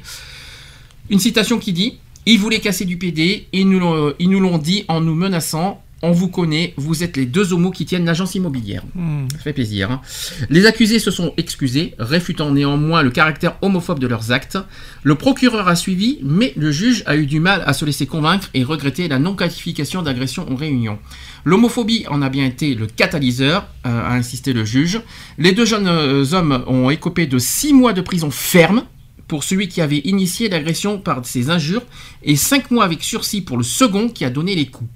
Bizarre, hein Euh, Mais euh, Marc était seul ce mercredi au tribunal, euh, comme depuis le 22 juillet 2017. Michel, son compagnon, est décédé malheureusement d'une crise cardiaque euh, un mois après les faits. Il n'avait aucun antécédent, mais il ne s'est jamais remis de l'agression. Donc je pense que c'est plus euh, psychologique. À quelques jours de la journée internationale de lutte contre l'homophobie et, la transphobie, donc le 17 mai prochain, c'est que ces condamnations renforcent nos convictions. Il ne faut rien lâcher et réagir et il faut déposer plainte quoi qu'il en soit. L'appréhension d'une vaine procédure n'est pas justifiée, ça c'est ce qu'a insisté Alexandre Marcel, qui est président du comité IDAO France, euh, qui s'est d'ailleurs qui s'était constitué partie civile aux côtés de- de ce couple. Il a dit ceci d'ailleurs, euh, Alexandre Marcel, il a dit Je pense d'abord à Marc et Michel. Nous les avons accompagnés et nous continuerons de, soutenir Marc. Le comité IDAO salue ce jugement. La justice a rendu un verdict qui nous donne du courage. La consolation est maigre, mais nous espérons que les sanctions seront de plus en plus sévères. Il y a un décès et un veuf. Euh, il faut que les haineux le, sachent. Nous renforcerons euh, toujours nos actions pour éradiquer ce fléau, déjà euh, dans toutes nos régions. Sans oublier l'international, je vous rassure, et nous y sommes plus que jamais déterminés. Et je remercie aussi les militants, internautes qui, qui se sont indignés, les associations partenaires qui nous épaulent dans ces procédures, par exemple Flag, Stop Homophobie, Mousse et encore euh, l'Amicale du Refuge et tant d'autres. C'est l'ensemble que nous, euh, c'est ensemble que nous sommes forts. J'aime bien ce discours, je vous le dis Mhm. blanc. Il a dit tout notre soutien. Ça, j'aime bien ce discours. Ça, j'aime bien quand c'est côté rassembleur et côté unifié. Ça, j'aime bien ça. Euh... Est-ce que vous trouvez 6 mois de prison ferme assez C'est déjà pas mal 6 mois ferme pour un, oui. 5 mois avec sursis pour l'autre, non. Pour le coup, hein, pour, Franchement, alors, c'est. alors- alors qu'il a donné des coups, hein. Voilà, c'est c'est lui. Ça aurait là- dû être inversé. c'est- lui qui, qui est auteur des actes physiques et euh, c'est lui qui prend le moins. Donc c'est pas logique. Réfléchis. C'est ça qui est bizarre. 6 mois de prison ferme pour ceux qui a initié l'agression par des injures et 5 mois C'est pour, ça. pour celui qui a donné En des fin de coups. compte, ça coûte plus cher d'injurer que de taper. D'injurier. Oui, d'injurier, pardon, et que de taper. Donc autant Ouais. taper, quoi. euh, ça coûte moins Mm. cher. Ah, ouais. Moi, je pense qu'ils auraient dû mettre la... ils auraient dû inverser. Non, les- mais c'était de deux, mettre les les deux, deux pareil, ouais, 6 les mois, six six mois mois ferme et puis basta, quoi. Mm. En tout cas, toutes nos pensées à, bien sûr. euh, Oui, bah oui, le pauvre. à Marc, hein, bien sûr. Mm. euh, voilà, je, je- on lui transmet notre soutien. Si, par contre, après, je sais pas ce que les associations lui ont recommandé, hein, mais je pense qu'il faudrait faire appel pour ceux qui a fait les coups, hein, parce que Mm. euh, il mérite pas des sursis. C'est ça. Je vois pas pourquoi là. Oui, en sachant qu'en plus, bon, même si c'est pas, euh, voilà, il y a quand Mm. même un décès derrière, quoi. Donc, Mm. euh, bon, faudrait peut-être pas euh, pousser mémé dans les Parce orties. que si on veut vraiment mettre à fond, parce que là, euh, c'est limite crédibiliser ceux qui mettent de coups, hein, je vous dis clairement. Parce hein, que je suis désolé, je suis, dé- je suis, désolé, il y a quand même aussi euh, un facteur psy- psychologique. euh, Marc a, a perdu son compagnon euh, Mm. dans, dans l'histoire, euh, donc c'est lié, qu'on le veuille ou pas. Donc il y a quand même aussi, voilà, il y a quelque chose aussi à, à faire derrière. Quoi. Enfin, c'est-à-dire qu'à moi, il y a une, petite injustice dans, ce- dans, Mhm. ce- dans, dans tout, dans tout ça, et je pense qu'il faudrait faire appel pour ceux qui a, qui pris du sursis. hein. Je- il faut pas oublier qu'il a, voilà, il a perdu son compagnon. euh, il faut rendre justice à, quand même à ça. ça. Et euh, voilà, ça c'est mon opinion personnelle. Je sais pas ce qu'en pensent les autres associations. Euh, moi, à titre personnel, je, je, je- je recommanderais ça personnellement. On continue Mhm. À Marseille maintenant, il y a une victime d'une agression homophobe à la sortie du métro Mhm. et quelques mètres d'un commissariat. C'était encore le, mercredi 2, 2 mai dernier. Euh, donc il avait déjà été attaqué en décembre dernier et d'ailleurs déposé plainte. Il a de nouveau été la cible euh, le 2 mai dernier autour de 14h30 dans le 4e arrondissement de Marseille de deux individus âgés d'une vingtaine d'années qui l'ont d'abord provoqué, injurié, alors qu'il sortait du métro à Chartreux, je sais pas où c'est, euh, pour lui sauter dessus, un peu plus loin sur le boulevard, l'assénant de coups, pieds et poings, principalement au visage. Nouvelle plainte, donc une nouvelle plainte contre X pour violence en raison de l'orientation sexuelle ou identité, sexuelle, et aussi pour vol en réunion. Les injures étaient caractérisées et d'autres personnes auraient rejoint les premiers assaillants pour lui voler ses affaires, dont carte d'identité, carte vitale, carte bancaire et les clés. Des vidéos de l'agression auraient également été saisies par les enquêteurs, c'est ce qu'a indiqué le journal à Provence. Euh, le jeune homme de 25 ans s'est confié dans un entretien à 20 minutes, et donc il souffre, quoi qu'il en soit. Euh, son médecin lui a accordé deux jours d'ITT, euh, et l'agression s'est déroulée non loin d'un commissariat de police en plus. Et donc on, on lui adresse, quoi qu'il en soit, son- euh, notre soutien. Évidemment, on ne sait pas où ça en est au niveau juridique, que, que ça va- bah, quoi qu'il en- encore une fois, euh, encore, encore, encore des, des agressions. J'espère qu'il va bien, en tout cas, j'espère que. Bah, ça fait surtout la deuxième, quoi, donc euh, ça doit commencer à lui peser lourd, surtout. Et psychologiquement, ça doit Mm. faire. euh. En tout cas, on lui adresse, quoi qu'il en soit, notre, euh, tout notre soutien. Courage, et évidemment, s'il veut nous joindre, il sait, euh, on n'est pas loin.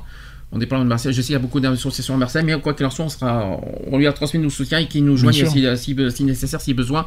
Il n'y a aucun problème. Ensuite, euh, je pourrais dire que je suis désolé de- du nombre de tout ça. Alors maintenant, il y a eu aussi une, euh, des actes homophobes à Carrefour, Mhm. à Rueil-Malmaison, avec euh, des, paroles qui ont dit sale gros pédé à crever. Mhm.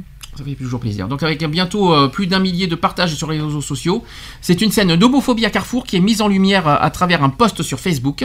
Ça s'est passé le 3 mars dernier, le 3 mars 2018, en fin d'après-midi, alors que Laurent et son ami terminent leur course et passent en caisse euh, que tout commence. Une jeune femme accompagnée de sa fille de 4 ans pousse violemment leurs achats sur le tapis de caisse et dépose les siens. Surpris, le couple lui fait remarquer qu'ils euh, qu'ils étaient avant elle et que son attitude manque de courtoisie. C'est alors que le flux euh, d'insultes commence, donc euh, sale gros PD, tarlouse, ou encore qui n'ont pas le droit de vivre en France étant pédale. Voilà. Euh, Il y a sale schleb, en Algérie, les mecs comme vous, on les égorge, parce qu'en plus, des- ils sont d'origine algérienne. Ensuite, elle a pris son portable en appelant quelqu'un de son entourage en lui disant qu'il y avait deux clients PD qui ne méritaient pas de vivre et qu'il fallait les buter. C'est ce qu'a confié le couple. L'arrivée du vigile ne changera rien, donc, qui, qui a dit ceci, le vigile a dit ceci, il nous demande de nous calmer, on est resté donc bouche bée. Au final, on s'est fait insulter et menacer de mort sans que le personnel du Carrefour n'intervienne. Il nous a demandé de payer et de partir sans faire d'émeute. Sympa Mmh. le vigile, très sympathique. Donc contacté, donc Laurent est toujours sous le choc. Il avait déjà vécu euh, des scènes d'homophobie précédemment, mais celle-ci fut particulièrement violente. Euh, Laurent est, euh, est aussi attristé que par le manque de réaction tout autour de lui face à la situation. Aucun client n'est venu à notre rescousse. Zéro. Ni l'hôtesse de caisse qui rabaissait la tête, ni la personne en charge de l'accueil qui, confesse, qui confessera même avoir entendu crier sans même avoir par- pris la peine de, de se déplacer. Donc elle a en plus reconnu. Et suite à un communiqué, Carrefour regrette l'incident et précise que le client a été reçu dimanche, euh, donc euh, dimanche euh, c'était en mars, euh, par un membre de la direction du magasin. De plus, une enquête a été diligentée. L'enseigne condamne très, fort- euh, très fermement ces faits qui sont contraires à ses valeurs et présente de nouveau ses excuses aux clients. Trop, tard, je dirais moi. Je- Il est un peu tard, hein. C'est pas, c'est pas après. hein. Ils ont dû recevoir la pression, ils auraient dû faire. euh, Oui, voilà. euh, je dis euh, franchement. Non, euh, mais c'est un peu trop tard, de toute façon. non, mais pourquoi après? C'est sur, sur l'instant qu'il faut s'excuser, qu'il Mmh. qu'il fallait, qu'il fallait agir. Oui, ou deux, trois jours après, quoi. Je veux dire, euh, bon, voilà, quoi. Enfin, c'est une fois qu'il y, a qu'il y a la pression euh, qui s'excuse. Moi, je ça. trouve ça dégueulasse, quoi. Je, suis désolé. En tout cas, j'espère qu'il va bien. Euh, Qu'est-ce qu'il faut dénoncer? Les attitudes du vigile aussi? Oh bah, Oh bah là, euh, oui. En même temps, il, ouais, enfin, il fait pas son taf, quoi. hein. Je veux dire, moi, en étant, en, en ayant été vigile, euh, bon, voilà, quoi. T'es censé un petit peu remettre de l'ordre dans tout ça, quoi. L'hôtesse de caisse qui ne réagit pas? Manque de professionnalisme et de. Oui, voilà. Après, euh, ouais, Est-ce qu'elle avait, le- est-ce qu'elle avait le droit de pas agir? Ça, on sait pas. hein. On, sait sait pas les pas. consignes qu'ils ont, hein, parce Mm. qu'ils doivent avoir certaines consignes, donc après, on sait pas. hein. D'accord. Après, il faut pas oublier que l'homophobie, on est dans une Oui. enseigne, on est dans une enseigne, et il y a quand même aussi une- sans- forcément une charte à, et des, des règlements intérieurs à, à- à respecter. C'est pas parce que c'est entre clients que dans l'entreprise, euh, il faut laisser faire dire des ça. choses quoi. Je pense qu'il y a une charte à faire et je pense que les, le rôle aussi de, est de respecter cette charte qui a- qui- et les consignes qu'ils ont dans le dans le dans, Bien sûr. dans le- dans l'entreprise. Ça m'étonnerait que Carrefour autorise euh, l'homophobie dans, le- dans leur enseigne. Ou alors j'ai raté des choses. Euh, j'ai raté des, des- Par contre, Carrefour peut, il peut, euh, Laurent peut porter plainte contre Carrefour. Bien hein. sûr, tout à fait. Parce Ah que, bah là, il a le droit. dans le sens, dans le sens où, où justement il n'y a pas eu d'action. Puis même contre le vigile. hein. Il n'y a pas eu d'action au niveau, pro- au niveau des professionnels, euh, au Bien niveau de- des- des gérants de, de, Car- de- de- Mhm. de- de Carrefour là-bas. Et il a le- tout à fait le droit, et je lui d'ailleurs, je lui recommande de le faire. Ah, il a le droit de se retourner. Hein. Je recommande de le faire d'ailleurs. Il faut pas qu'il hésite. Faut pas. C'est pas parce que euh, Carrefour a, a présenté ses excuses qu'il faut pas agir derrière. hein. Euh, Parce qu'ils peuvent recommencer, ça peut recommencer à tout moment. euh, N'importe qui. Faut pas. Il faut pas laisser faire. Faut, qu'on- euh, faut, faut dénoncer. Il y a aucun problème. Voilà, ça c'est dit, ça c'est fait. Je pense qu'il doit y avoir des plaintes. On aura peut-être euh, des nouvelles plus tard. Euh, ben alors là, pas mieux. Attention. Là c'est. au- Vous avez vu Je sais pas si tu as vu ce qui se passe en Angleterre. Non, j'ai pas. euh, Ça, alors ça, c'est une nouvelle très récente euh, que j'ai que j'ai constatée. Il y, a de- il y a eu une attaque à l'acide en Angleterre. Euh, des gens qui étaient terrifiés, qui se débattaient. Je vais expliquer. Euh, c'est dans un petit village à Dalston, euh, qui est dans le nord, est- de Londres, que l'attaque s'est produite. Donc là, s'est tenue une agression absolument hors norme. De nombreuses violences et des jets d'acide ont eu lieu. Donc difficile encore de, re- de retracer avec précision les événements qui se sont produits le week-end du 5 et 6 mai. C'était il y a pas longtemps, c'était le week-end dernier. Un petit village non loin de la capitale britannique qui s'appelle Dalston, à proximité d'une discothèque connue pour accueillir une clientèle LGBT. Une chose est certaine, au cours de cette agression que Scotland Yard n'a pas encore confirmée être un- une, une action homophobe, il y a eu quand même trois jeunes âgés de 17, 22 et 27 ans qui ont été blessés avoir après avoir été passés à tabac par deux agresseurs. Mais ils n'ont pas été euh, les seuls à se faire attaquer par les deux individus. Et d'autres témoignages, racon- euh, d'autres témoignages racontent comment ils se seraient acharnés euh, sur de nombreux passants, leur assénant coups et blessures et de pieds à, no- à de nombreuses reprises. Plus grave encore, les agresseurs auraient alors tenté d'en asperger certains avec un liquide à l'odeur acide.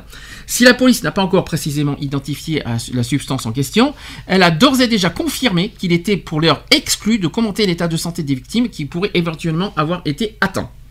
Euh, mais cette attaque n'est pas un fait isolé et fait suite à de très nombreuses violences qui se sont tenues durant le week-end, d'après Scotland Yard. Deux agressions semblables se seraient tenues un peu plus tôt à Kennington et à Perryval, et donc sachant que c'est une affaire suivie parce que l'en- l'enquête Hmm. est en cours.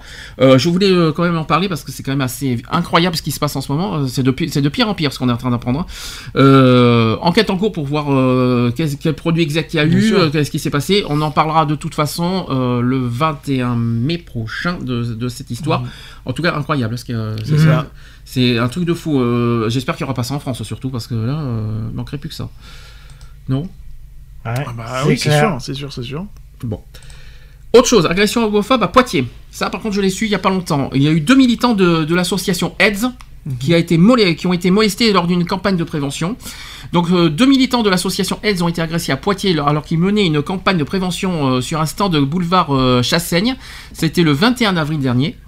L'association qui lutte contre les maladies sexuellement transmissibles a déposé plainte, évidemment. Donc les insultes ne laissent guère de doute euh, sur les motivations homophobes des, individus.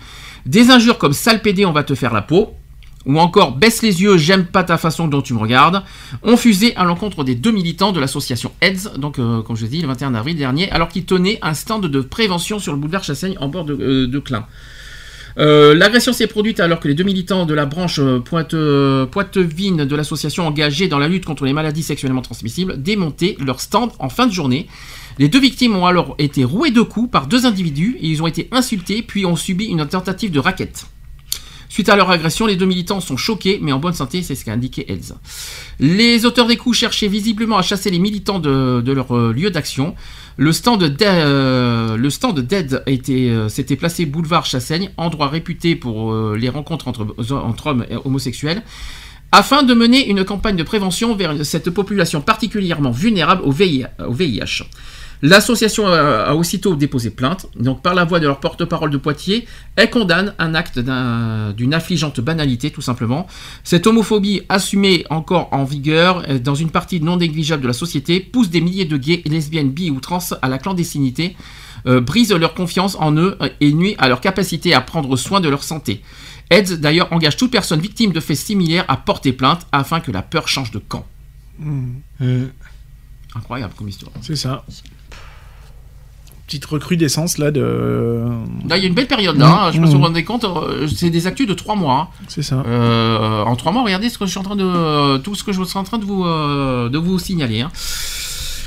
Malheureusement, euh, ça fait beaucoup. J'espère en tout cas que Eds va bien. On leur transmet d'ailleurs tous nos, Mhm. toutes nos pensées hein, à, à l'association, à nos, à nos collègues de euh, même si même s'ils ne sont pas à côté, le cœur y est. Je tiens à vous le dire. Toutes nos pensées, quoi qu'il en soit. C'est pas fini. Je suis désolé, il y en a plein. Euh, Est-ce que vous savez qui c'est, Dany euh, Vous n'allez vous pas savoir qui c'est. Euh, Denis Balbir, vous savez qui c'est? C'est un commentateur sportif sur W9. D'accord. Commentateur des, euh, du foot. Mhm. Parce qu'il y a eu des foot ces temps-ci euh, sur W9. Mhm. Eh bien, figurez-vous que hors, euh, hors antenne, à un moment, il avait dit euh, PD arrogant. Hors antenne. Mhm. Et le CSA a rappelé que les propos de Denis Balbir sont bien constitutifs d'une injure homophobe. Quoi qu'il en soit, le CSA euh, a condamné, quoi qu'il en Mhm. soit, les propos.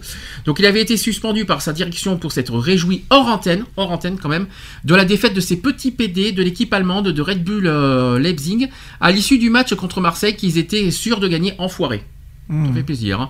Denis Balbir a réintégré son poste pour la demi-finale euh, euh, retour d'Europa League euh, le 3 mai dernier, après avoir euh, présenté ses excuses à tous, navré des propos déplacés qu'il a tenus, tout en regrettant leur diffusion en aparté sur les réseaux sociaux.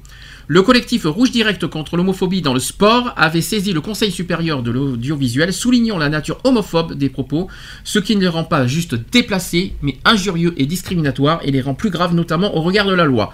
Les acteurs des médias ont, selon nous, euh, vocation à valoriser une image positive et respectueuse des personnes dans leur diversité, notamment à travers le sport, et non à être les porteurs des pires préjugés. Le CSA confirme et indique avoir appelé la chaîne, donc W9, à la plus grande vigilance. Les mots employés par Denis Balbir, euh, qui a été suspendu à l'époque euh, par W9, à titre conservatoire, sont bien constitutifs d'une homo- homophobe, comme les chants euh, par ailleurs des supporters de l'Olympique de Marseille dans l'émission J 1 du 28 juin 2017, qui avait aussi donné suite à une mise en garde de Canal+. Sachant que cette personne, euh, on l'a revu il y a pas longtemps sur W9, c'était euh, jeudi de la semaine dernière. Il y avait encore un match avec, euh, il y avait encore un match de foot sur W9. Ouais, c'était les il, est- il demi-finales était encore là. Est-ce que vous, est-ce que vous trouvez justifié qu'il soit de retour d'ailleurs à la télé après ce qu'il a dit? Après tout, je vais revenir sur une histoire. Je suis désolé. hein. Mhm. Je suis désolé, je vais faire une comparaison. Je rappelle que Hanouna Mhm. a été condamné par 3 millions d'euros alors qu'il a fait une euh, tout ça. Là, W9 s'en sort, euh, s'en sort avec euh, alors qu'il y a eu de l'injure, euh, de, de la vraie injure, ils s'en sortent pour rien. On est quand même en direct, hein. C'est en direct, hein, je- ce qui s'est C'est passé. clair, le CSA. euh, Euh, Il n'y a pas euh, une injustice quelque part par le CSA. Alors je je dis pas qu'Hanouna ne doit pas être condamné. hein, Attention, je dis pas qu'il a dû, il, il- il y a eu, il y a eu quand même certains, il y a eu des paroles qu'il n'aurait pas dû tout ça. Moi, je trouve injustifié de punir une personne et que les autres qui font de, de- de l'homophobie sur à la télé n'ont n'ont pas la même condamnation, on va dire. Bien sûr. Ça, je ne comprends pas. Pourquoi toutes personnes qui ont des mêmes injures homophobes doivent être punies de la même sanction Mhm. Pourquoi une personne, euh, pourquoi une personne et pas, et pas les autres Enfin, En tout cas, c'est ma, ma- ma Mhm. façon de penser. Je sais pas ce que toi t'en penses, mais.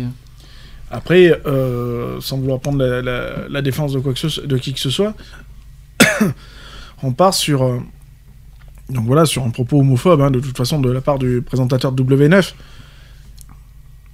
Voilà. euh, on- là, on est en train de comparer euh, un propos homophobe et une mauvaise blague. Mhm. Voilà. Une mauvaise blague qui a duré un certain temps. Et qui a coûté, laps de et qui a temps. coûté- qui a coûté Voilà. 3 millions. hein. Là, euh, on est sur un propos homophobe. et qui n'a pas, condamné- été condamné pour l'instant. Voilà, je pense qu'une petite condamnation, déjà un de la chaîne et, et deux de la part du CSA serait la bienvenue. Après, Ils ont été, le CSA a appelé une- uniquement au domaine juste pour une plus grande vigilance. Point. Pas de condamnation derrière.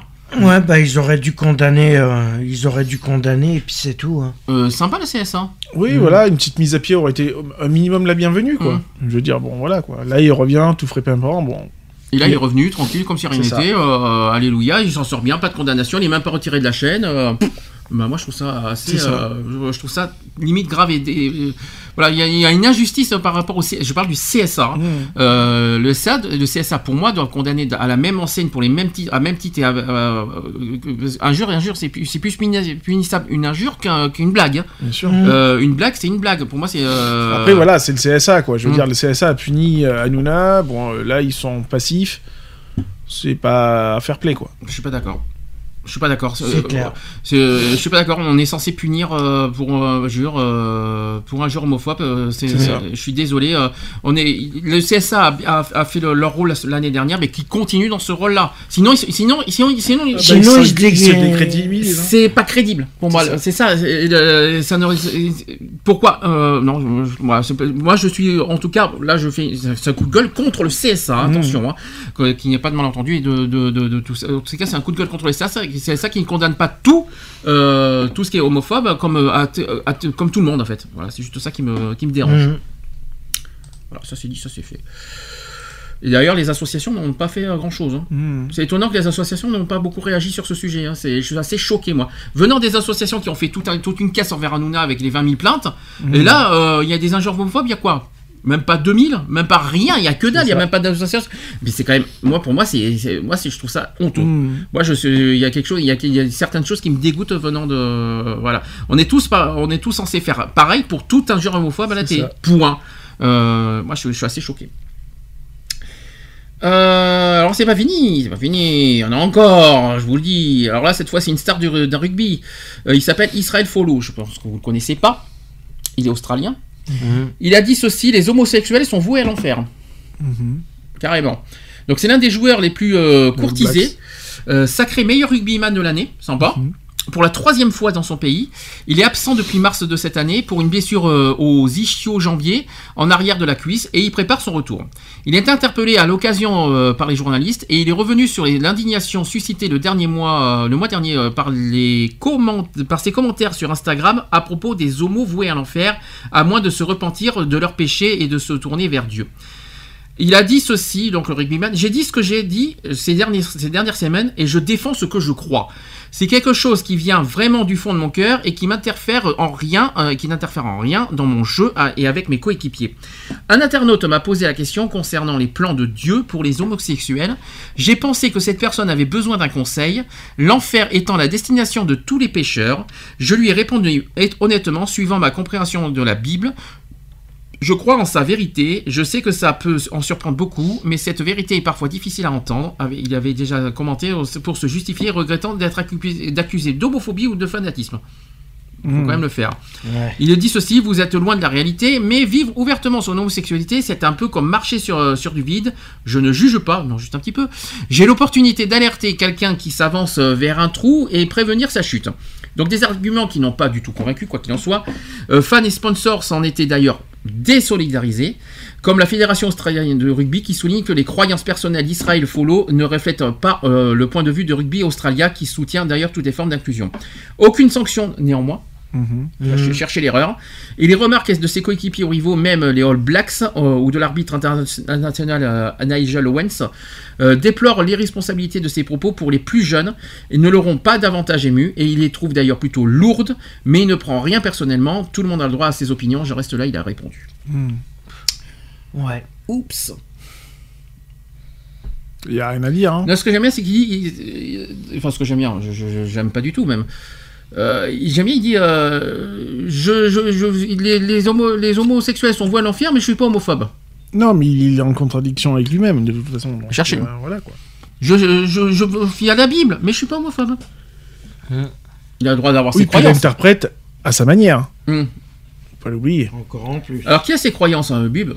Ça lui appartient et ça appartient. ça. à Chaque, euh, les religions appartiennent à qui que ce soit. On n'a pas, on n'a pas à juger les religions par rapport à Bien ça. sûr. En revanche, ces, euh, ces interprétations sur l'homosexualité sont quand même restent graves et on est quand même en 2018, qu'on le veuille ou non. Euh, comme a dit si bien certaines personnes, il y a des jeunes qui regardent et qui écoutent ce qu'il dit et, Mhm. et malheureusement qui, qui retiennent ce qu'il dit. On sait que souvent les fans de, de- quand on est fan de quelqu'un, ben, on poursuit, on, on suit forcément ce que ses pensées. Bien sûr. Donc il faut qu'il faut qu'il fasse très, il a le droit d'avoir ses opinions, Mais qu'il les garde pour lui. mais sachant que c'est une personnalité publique et un sportif euh, très reconnu, faut qu'il fasse très attention. Qu'il garde ses opinions pour lui, on on ne le critiquera pas aussi quand c'est privé. euh, on peut pas, de toute façon, on peut pas euh, empêcher les gens de penser. hein. En revanche, ce qui marque en public, non. Voilà. Puis ce qui me choque, moi, c'est qu'il n'a pas été puni. hein. C'est ça. C'est assez. euh, Moi, je trouve ça dégue- dégueulasse. Alors que l'Australie a ouvert le mariage pour tous. hein. Mmh. Sympa. Cherchez l'erreur. Mhm. Alors, euh, je continue, je regarde les. les, euh, Est-ce qu'il y a encore d'autres? Oui, oui, oui, j'en ai encore deux encore aussi, aussi graves. En Russie maintenant. Oui, bon. Bah oui. Sachez qu'on peut torturer un gay pour 2 Ouais, euros maintenant. Ça, j'ai vu, ouais. Euh, euh, Ça, tu l'as vu, tu l'as vu cette histoire? Ça, je l'ai vu, ouais. ouais. T'as vu quoi exactement? Bah, ils ont, ils ont passé le reportage, hein. enfin, du moins, voilà, comme quoi qu'en Russie, maintenant, euh, tout acte euh, fait sur une personne euh, homo- homosexuelle, euh, bah voilà, tu pouvais, t'é- t'étais rémunéré pour tout acte de violence, enfin, pour certains actes de violence sur une personne homosexuelle. Donc à l'heure où nous pensions qu'après le génocide en Tchétchénie, la Russie ne pouvait pas aller plus loin que dans l'horreur, c'est avec effroi que nous avons donc découvert ce tout nouveau jeu dans la droite lignée avec le hashtag Blue Whale Challenge. C'est un site internet nommé So, euh, du, nom, c'est, euh, du nom du célèbre euh, torture porn régulièrement censuré en France pour sa violence extrême. Donc on vous propose pour la modique somme de 2 euros d'obtenir les coordonnées d'une personne homosexuelle pour la torturer et on va, c'est sympathique, hein, de mieux en mieux. Donc euh, le slogan qui s'appelle, alors j'espère que je vais pas dire de bêtises, Tchétchenia's, Tchétchenia's Comeback, c'est le slogan de ce nouveau site internet rapidement censuré. Donc comprenez, euh, en, en français ça veut dire le retour de la Tchétchénie. Euh, la référence, n'est pas très compliqué à comprendre et c'est dans, ce, dans la droite lignée de cette république génocidaire que, que ce petit jeu veut s'inscrire en proposant de recueillir des informations sur les LGBT russes et de les revendre pour la modique somme de 200 roubles, soit c'est-à-dire 2 euros chez nous, avec la simple consigne de bien se défouler. Allez, en avant. Donc faire comprendre aux, aux LGBT russes qui doivent cacher leurs différences sous peine d'être dénoncés sans même le savoir. Depuis le lancement de la campagne, le jeu a fait déjà trois victimes connues, mais euh, aussi de nombreuses autres qui, qui se tairaient de peur de représailles. Si ce genre de pratique était déjà largement répandu depuis 2008, elle se déroule aujourd'hui au grand jour dans un pays où l'homosexualité devient de plus en plus tabou et où la majorité des citoyens souhaitent qu'elle soit repénalisée. L'objectif de ce projet est très clair, aller dans le sens de la loi contre la propagande homosexuelle promulguée en 2013 par, Pou- par Poutine, en faisant comprendre aux LGBT russes qu'ils doivent cacher leurs différences sous peine d'être dénoncés sans même le savoir et d'être attaqués à tout moment, que ce soit chez eux ou dans la rue. Quoi qu'il en soit, les homophobes russes semblent avoir une imagination sans limite et jusqu'à euh, parler de traite euh, des êtres humains, il n'y a qu'un pas. Rien n'empêche ceux qui le désirent d'y accéder en toute liberté. Et si le site internet regroupe toutes ces, toutes ces informations à aujourd'hui être, euh, il a été censuré, il serait toujours accessible sur le dark web. Rien n'empêche ceux qui le désirent d'y accéder en toute liberté, pour peu qu'ils euh, qu'ils aient quelques connaissances en informatique basique, donc affaire à suivre évidemment. Voilà, de mieux en mieux. Ouais, c'est de mieux en mieux. Ne pas vivre, il ne faut pas aller en Russie, il faut Non, pas faut visiter. pas y aller là-bas, non. Non, il faut pas. euh, euh, on est d'accord, il faut. Euh, bah, non, bien- mais attends, c'est du. Foutage Non, mais de faudrait, faudrait qu'ils se mettent à la tisane au lieu de continuer sur la vodka, surtout. Quand je repense à la Russie, que c'était bien fait pour le gueule, qu'ils ont pas été, que leur nation n'a pas été représentée aux Jeux Olympiques. C'est ça. Ah, été bien content. Quand, euh, je sais pas, Ah, je- bah, il a cherché, total. hein, mais ils ont cherché hein, de toute façon. hein. C'est bien fait pour leur tronche. Euh, Je pense pas que c'est une histoire pour, euh, pour le- uniquement pour l'homophobie. hein. Non, c'est général, c'est sur la politique générale de entre, Poutine, hein, de toute en- façon. entre les affaires de, de dopage euh, et toute la clique, quoi. euh, C'est ça. bah, bien fait pour le gars et, et ça, et, et qui continue comme ça, ils ont bien raison. On va les écarter de plus en plus. C'est tout ce qu'ils vont gagner. Et C'est pas grave, ils vont, ils vont, ils vont faire comme, ils vont rester un- une, une nation euh, enfermée, euh, rejetée. euh, et ça. ils restent dans le truc, mais après, euh, après, il faut pas s'étonner pourquoi on, est- on va pas les, on va pas leur saluer, on va pas les, merde, je vais arriver. On va pas leur saluer la main, mais, euh, quoi qu'il en soit, euh, avec, euh, avec ces genres d'idées. Mhm. D'ailleurs, euh, que, que fait l'ONU par rapport à ça? Pourquoi ils condamnent pas ces genres d'actes hein? Parce que l'ONU, euh, pas- il n'y a pas d'acte encore international contre ça au fait. Bah non. Non. Qu'est-ce qu'ils attendent euh, les, les- les- les- les pays internationaux pour condamner ces, euh, ces actes? Parce que j'ai pas vu encore la France réagir, j'ai pas vu l'ONU réagir, j'ai pas vu les pays européens réagir, euh, etc., etc. On va pas s'attendre à Trump évidemment. lui qui a des idées homo- sur l'homosexualité prédéfinies aussi. Donc euh, c'est étonnant. Je suis assez choqué là aussi. Ouais. On laisse faire la Russie, euh, personne et per- tout le monde s'en fout quoi. C'est normal. ce que fait la. Bon, bah, merci. Autre chose qu'on a dû, que tu as dû voir aussi, c'est l'histoire de Moussa. Je pense que tu as dû parce que les associations en parlent beaucoup en ce moment, je vous dis clairement. Moussa qui est menacé de, de mort en Guinée et il est en prison en France. Mhm. Vous allez me dire, mais comment ça se fait qu'il est en prison en France? Non, il n'y a pas quelque à son homosexualité, de toute façon. Alors, le collectif Ganymède qui a lancé une pétition adressée à monsieur le préfet euh, du Gard, Mhm. euh, plusieurs dizaines de personnes, pardon, excusez-moi, plusieurs dizaines de personnes, je sais pas ce que c'était, c'est pas grave, c'est des fils. Euh, plusieurs dizaines de personnes se sont réunies devant la préfecture de Nîmes le 26 avril dernier pour demander sa libération euh, de cet homme euh, qui est arrivé à Nîmes en 2015 avec une autorisation de travail. Toutes les personnes qui ont assisté à la Pégoulade en 2017 euh, ne, pou- ne peuvent euh, avoir oublié ce danseur monté sur ressort, cet acrobate au, corps léger enchaînant les sauts euh, spectaculaires, sourire scotché euh, sur un visage lumineux pour animer le char des, des artistes africains. Donc Moussa, il a que 28 ans. Mhm. Il est, originaire, il est originaire de Guinée. Il est arrivé à Nîmes en 2015 avec une autorisation de travail. Mais depuis un mois, euh, celui qui s'est intégré dans la ville, il est notamment euh, bénévole à l'association AIDS. Il est retenu au centre de rétention administrative, donc le CRA, une prison qui n'en a pas de, qui, euh, qui n'en a pas le nom. Donc il risque euh, du jour au lendemain un retour à la frontière, direction son pays, son pays d'origine. Ça, c'est, vous savez, c'est toute Mmh. l'histoire d'asile, vous Ouais. connaissez l'histoire. Pour le soutenir et dénoncer cette politique inhumaine et pour interpeller le préfet, plusieurs dizaines de personnes étaient réunies euh, en, il y a deux semaines, si je ne me trompe pas.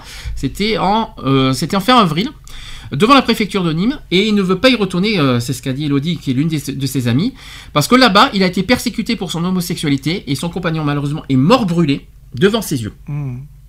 Une, une affreuse histoire. Donc ils ont ensuite expulsé Mous- Moussa. Et sachez que pour eux, expulser Moussa, c'est l'assassiner, tout simplement. Mhm. Parce que l'expulser de son pays, c'est comme ça qu'il le ressent. Et s'il retourne en Guinée, il sera tout simplement la cible idéale de tous les homophobes locaux. Donc il y a les associations AIDS et RESF qu'on connaît bien, RESF que dans les 04 on les connaît. Les deux associations à l'origine de ce rassemblement demandent la libération immédiate de Moussa. Et Yves Carrel qui est de l'association RESF dans le Gard poursuit, il a dit ceci, nous nous engageons à lui trouver un travail, nous demandons sa libération immédiate et l'octroi d'un titre de séjour provisoire. Les militants voudraient le- aussi attirer l'attention des élus, notamment celle du maire Jean-Paul Fournier qui a rencontré Moussa et qui aurait euh, posé avec lui euh, pour une photo au moment de la pégoulade. Donc Moussa est maintenant enfermé depuis plus d'un mois, donc aujourd'hui ça doit en faire deux maintenant. Euh, sa rétention vient d'être prolongée de 15 jours, donc c'est inhumain, et cela ne peut plus durer. À tout moment, et même en soirée, il peut être transféré par avion, il y a urgence, et c'est ce qu'a dit Roger. À 18h, il y a eu, euh, en, en fin avril, c'était le 26 avril dernier, il y a eu quelques manifestants qui ont été reçus en préfecture. Ils ont eu le sentiment d'avoir été entendus, mais veulent maintenant du concret. Plusieurs associa- associations comme Stop Homophobie, AIDS, RESF, Soutien victimes d'homophobie se sont mobilisées pour soutenir Moussa dans la rue et sur- et sur les réseaux sociaux. Le 28 avril dans la nuit, Moussa a été reconduit à l'aéroport. L'avion était plein et il n'a pas pu er- embarquer. Il est de retour au centre de rétention. Il y a eu un rassemblement qui a eu de nouveau été organisé le 29 avril à 17h devant la préfecture. Et pour plus d'informations, il y a eu euh, la- l'article de Midi Libre du 30 avril qui en parle.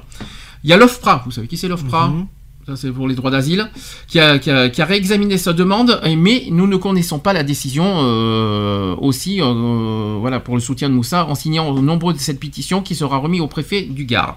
Pour le cabinet de celui-ci, la procédure est en cours, mais ce qui n'est, euh, mais ce qui n'est pas rassurant pour autant. Euh, certains mettent en doute son homosexualité. Faudrait-il pratiquer le barbare test anal comme en Tunisie pour qu'il le prouve? C'est une bonne question. Ces dires et les témoignages de ses amis peu, ne peuvent y suffire. Et d'autres disent que la France ne peut accueillir toute la misère du monde. Euh, c'est- ce n'est pas faux, mais d'autres pays accueillent aussi les personnes LGBT en danger dans leur pays. Il n'y a pas que la France, loin de là, et ne sont pas non plus euh, des milliers et encore moins euh, des millions à le demander. Où est notre humanisme dans tout ça? C'est la question que certains se posent. Ces dernières semaines, des rassemblements regroupant des dizaines de personnes ont, ont lieu quotidiennement devant la préfecture ou devant le CRA, le CRA, comme euh, par exemple le 1er mai, en présence de France 3. Et maintenant que les médias se sont emparés de cette affaire, espérons une- aussi une solution humaine, humaniste et la libération de Moussa. La question, la grande question qui se pose, les droits de l'homme, Mhm. et où- où sont les droits de l'homme dans tout ça? Il est, plus que, temps que la France fasse honneur à son image de pays berceau des droits de l'homme en offrant l'asile à ce jeune qui le mérite. Nous demandons donc l'asile pour Moussa et sa libération plus vite. En Guinée, pendant ce temps-là, la pression guinéenne a, a relayé l'affaire, ce qui veut dire qu'il est- qu'il- que s'il était expulsé, Moussa sera en- attendu à son arrivée sur place, euh, expulsé de France, hein, on parle. Mmh. Euh, ce qui accroît le risque qu'il soit jeté en prison à sa descente d'avion, puisque le code pénal guinéen prévoit une peine de 6 mois à 3 ans de prison pour les homosexuels. Mmh. Parce que c'est encore condamnable là-bas. À tout le moins, il ne pourra y vivre tranquillement et risque un lâchage euh, public. Ensuite, Moussa a été conduit à Lyon, à Saint-Exupéry pour une nouvelle expulsion. Mobilisé pour sur place, ses soutiens passages, euh, les passagers à, refuser euh, son embarquement. Moussa a refusé d'embarquer et a été placé en garde à vue en attendant de, comparaître en justice pour refus d'embarquer.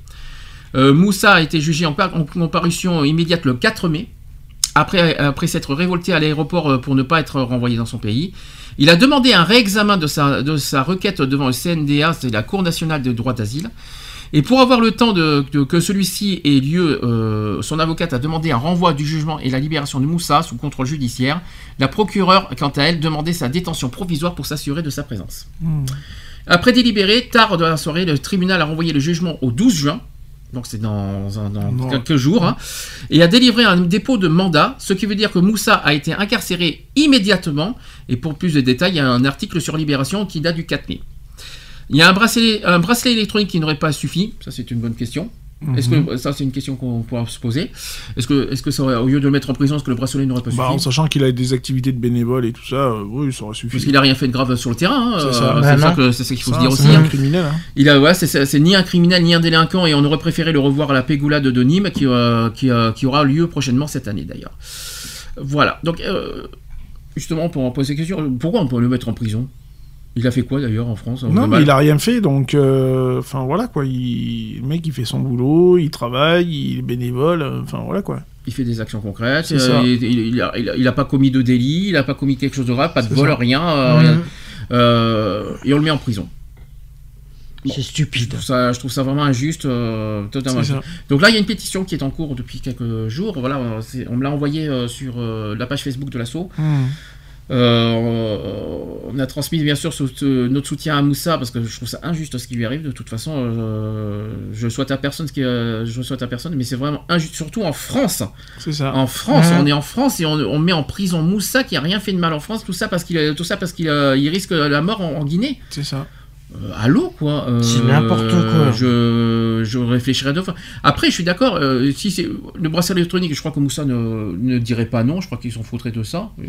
Et Qu'est-ce qu'on risque avec le bracelet électronique De toute façon, c'est quoi Rien. C'est. Bah t'es dehors, hein. Enfin t'es dehors, t'es généralement c'est une...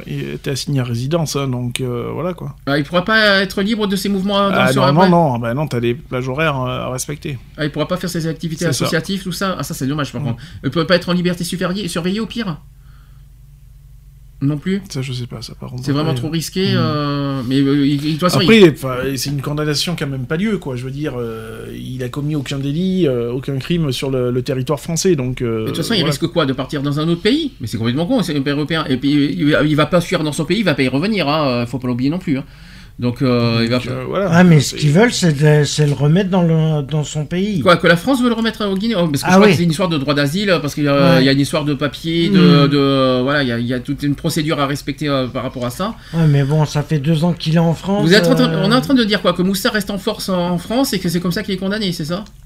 Bah, je pense, bah, déjà, oui, il y a un refus de, il y a De un refus de sa part, de Mm. sa part, donc, euh, ce qui en reste un délit, quoi, de Mhm. toute façon, donc, euh, voilà, quoi. Mhm. Après, il a rien fait de grave. on va Non, dire. voilà, c'est. Il n'a pas refusé de- d'aller de, c'est ça. de- de- de mourir dans son pays, quoi. C'est tout à fait logique et c'est totalement normal de sa part. Il va pas, il va pas, il va pas non plus, euh, Bien sûr. il va pas se jeter dans la gueule du loup euh, pour ça. C'est clair. En tout cas, soutien Moussa. Est-ce que vous voulez euh, rajouter quelque chose par rapport à cette histoire? Est-ce que vous avez des choses à Bon, c'est quand même aberrant en France, quoi. Voilà. Non, en France, c'est aberrant. Ah oui, ça reste complètement. euh, complètement C'est aberrant. quand même normal qu'il va pas retourner, retourner dans son pays pour, pour être tué. Euh, C'est euh, soit être en prison, soit être, euh, tu, soit être tué. C'est Surtout c'est ce qu'il a vécu. Je euh, comprends. Je comprends qu'il y a des procédures à respecter en France. Ça, je le comprends. Mais bon, au-delà le, le jeter à la gueule du loup, euh, faut être con à ce point-là. Quoi. Après, il faut trouver des solutions. euh, Il, il est pas, il est pas en situation irrégulière. et que fait Macron là-dedans Qu'est-ce qu'il en pense de ça? D'ailleurs, il n'en parle pas de ça. Ah non, il, Non. il peut pas être de partout. Hein. Non, mais bon, il aurait pu. euh, il aurait même. euh, J'attends quand même des, aussi des, euh, des, des actes. Il reste président quand même de tout ça. Euh, J'attends quand même des, des même du gouvernement. hein. Bien sûr. Même du gouvernement. J'attends des réactions. euh, Pour l'instant, il n'y a rien. C'est quand même bizarre que le, que le gouvernement ne réagisse pas à cette histoire. Je suis assez choqué pour ça. Les associations réagissent, ça c'est normal. Mais euh, étonnant de la part du gouvernement qu'il n'y ait pas de réaction sur ce sujet. Je suis assez, je suis assez surpris. Notamment Marlène Schiappa. C'est étonnant qu'elle n'en parle pas d'ailleurs de ça. hein. Bon, voilà. Euh, il reste quatre sujets. Et là, cette fois, on- euh, les tortures et tout ça, c'est fini. Mais il y a quand même des tristes nouvelles à vous annoncer. Euh, le magazine Tétu, Mhm. Ciao. ciao. Mm. C'est fini, définitivement. Ça y est, ouais, ils disparaissent. C'est définitivement, voilà, pour la deuxième fois, ils sont à nouveau placés en liquidation judiciaire. Le mensuel gay, c'est fini depuis le, le 9 avril. Donc Tétu qui avait déjà été, en liquidation judiciaire en 2015 et euh, selon un jugement du tribunal prononcé le 22 février 2018, la société Idis Media qui détenait également le site tétu.com a été reconnue en cessation de paiement et placée en procédure de liquidation judiciaire. Selon le jugement, l'entreprise a accumulé, a accumulé euh, plus de 230 000 euros de dettes pour un peu plus de 50 000 euros d'actifs. Le tribunal a conclu qu'un redressement ne pouvait rien envisager de toute façon, en raison d'un manque de clientèle et d'un litige avec euh, des fournisseurs. Donc toujours selon ce document, la société ne comptait plus qu'un seul employé. Ah ouais, Ah ouais. carrément. Ça fait toujours plaisir. hein. Donc lancé en cas... euh, vous, savez, vous, savez, vous savez comment a été lancé Tétu au départ? Tétu, ça a été lancé par, des, euh, par Pierre Berger euh, avec des Mhm. militants anti-sida Mhm. quand même à l'époque. Tétu a régulièrement été déficitaire euh, depuis le début. Et après avoir long- longtemps épongé les dizaines de millions d'euros de dettes du mensuel, Pierre Berger avait fini par le vendre en 2013 à pour 1 euro symbolique à Jean-Jacques Augier, qui est un proche de François Hollande. Et deux ans plus tard, donc le magazine et son site avaient été placés une première fois en liquidation judiciaire en 2015. Et après avoir été racheté euh, les actifs du magazine en fin 2015, donc Tétu avait repris euh, ses Mhm. activités. euh, et euh, qui avait relancé le site et tenté un retour en kiosque en début 2017, mais malheureusement l'aventure a tourné court parce que le dernier numéro qui a été par- qui, avait- qui était paru en novembre 2017 uniquement en version numérique, etc., etc., Mhm. puis en liquidation judiciaire en 2018. On va les regretter hein, parce que ça reste un mensuel euh, le plus connu, ça reste le mensuel le plus connu hein, de toute façon. C'est de- ça. du- Mhm. ça reste le magazine gay le plus connu. Euh, une page, une page se tourne au niveau des médias LGBT. C'est ça. Euh, c'est, on perd beaucoup, on perd, quelque- on perd un grand média euh, LGBT de toute façon qui, euh, qui vont beaucoup nous manquer. Euh, ils nous ont beaucoup apporté au niveau des, des- des articles, de tout ça. Ils ont, il y avait beaucoup. C'est pas fini, il y a encore des médias LGBT qui existent, mais Tétu quand même reste Ah quand oui. même les, les piliers. Euh, et on perd, un, on perd un grand nom euh, dans les médias LGBT et ils nous manqueront quoi qu'il en soit. C'est ça. Mhm. Vous avez acheté souvent vous avez Non, acheté- moi jamais. non. Jamais été acheté de, de, de, de magazines euh, Non. têtus euh, dans les kiosques? Pourquoi ça t'intéressait pas ou Non, c'est parce que euh, j'achète jamais de magazine dans les kiosques. Tu regardes euh, sur internet? Ouais. D'accord. Donc, Tu te euh, dis ça serait plus simple, ça aurait été plus simple. euh, ouais. Ouais. Mais tu je suis pas la- regardais, je suis pas la génération de bouquins. mais donc, tu euh, regardais, tu, tu, euh, tu, tu consultais tout, euh, souvent têtu tout ça? Non, pas souvent, souvent. Bon, après, voilà, j'y faisais un tour. ouais, c'était plus de la curiosité qu'autre chose. Quoi. Ouais. Donc, Mais sans voilà. plus sinon. Non, sans plus.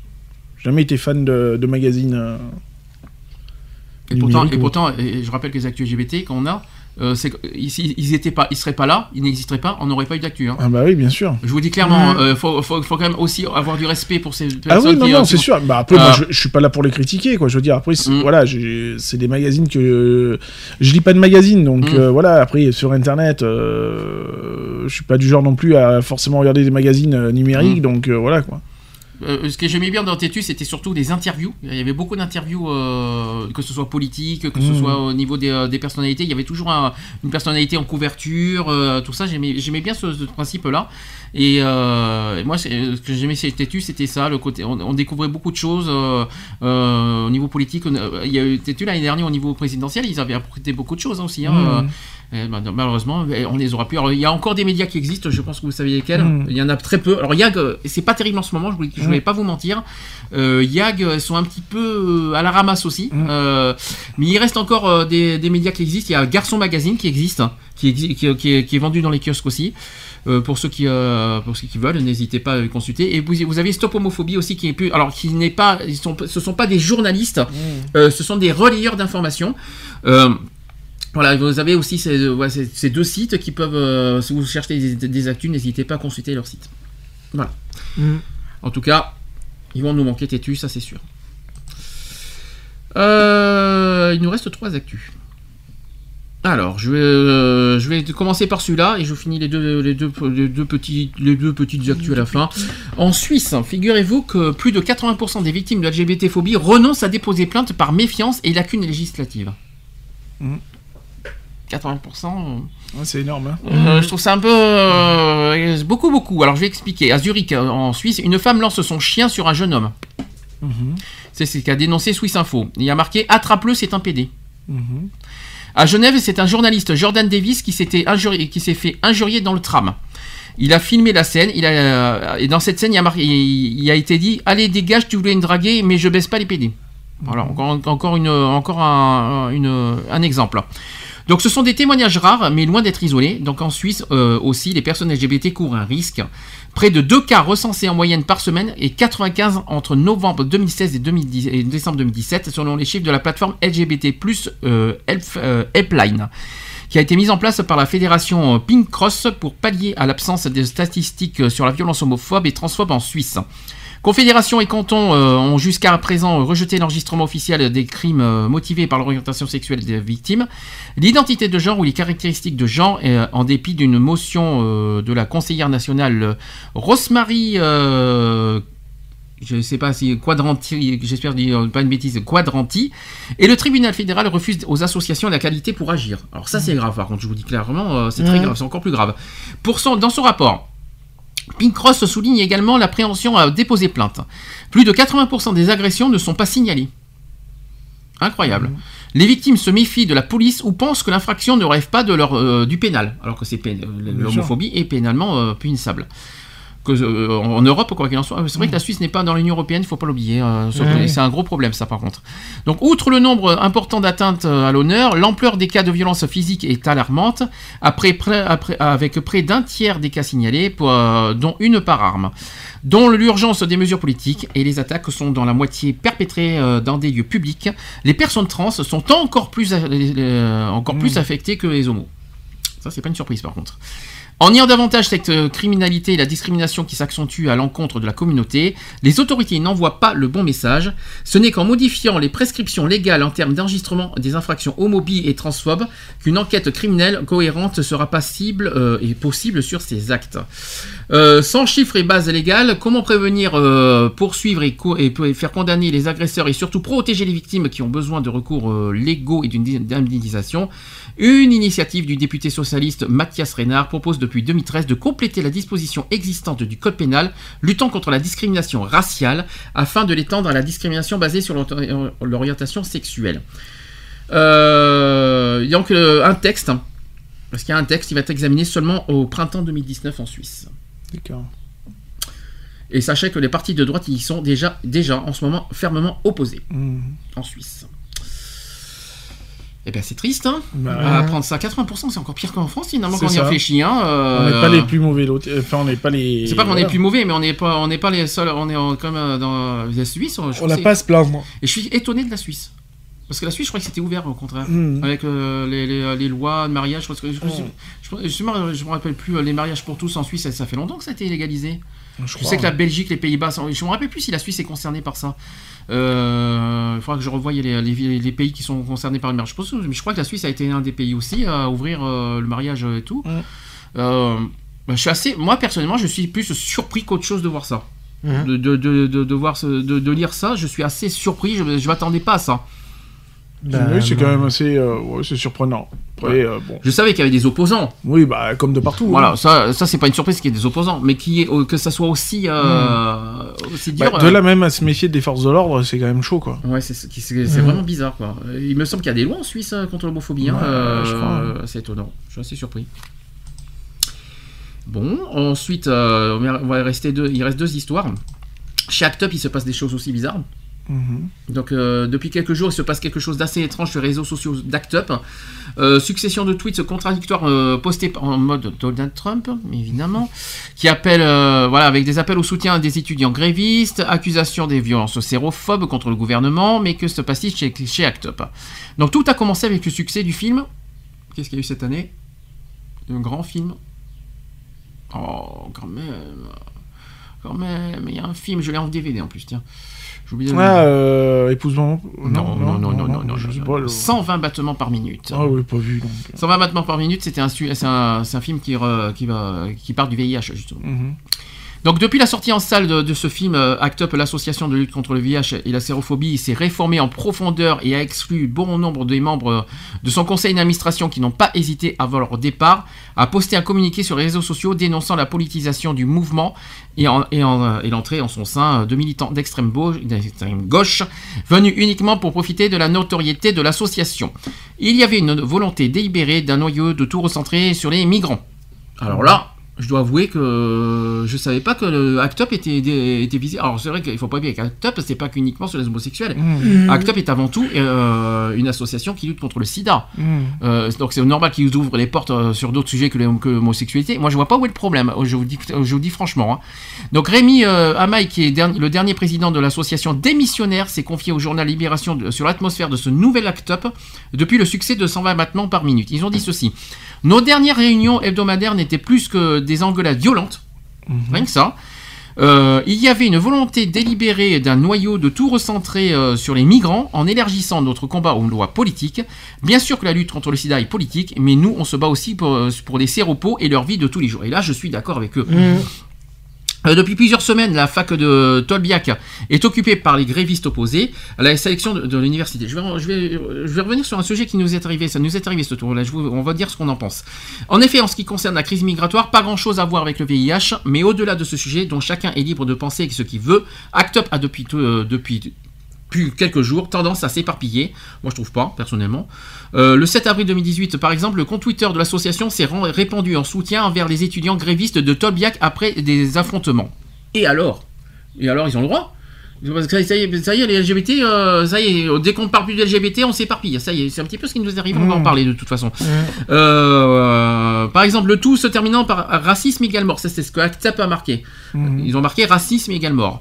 On a vraiment du mal à voir le rapport entre la lutte contre la sérophobie et le blocage de Tolbiac, et à plus forte raison entre la grève des étudiants et la lutte contre le racisme. Donc en fait, en fait si je comprends bien, ce qui est reproché, c'est qu'il reproche à, à ACT UP de, il voit, il voit pas le, le, le rapport. sur un autre combat, quoi. Non, c'est- c'est-à-dire, ils voient pas le rapport entre la lutte contre le sida et, la- et la- le fait qu'il parle de racisme et de, et de migrants. Ben, moi, si, j'en vois. hein. Je suis désolé. hein. Euh, je rappelle que le sida ne touche pas que les homosexuels. hein. C'est ça. Et, dans, et Mmh. parmi les migrants et parmi euh, le- les, les victimes de racisme et tout ça, il y a bien des personnes qui sont touchées par le sida. Et je rappelle que le sida, il n'y a pas que les homosexuels qui sont touchés. Il y a des hétérosexuels, il y a des bisexuels, il y a des jeunes, il y a, des, euh, il y a tout ce que vous voulez qui sont touchés par le sida. Donc, il faut, donc en gros, si je comprends bien, pour les, euh, pour les médias LGBT et même pour les associations LGBT, il faut parler que de, de LGBT dans, chez ACT UP. C'est tout. Et parler que de sida, parce que sachant que le sida ne touche pas que les homosexuels. Moi, je suis pas d'accord. Bah, Moi, honnêtement, euh, je vais être limite contre, parce que ça, ça nous est arrivé. Mmh. Rappelez-vous qu'on a changé de nom et qu'on avait changé nos, nos positions. Oui, bien sûr. Rappelez qu'on était, on était sorti du contexte LGBT et qu'on a évolué en faire, qu'on a fait toutes les discriminations. Qu'est-ce qui nous, rappelez-vous ce qui nous est arrivé? Ben LGBT. Oui, ils ont tourné le Ils dos. nous hein. ont tourné le dos Mmh. parce qu'on ne parle pas que de LGBT. C'est ça. Euh, non, je suis désolé. On a, euh, c'est pas parce qu'on parle pas uniquement de LGBT que que ça y est. euh, et puis quoi encore? Et puis il me semble, ils sont quand même très très. je parle des associations LGBT cette fois. En général, je parle pas d'acteurs, je parle en général. C'est quand même limite pas égoïste, mais pas dans le sens faux cul. Mm. Parce que eux qui disent, nous luttons contre l'homophobie, mais on, on lutte aussi contre les discriminations. Foutez-vous de notre gueule. C'est ça. Donc vous voulez pas que les autres associations parlent une euh, donc vous voulez que les autres associations ne parlent pas autre que LGBT, mais vous vous autorisez, vous octroyez le droit de dire que vous luttez contre les discriminations. Non. Bah non, parce qu'il me semble aussi dans les gay pride il y a le racisme, il y a bien, Bien il y a sûr. bien, il y a bien, euh, il me semble il y a Amnesty, il y a euh, SOS Racisme, euh, et ce sont, ce sont pas des associations, il me semble non plus, ce sont pas des associations qui sont concernées par les LGBT, il me semble. Euh, ils sont concernés, le racisme, SOS Racisme, c'est le racisme, mais ça leur empêche pas d'être avec nous, euh, lutter pour le ça. Vous allez, vous, vous allez dire SOS Racisme, euh, ah bah écoutez, euh, c'est pas votre domaine la LGBT, vous allez dire ça. Non mais attendez quoi. Donc il faut tout pour les LGBT et les autres ils ont pas le droit de, de lutter pour autre chose que les LGBT. Faut arrêter quoi. C'est très et je sais que c'est ce qui nous est arrivé et c'est ce qui est en train de se produire avec Act Up aussi. Euh, parce qu'ils ont pas, parce qu'ils sont, ils sont une association de lutte contre le SIDA, ils doivent s'occuper que du SIDA, ils n'ont pas le droit de dire ce qu'ils pensent sur les autres thèmes. Non. Bah, Dans ce cas, s'ils n'ont pas le droit, vous, s'ils n'ont pas le droit, eux, de s'occuper d'autres thèmes, alors je dénonce aussi, dans ce cas, dans les associations LGBT, de, de s'occuper de, de- qui se mettent de leurs fesses au niveau des discriminations, alors. C'est ça. Occupez-vous des LGBT, occupez-vous pas de, du racisme d'ici et là, c'est pas votre domaine finalement. Et vous n'avez pas votre mot à dire sur ce sujet. On va dire ça comme ça. Donnant, donnant. Vous Ouais. critiquez- euh, si vous critiquez Act Act Up, faites pareil pour vous. Non, parce que maintenant, ils ont- maintenant les, les associations se permettent. hein. On lutte contre les discriminations. Ah bon? Je savais pas, première nouvelle. Lutte- discrimination à- euh, en raison de l'orientation sexuelle et l'identité euh, du genre. Ok, mais quand je vois marqué on lutte contre toutes les discriminations, fermez vos gueules quoi. Je vous dis clairement parce que euh, là là-dessus euh, je vais, je vais mettre je vais pointer du doigt, ça va mal aller, hein, je le dis clairement. Voilà, ça c'est c'est un grand coup de gueule que je vois parce que quand j'ai vu cette actu, j'ai été très très très en colère. Euh, on- on- et puis personne n'a jugé ce que Act Up ils ont le droit d'avoir dépensé. euh, C'est ils- ça. euh, dans, dans Act Up, si les militants de Act Up sont contre, bon pourquoi pas. Mais à l'extérieur de Act Up, on n'a pas à s'en mêler quoi. C'est ça. Ils font ce qu'ils veulent, on n'a pas à s'en mêler, quoi qu'il en soit. Voilà, ça c'est dit. Euh... Pays Oui Qu'est-ce qui se passe? Ça va? Tu tiens le coup? Oui, oui, oui. J'ai une dernière info quand même, une petite info mignonne. Une petite, une petite, une petite info. Une petite Le mariage entre chiens est autorisé. Non, c'est un, c'est un petit, c'est un un prêtre américain qui a fait son coming out. Je trouve ça Ah, bah c'est- oui, c'est c'est mi- mignon. mignon comme histoire. Donc c'est un prêtre catholique. Bon, par contre, il est des États-Unis, euh, il- qui vit au Milwaukee euh, et il s'appelle Gregory Greten, qui a annoncé après 25 ans de sacerdoce sa vie de gay pour pouvoir mieux la vivre. Hmm. Je trouve ça courageux en tout cas de sa part. Donc le prélat a fait cette annonce devant ses fidèles au cours de la messe du dimanche. Alors c'était en décembre dernier. Et à cette nouvelle, les paroissiens lui ont adressé un standing ovation. Hmm. Bravo. Euh, il a dit ceci. Le prêtre, j'ai d'être euh, une nouvelle personne. La différence pour moi maintenant, c'est que je peux vivre ma vie ouvertement. C'est honnête et intègre. Et c'est ce qui est, euh, c'est ce qui est le plus important pour moi. Pour l'archevêque de Milwaukee, qui est son supérieur, il a dit ceci nous soutenons le père Grégory. Hmm. Alors là, c'est euh, là, c'est si on pouvait avoir ça en France, ça serait génial. donc, hein. Euh, nous soutenons le père Grégory, comme l'enseigne la Bible. Nous, ceux qui sont attirés par les personnes de même sexe doivent être traités avec compréhension et compassion. C'est pas la note de Bible. Euh, je crois qu'on a, je crois que la, la Bible des États-Unis, c'est pas la même en France finalement. Mais c'est ce qu'il a dit. Et vous vous rendez compte, ça vient d'un archevêque. Bah oui. Allô, quoi. Et, euh, il a dit ceci nous avons de nouveaux, de nouveaux modèles. Nous avons besoin de modèles bien dans leur peau et ouvertement gays qui peuvent dire qu'il n'y a pas de mal à être gay. C'est ce qu'a confié le prêtre euh, sur National et Catholic Reporter. Et en 2016, le pape François a indiqué les, euh, que les homosexuels ne- qui ne doivent pas être discriminés mais respectés. Hmm. Alléluia. En France, c'est toujours pas le cas. Euh, pendant des années, j'ai porté. euh, il a dit ceci. euh, pendant des années, j'ai porté un lourd secret, un secret drapé dans le silence euh, que la hiérarchie de mon église ne voulait pas que je que je partage publiquement. Aujourd'hui, je romps le silence et je me libère des chaînes de la honte qui m'oppresse depuis mon plus jeune âge. Je suis gay. Il a dit ça devant ses paroissiens. Voilà le discours. C'est fort quand Bah, même. Bah oui, c'est fort. fort. Pourquoi pas l'avoir fait plus tôt? Ouais. C'est une bonne question. En plus, il a fait ça quand même à la période Trump. hein. C'est ça. C'est quand même courageux de sa part, hein, parce que euh, période Trump, euh, et de faire ça, chapeau, franchement, euh, bravo. Et faire son coming out n'est jamais une partie de plaisir, et si dans, nos- dans de, no- dans de nombreux cas, il s'achève par des pleurs et, des- ou un, et un gros câlin, ils ne sont pas moins nombreux ceux qui finissent rejetés par leurs parents euh, défaillants et par leur entourage. Sachez que le père Grégory Greten avait de nombreuses raisons de s'inquiéter. Lorsqu'il avouait son homosexualité à ses paroissiens, leur réaction fut bien différente de celle escomptée. Donc il y a eu euh, plusieurs euh, Mm. réactions, mais il y a eu quand même, il y a eu quand même des applaudissements, c'est quand même fort. Je trouvais une petite chouette histoire, mais en France, il y a encore du travail. Oh oui, oui, Oh, oui. c'est clair qu'en France, il y a encore du boulot. hein. C'est clair. Ben écoutez, je suis à l'heure, il est 18h30. Mais c'est bien J'ai fait fort, dis donc. euh, je pensais, parce qu'on a commencé une demi-heure en retard, j'ai fini à l'heure, parce qu'on devait ça. finir à 18h, mais je suis à l'heure, c'est pas génial Mhm. Bon, euh, prochain rendez-vous, vous savez c'est quand? Dans Sam- notre émission C'est ça, oui, Non, samedi, c'est euh, samedi, d'abord, un, samedi c'est demain. Non, C'est samedi prochain. Non, c'est pas vendredi prochain. C'est Quand- jeudi. C'est jeudi prochain, Jeudi, oui. 17 mai. Jeudi Jeudi prochain. 17 mai, ouais. Jeudi 17 Ouais. mai pour la journée mondiale contre l'homophobie. Excuse-moi, j'ai une journée de trop. C'est pas grave, on a encore deux autres qui arrivent. c'est pas grave. Euh, donc jeudi prochain, 17 mai, c'est la journée mondiale contre l'homophobie et la transphobie. On va parler de la PMA. Ouais. C'est le sujet national de l'année. Bah oui. On va en faire, on va pouvoir un petit peu euh, dévoiler de tout ce qui a Décortiquer été un peu tout ça, ouais. Voilà, décortiquer. Et un de nos opinions, deux ce qui a été dit avec la, la- la députée, trois euh, du. J'espère, je sais- j'espère que j'ai trouvé le un petit extrait du, du, de- du, euh, du projet de loi. Je crois que c'est, je crois que c'est un peu tôt parce que l'écriture n'est pas faite du tout. Mm, Euh, je crois que je, je suis un peu tôt, mais en tout cas, tout ce que je peux dire, c'est que ça va venir, ça va arriver. C'est le grand sujet de l'année. Je sais qu'il y a beaucoup de, de marches cette année qui vont, euh, qui sont Bien au sûr. sujet de la PMA. Nous, on va réfléchir ce qu'on va faire cette année à la banderole. Est-ce qu'on va faire la PMA ou pas? On va y réfléchir tout le week-end. Ouais. De toute façon, on a tout le week-end pour y réfléchir. Euh, ce qui va être bizarre, c'est des hommes qui marchent pour la PMA. Ça va être, ça va, ça être, pourquoi pas hein, On a Oui, bien fait pour les trans, hein, oui, en même temps. euh, je suis désolé. Hein, euh, On l'a fait pour les trans, on l'a, bien fait, donc pourquoi pas euh, Moi, ça Oui, me dérangera pas. Donc Moi voilà. non plus. Alors là, ça me dérange pas du tout. Quoi qu'il en soit, on se donne rendez-vous jeudi prochain à 14h, comme d'habitude. Il n'y aura pas d'actu, je tiens à le repréciser. Le- Mhm. Journée spéciale, donc pas d'actu, pas d'actu LGBT, pas d'actu politique la semaine prochaine. Il y aura que le sujet, du, euh, de, de la journée contre l'homophobie. Donc ça va être plus court que d'habitude la semaine prochaine. Euh, euh, oui? Oui, ça va oui. pas durer 4 heures parce qu'il n'y aura pas d'actu. Bah oui, Mhm. forcément. Après, c'est génial. L'autre, euh, la prochaine émission, après, ça sera le lundi 21 mai. Mhm. Euh, lundi de Pentecôte. C'est ça. Voilà, donc euh, là aussi, on se, on se verra euh, sans problème. euh. On fera des crêpes. Ouais, c'est ça, exactement. bon, voilà, euh, on se... les podcasts www.equality-podcast avec un s.fr, on s'approche vraiment petit à petit des 100 000. Mm. On est à 99 600.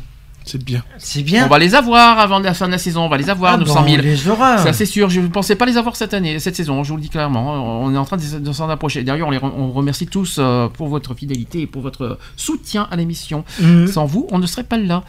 Euh, Digipod, euh, iTunes, euh, Deezer, Orange. Facebook, Orange, TuneIn, euh, YouTube. YouTube, oui, YouTube c'est vidéo. Oui. Mais c'est pas YouTube c'est que les sujets, c'est pas le- c'est pas Oui, l'émission bon, entière. euh, Il y a une partie. Euh, il y a quand même, euh, c'est que les sujets du jour qui sont Mm. dans, les, dans les podcasts YouTube, évidemment. Euh, et puis c'est tout. Je pense qu'on a fait le tour. Mm. Est-ce que vous avez des choses à faire dire pour finir? J'ai beaucoup parlé, merci. Euh, on, on peut remercier une- mes deux acolytes devant, entre, entre un qui est fracassé et l'autre qui est sous cacheton. J'étais, j'étais bien garni aujourd'hui, franchement. Oh, ça va, hein. Euh, On t'a pas laissé tout meubler non plus.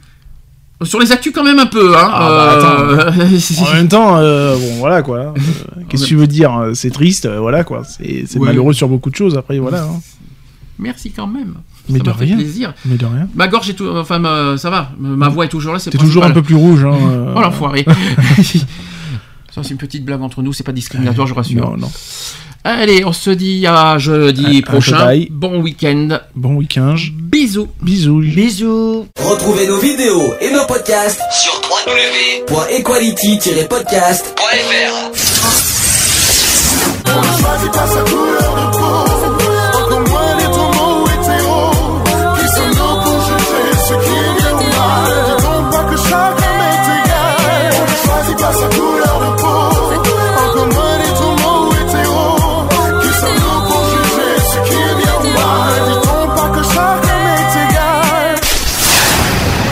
Voilà, c'est fini. À très bientôt.